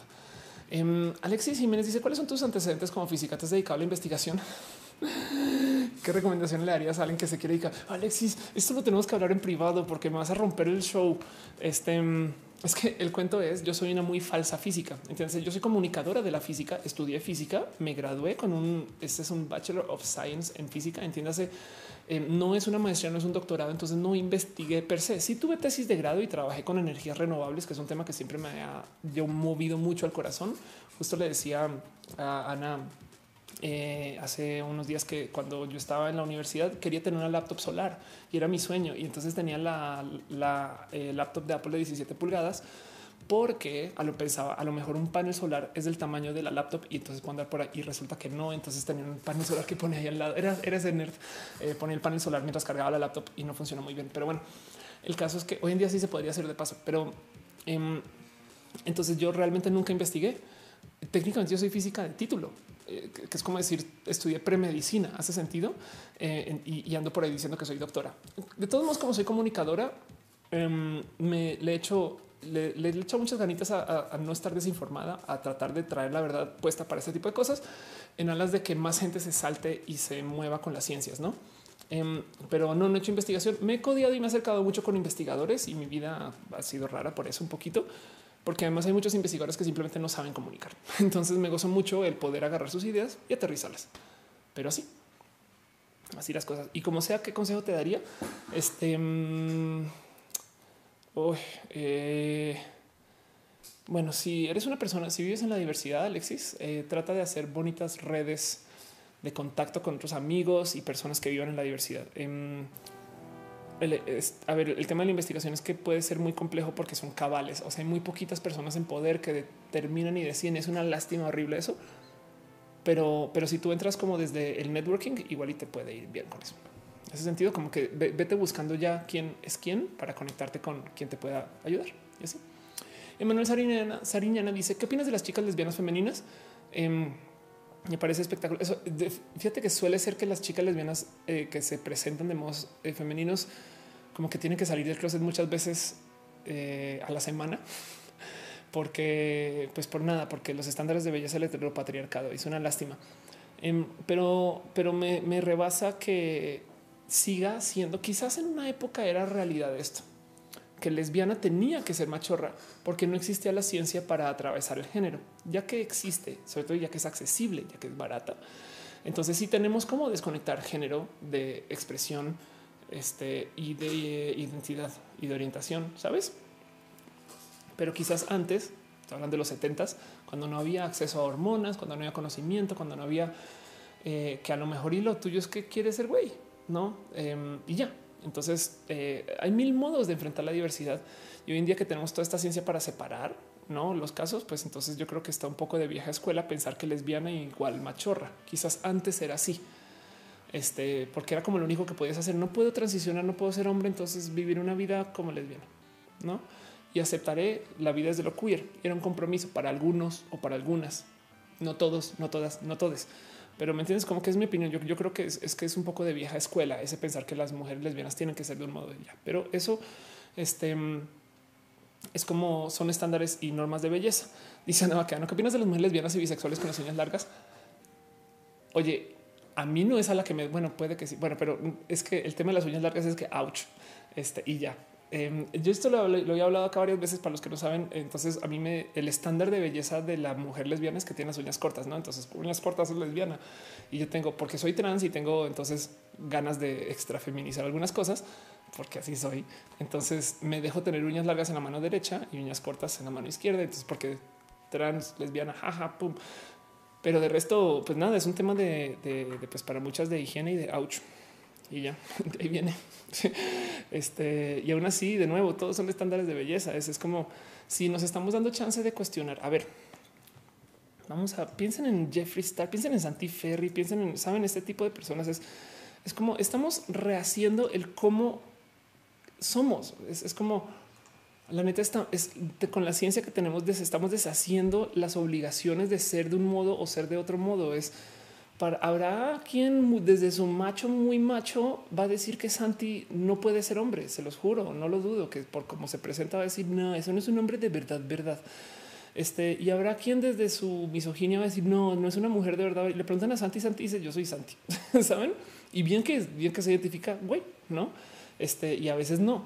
Y ya, y Santi, Santi, es un ejemplo, es porque también es un pan de Dios y es una persona este, este, muy bonita, pero pues bueno, es que fue el ejemplo más rápido que se me ocurre, pero me explico, es como estamos redefiniendo el qué es ser para cada quien. Pues evidentemente todos estos estándares normativos em, también se deben de cuestionar. ¿Debe de una mujer trans ser un sex symbol? No. ¿Debe de una lesbiana este, ser butch, machorra? no. ¿Debe de un niño gay tener, no sé, peinarse bien y vestirse bien? Que de paso me parece una gran movida de RP. Em, porque en los ochentas ser niño gay era sidoso te va a matar, güey, así, así, o sea, horrible. Y hoy en día ser niño gay es hombre logrado, ejecutivo, eh, culto, que tiene más eh, este, comunicación y capacidad de comunicación que sus compañeros y que es el sí, ¿saben? Como que eso me parece una gran movida por parte de la comunidad de, chicos de la G, pero aún así de todos modos debe de ser, o sea, hay mil modos, hay mil modos, no hay modo, no hay ningún modo correcto de ser mujer y por eso mismo tampoco también no hay ningún modo correcto de ser lesbiana, ni bisexual, ni pansexual. Em, y, eso es parte del cómo estamos viviendo y me parece muy bonito, me parece muy chido. Es como, como estamos enfrentando un poquito el, el que todos estos estándares que se usaban antes, pues ya no tienen por qué existir. Em, esto lo hablé en un roja hace unos ayeres del Hanky Code. El Hanky Code es el supuesto código que existía para que em, tú te pudieras enterar que alguien es gay. Entonces, el cuento es según los pañuelos que usaban los chicos gay, tú sabías si era gay o no, porque en esta época no se podía pinches preguntar ni decir, no había ni Tinder ni Grindr, no. Entonces tenían que literal dar códigos y pistas y señas. Eh, y entre esas Pues el cuento es, ok, si usa el pañuelo, a ver cómo era, si usa el pañuelo este color negro, entonces le gusta este, el sadomasoquismo, si usa el pañuelo verde, entonces es que este, es, un tema de prostitución, que cagado el red es fisting.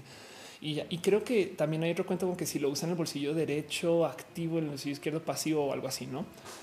Luego también esto pasa con las bandanas y hay muchos chicos gay de vieja generación que la neta, neta, te van a decir de frente, yo no soy gay, lo que se ve no se pregunta, pero bien que traen su pañuelo todavía o su pin de color o su arete solo en una oreja, ese tipo de cosas.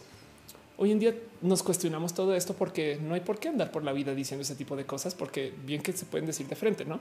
Y entonces habrán este, personas leather que no les gusta algunas cosas de cómo se debería de ser un buen líder. Entonces, cada vez que alguien usa la palabra de verdad o bueno, el término de verdad, ahí es donde hay que cuestionar, ahí es donde hay que incidir, porque un hombre de verdad es alguien que no, güey, perdón. Una lesbiana de verdad es quien tiene las uñas cortas. Pues no, resulta que no. Me explico em, como que em, resulta que siempre va a aparecer algún caso que ponga en duda las normas. Y de eso se trata lo que estamos haciendo, ¿no? Hace sentido, es como que, eh, como que para nuestra generación de la comunicación de hoy, eh, este, pues de cierto modo estamos como enseñándole a la gente que todo está para cuestionar y hay mil modos de ser de un modo, ¿no?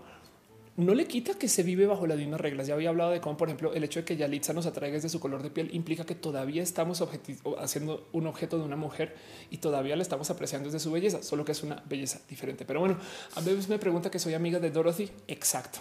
Y sí, la verdad es que sí. Este, el cuento de ser amiga de Dorothy es que era el modo de preguntarle a alguien que si era gay.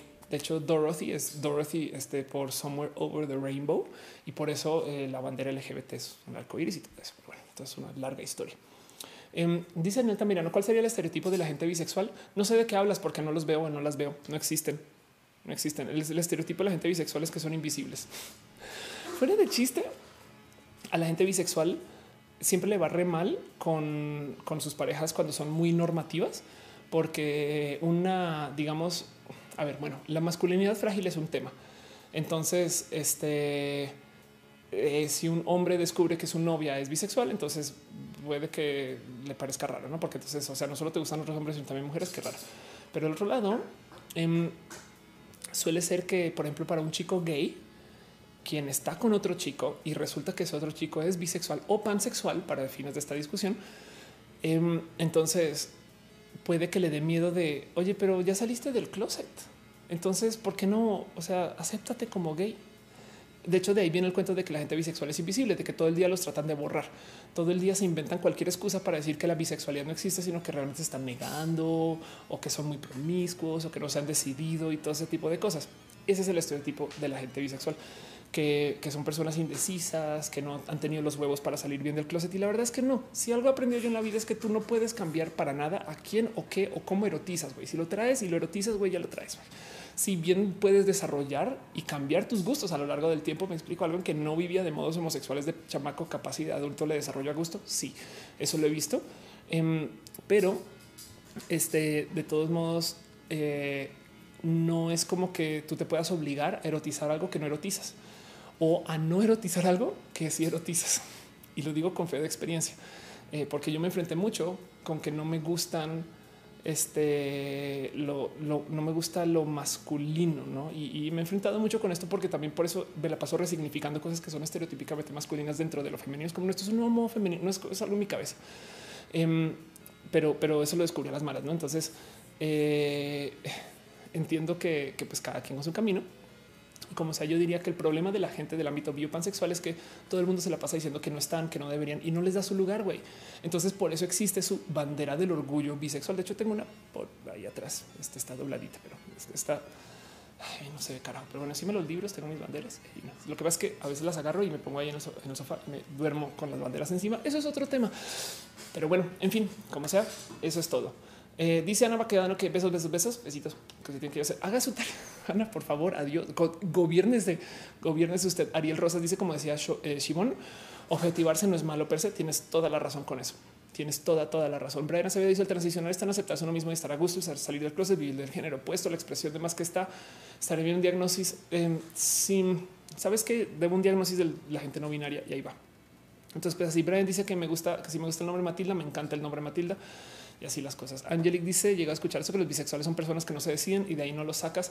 Sí, ¿eh? es que a ver, hay gente que simplemente trae muy puesto su me costó un chingo salir del closet y esta persona, ¿cómo? ¿Pero por, qué no sale del closet como yo? Y es después porque güey, no todo el mundo es como tú, pero así las cosas.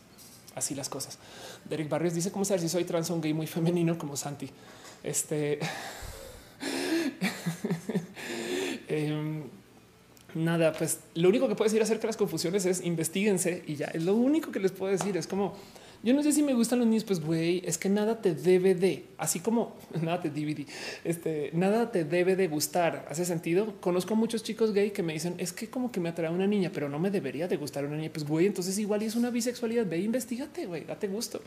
Sabes como que no sé, eso es parte de ese miedo a querer entrar a un cajón y decir ya de aquí soy es de nuevo y tú deja que tu cuerpo te lleve por donde quiera llevar la chingada y así las cosas y ya. Entonces ya veo que Daniel Flores también se tiene que ir a dormir. La gente está diciendo estas cosas. Em, creo que eso quiere decir también que es hora de ir cerrando este show. Llevo tres horas y 12 minutos y yo creo que con eso justo, justo, justo le voy a ir despidiendo el show también. Muchas gracias por acompañarme de nuevo un roja. Me parece espectacular por haber hecho un roja sin explotar, porque la verdad es que casi, casi que no arranco y entonces pues así. No se les olvide que justo hoy este show se hizo nomás para platicar acerca de cómo tenemos productos que desde la base pensamos que está malo que los, las tengamos que reemplazar. Pero desde el otro lado, el tema del show justo era, pues vamos a hablar acerca de cosas que em, en últimas suceden y existen no porque quisimos, sino porque pudimos, ¿no? Es como nos obligamos a mejorar nuestros productos cada vez que tiene el problema que nos entraron a un sistema de consumismo horrible, pero de todos modos tenemos productos espectaculares. Y a lo mejor en la vida también eso es parte de la única cosa que yo le puedo sacar bien a la historia de la obsolescencia programada es que igual y en tu corazón en tu vida también vale la pena programarse obsolescencia. ¿Hace sentido? Este eh, dice Iván David, tócate, juégate y apréndete. Sí. O como decía Vico, eh, con lubricante y simplemente colaborando. este, pero bueno, yo voy a dejar que Vico les cuente esa historia porque no me, no me pertenece a mí, es ella y sus novios. Y entonces, como sea, eh, eso es lo que les hago para el día de hoy. Ya saben cómo es y de qué se trata y por dónde va. Eh, no siempre, no siempre sale. Este eh, no siempre salen todos los nombres en la lista de nombres. Entonces no me odien si, si sienten que me lo salté. Ya, ya me paso por allá. Muchas gracias a la gente bonita que vino desde Mixer. A que te vi por ahí pasar. Muchas gracias. Y también a Emily 1219 AB, a Rey Beoneta y a Ivental Cerneas en Mixer. A la gente bonita que estuvo en el Twitch. A 13 David 13, a Andrés Togas gracias a Another TTV Viewer, a Baena, a Banana, a Baron Javier, Commander Ruth, Danny Trouble 3, a Dr. Wiggles, a El 7, a Electrical Longboard, a Emily Dayan 2010, a Garwafa Gamer 01, Host Giveaway, a Interfector, a Jorge Alamart, a Jauregui, Oscar James 17, a Polizei Positivity, Vota a Pyroflexor, El Kai Chicken, Retesam, Rubén Las, a Selva del Trueno, a Slowcool y a Sisop Diego, que cagado, Sisop, es un Sisop. Este, eh, muchas gracias por acompañarme y a la gente bonita que vino desde el YouTube, a Buget VG, a, Angelic, Alexis Jiménez Muñoz, Álvaro Hernández, a Ana Baquedano. Gracias. Muy, hasta me da pena que vengas a este show, pero pues gracias por estar aquí. Alegras el chat. También abrazo a Analia Martínez, a Ariel Rosas, a quien le tengo mucho pinches cariño. Gracias por siempre estar acá también de paso tú y yo tenemos que hablar. Azul Chocolate, Brian Acevedo, Brian Cooper, Carlos S. Gutiérrez, Dani Roche, a Daniel Altamirano, Daniel Flores, Derek Barrios, el lado oscuro de, de qué? ¿De qué? El lado oscuro, de, te llamas el lado oscuro de algo. Muchas gracias a Fabi Bedoya, a Geek Sasha, a Iván David, a, a Jem Jem, a Youth, a Junior de Marco Montoya y a Ophelia Pastrana, la otra clon que estuvo ahí, a Danger. Este, gracias también por estar acá. Si su nombre no salió, déjenmelo saber. También un abrazo especial a la gente bonita que se suscribió al canal. Literal se suscribieron. Gracias desde el fondo del corazón a la gente que lo hizo en Twitch. Los quiero mucho. Y aquí en YouTube a Hígado de Patos, Ira Strange, a Lisa Sonrisas, a María José, a N07, a, Dani Roche. Miren, corazoncito mil para ustedes. Gracias por estar acá. Compartan este show a sus tíos, primos, amigos, abuelos, conocidos, cercanos o lejanos. Y saben qué? Saben qué? Nos vamos a la próxima semana. En potencia hay que moverlo del lunes porque puede que esté por fuera o no. Lo voy a ir hablando en redes, no se preocupen, pero como sea, la otra semana igual hay show, sí o sí, sí o sí. Roja es básicamente parte de mi vida y si pueden y nos da chance, veámonos en Cuernavaca este fin de semana para la TEDx y si no nos vemos aquí en la Hacienda los Morales para el evento de este Women's Weekend. ¿Qué más les puedo decir? Nada, los quiero mucho. Este voy a traer el micho, ¿les parece? Más bien. Em, dice Margarita Rosa, nos vemos en el espejo, nos vemos en el espejo. porque dice la vidrios. les quiero, mano bonita. Gracias por todo. Emilia dice esa confirma la teoría de las clones. Sí, la verdad es que sí. Isaac ya dice no salí, casi que nunca sales, no? Eh, pero un abrazo, un abrazo y así. Y Gabriel Benítez Molina también abrazo por estar acá. Y así es lo que es. Todo eso con naranja ausente. Los que no salieron es culpa naranja ausente. Bye.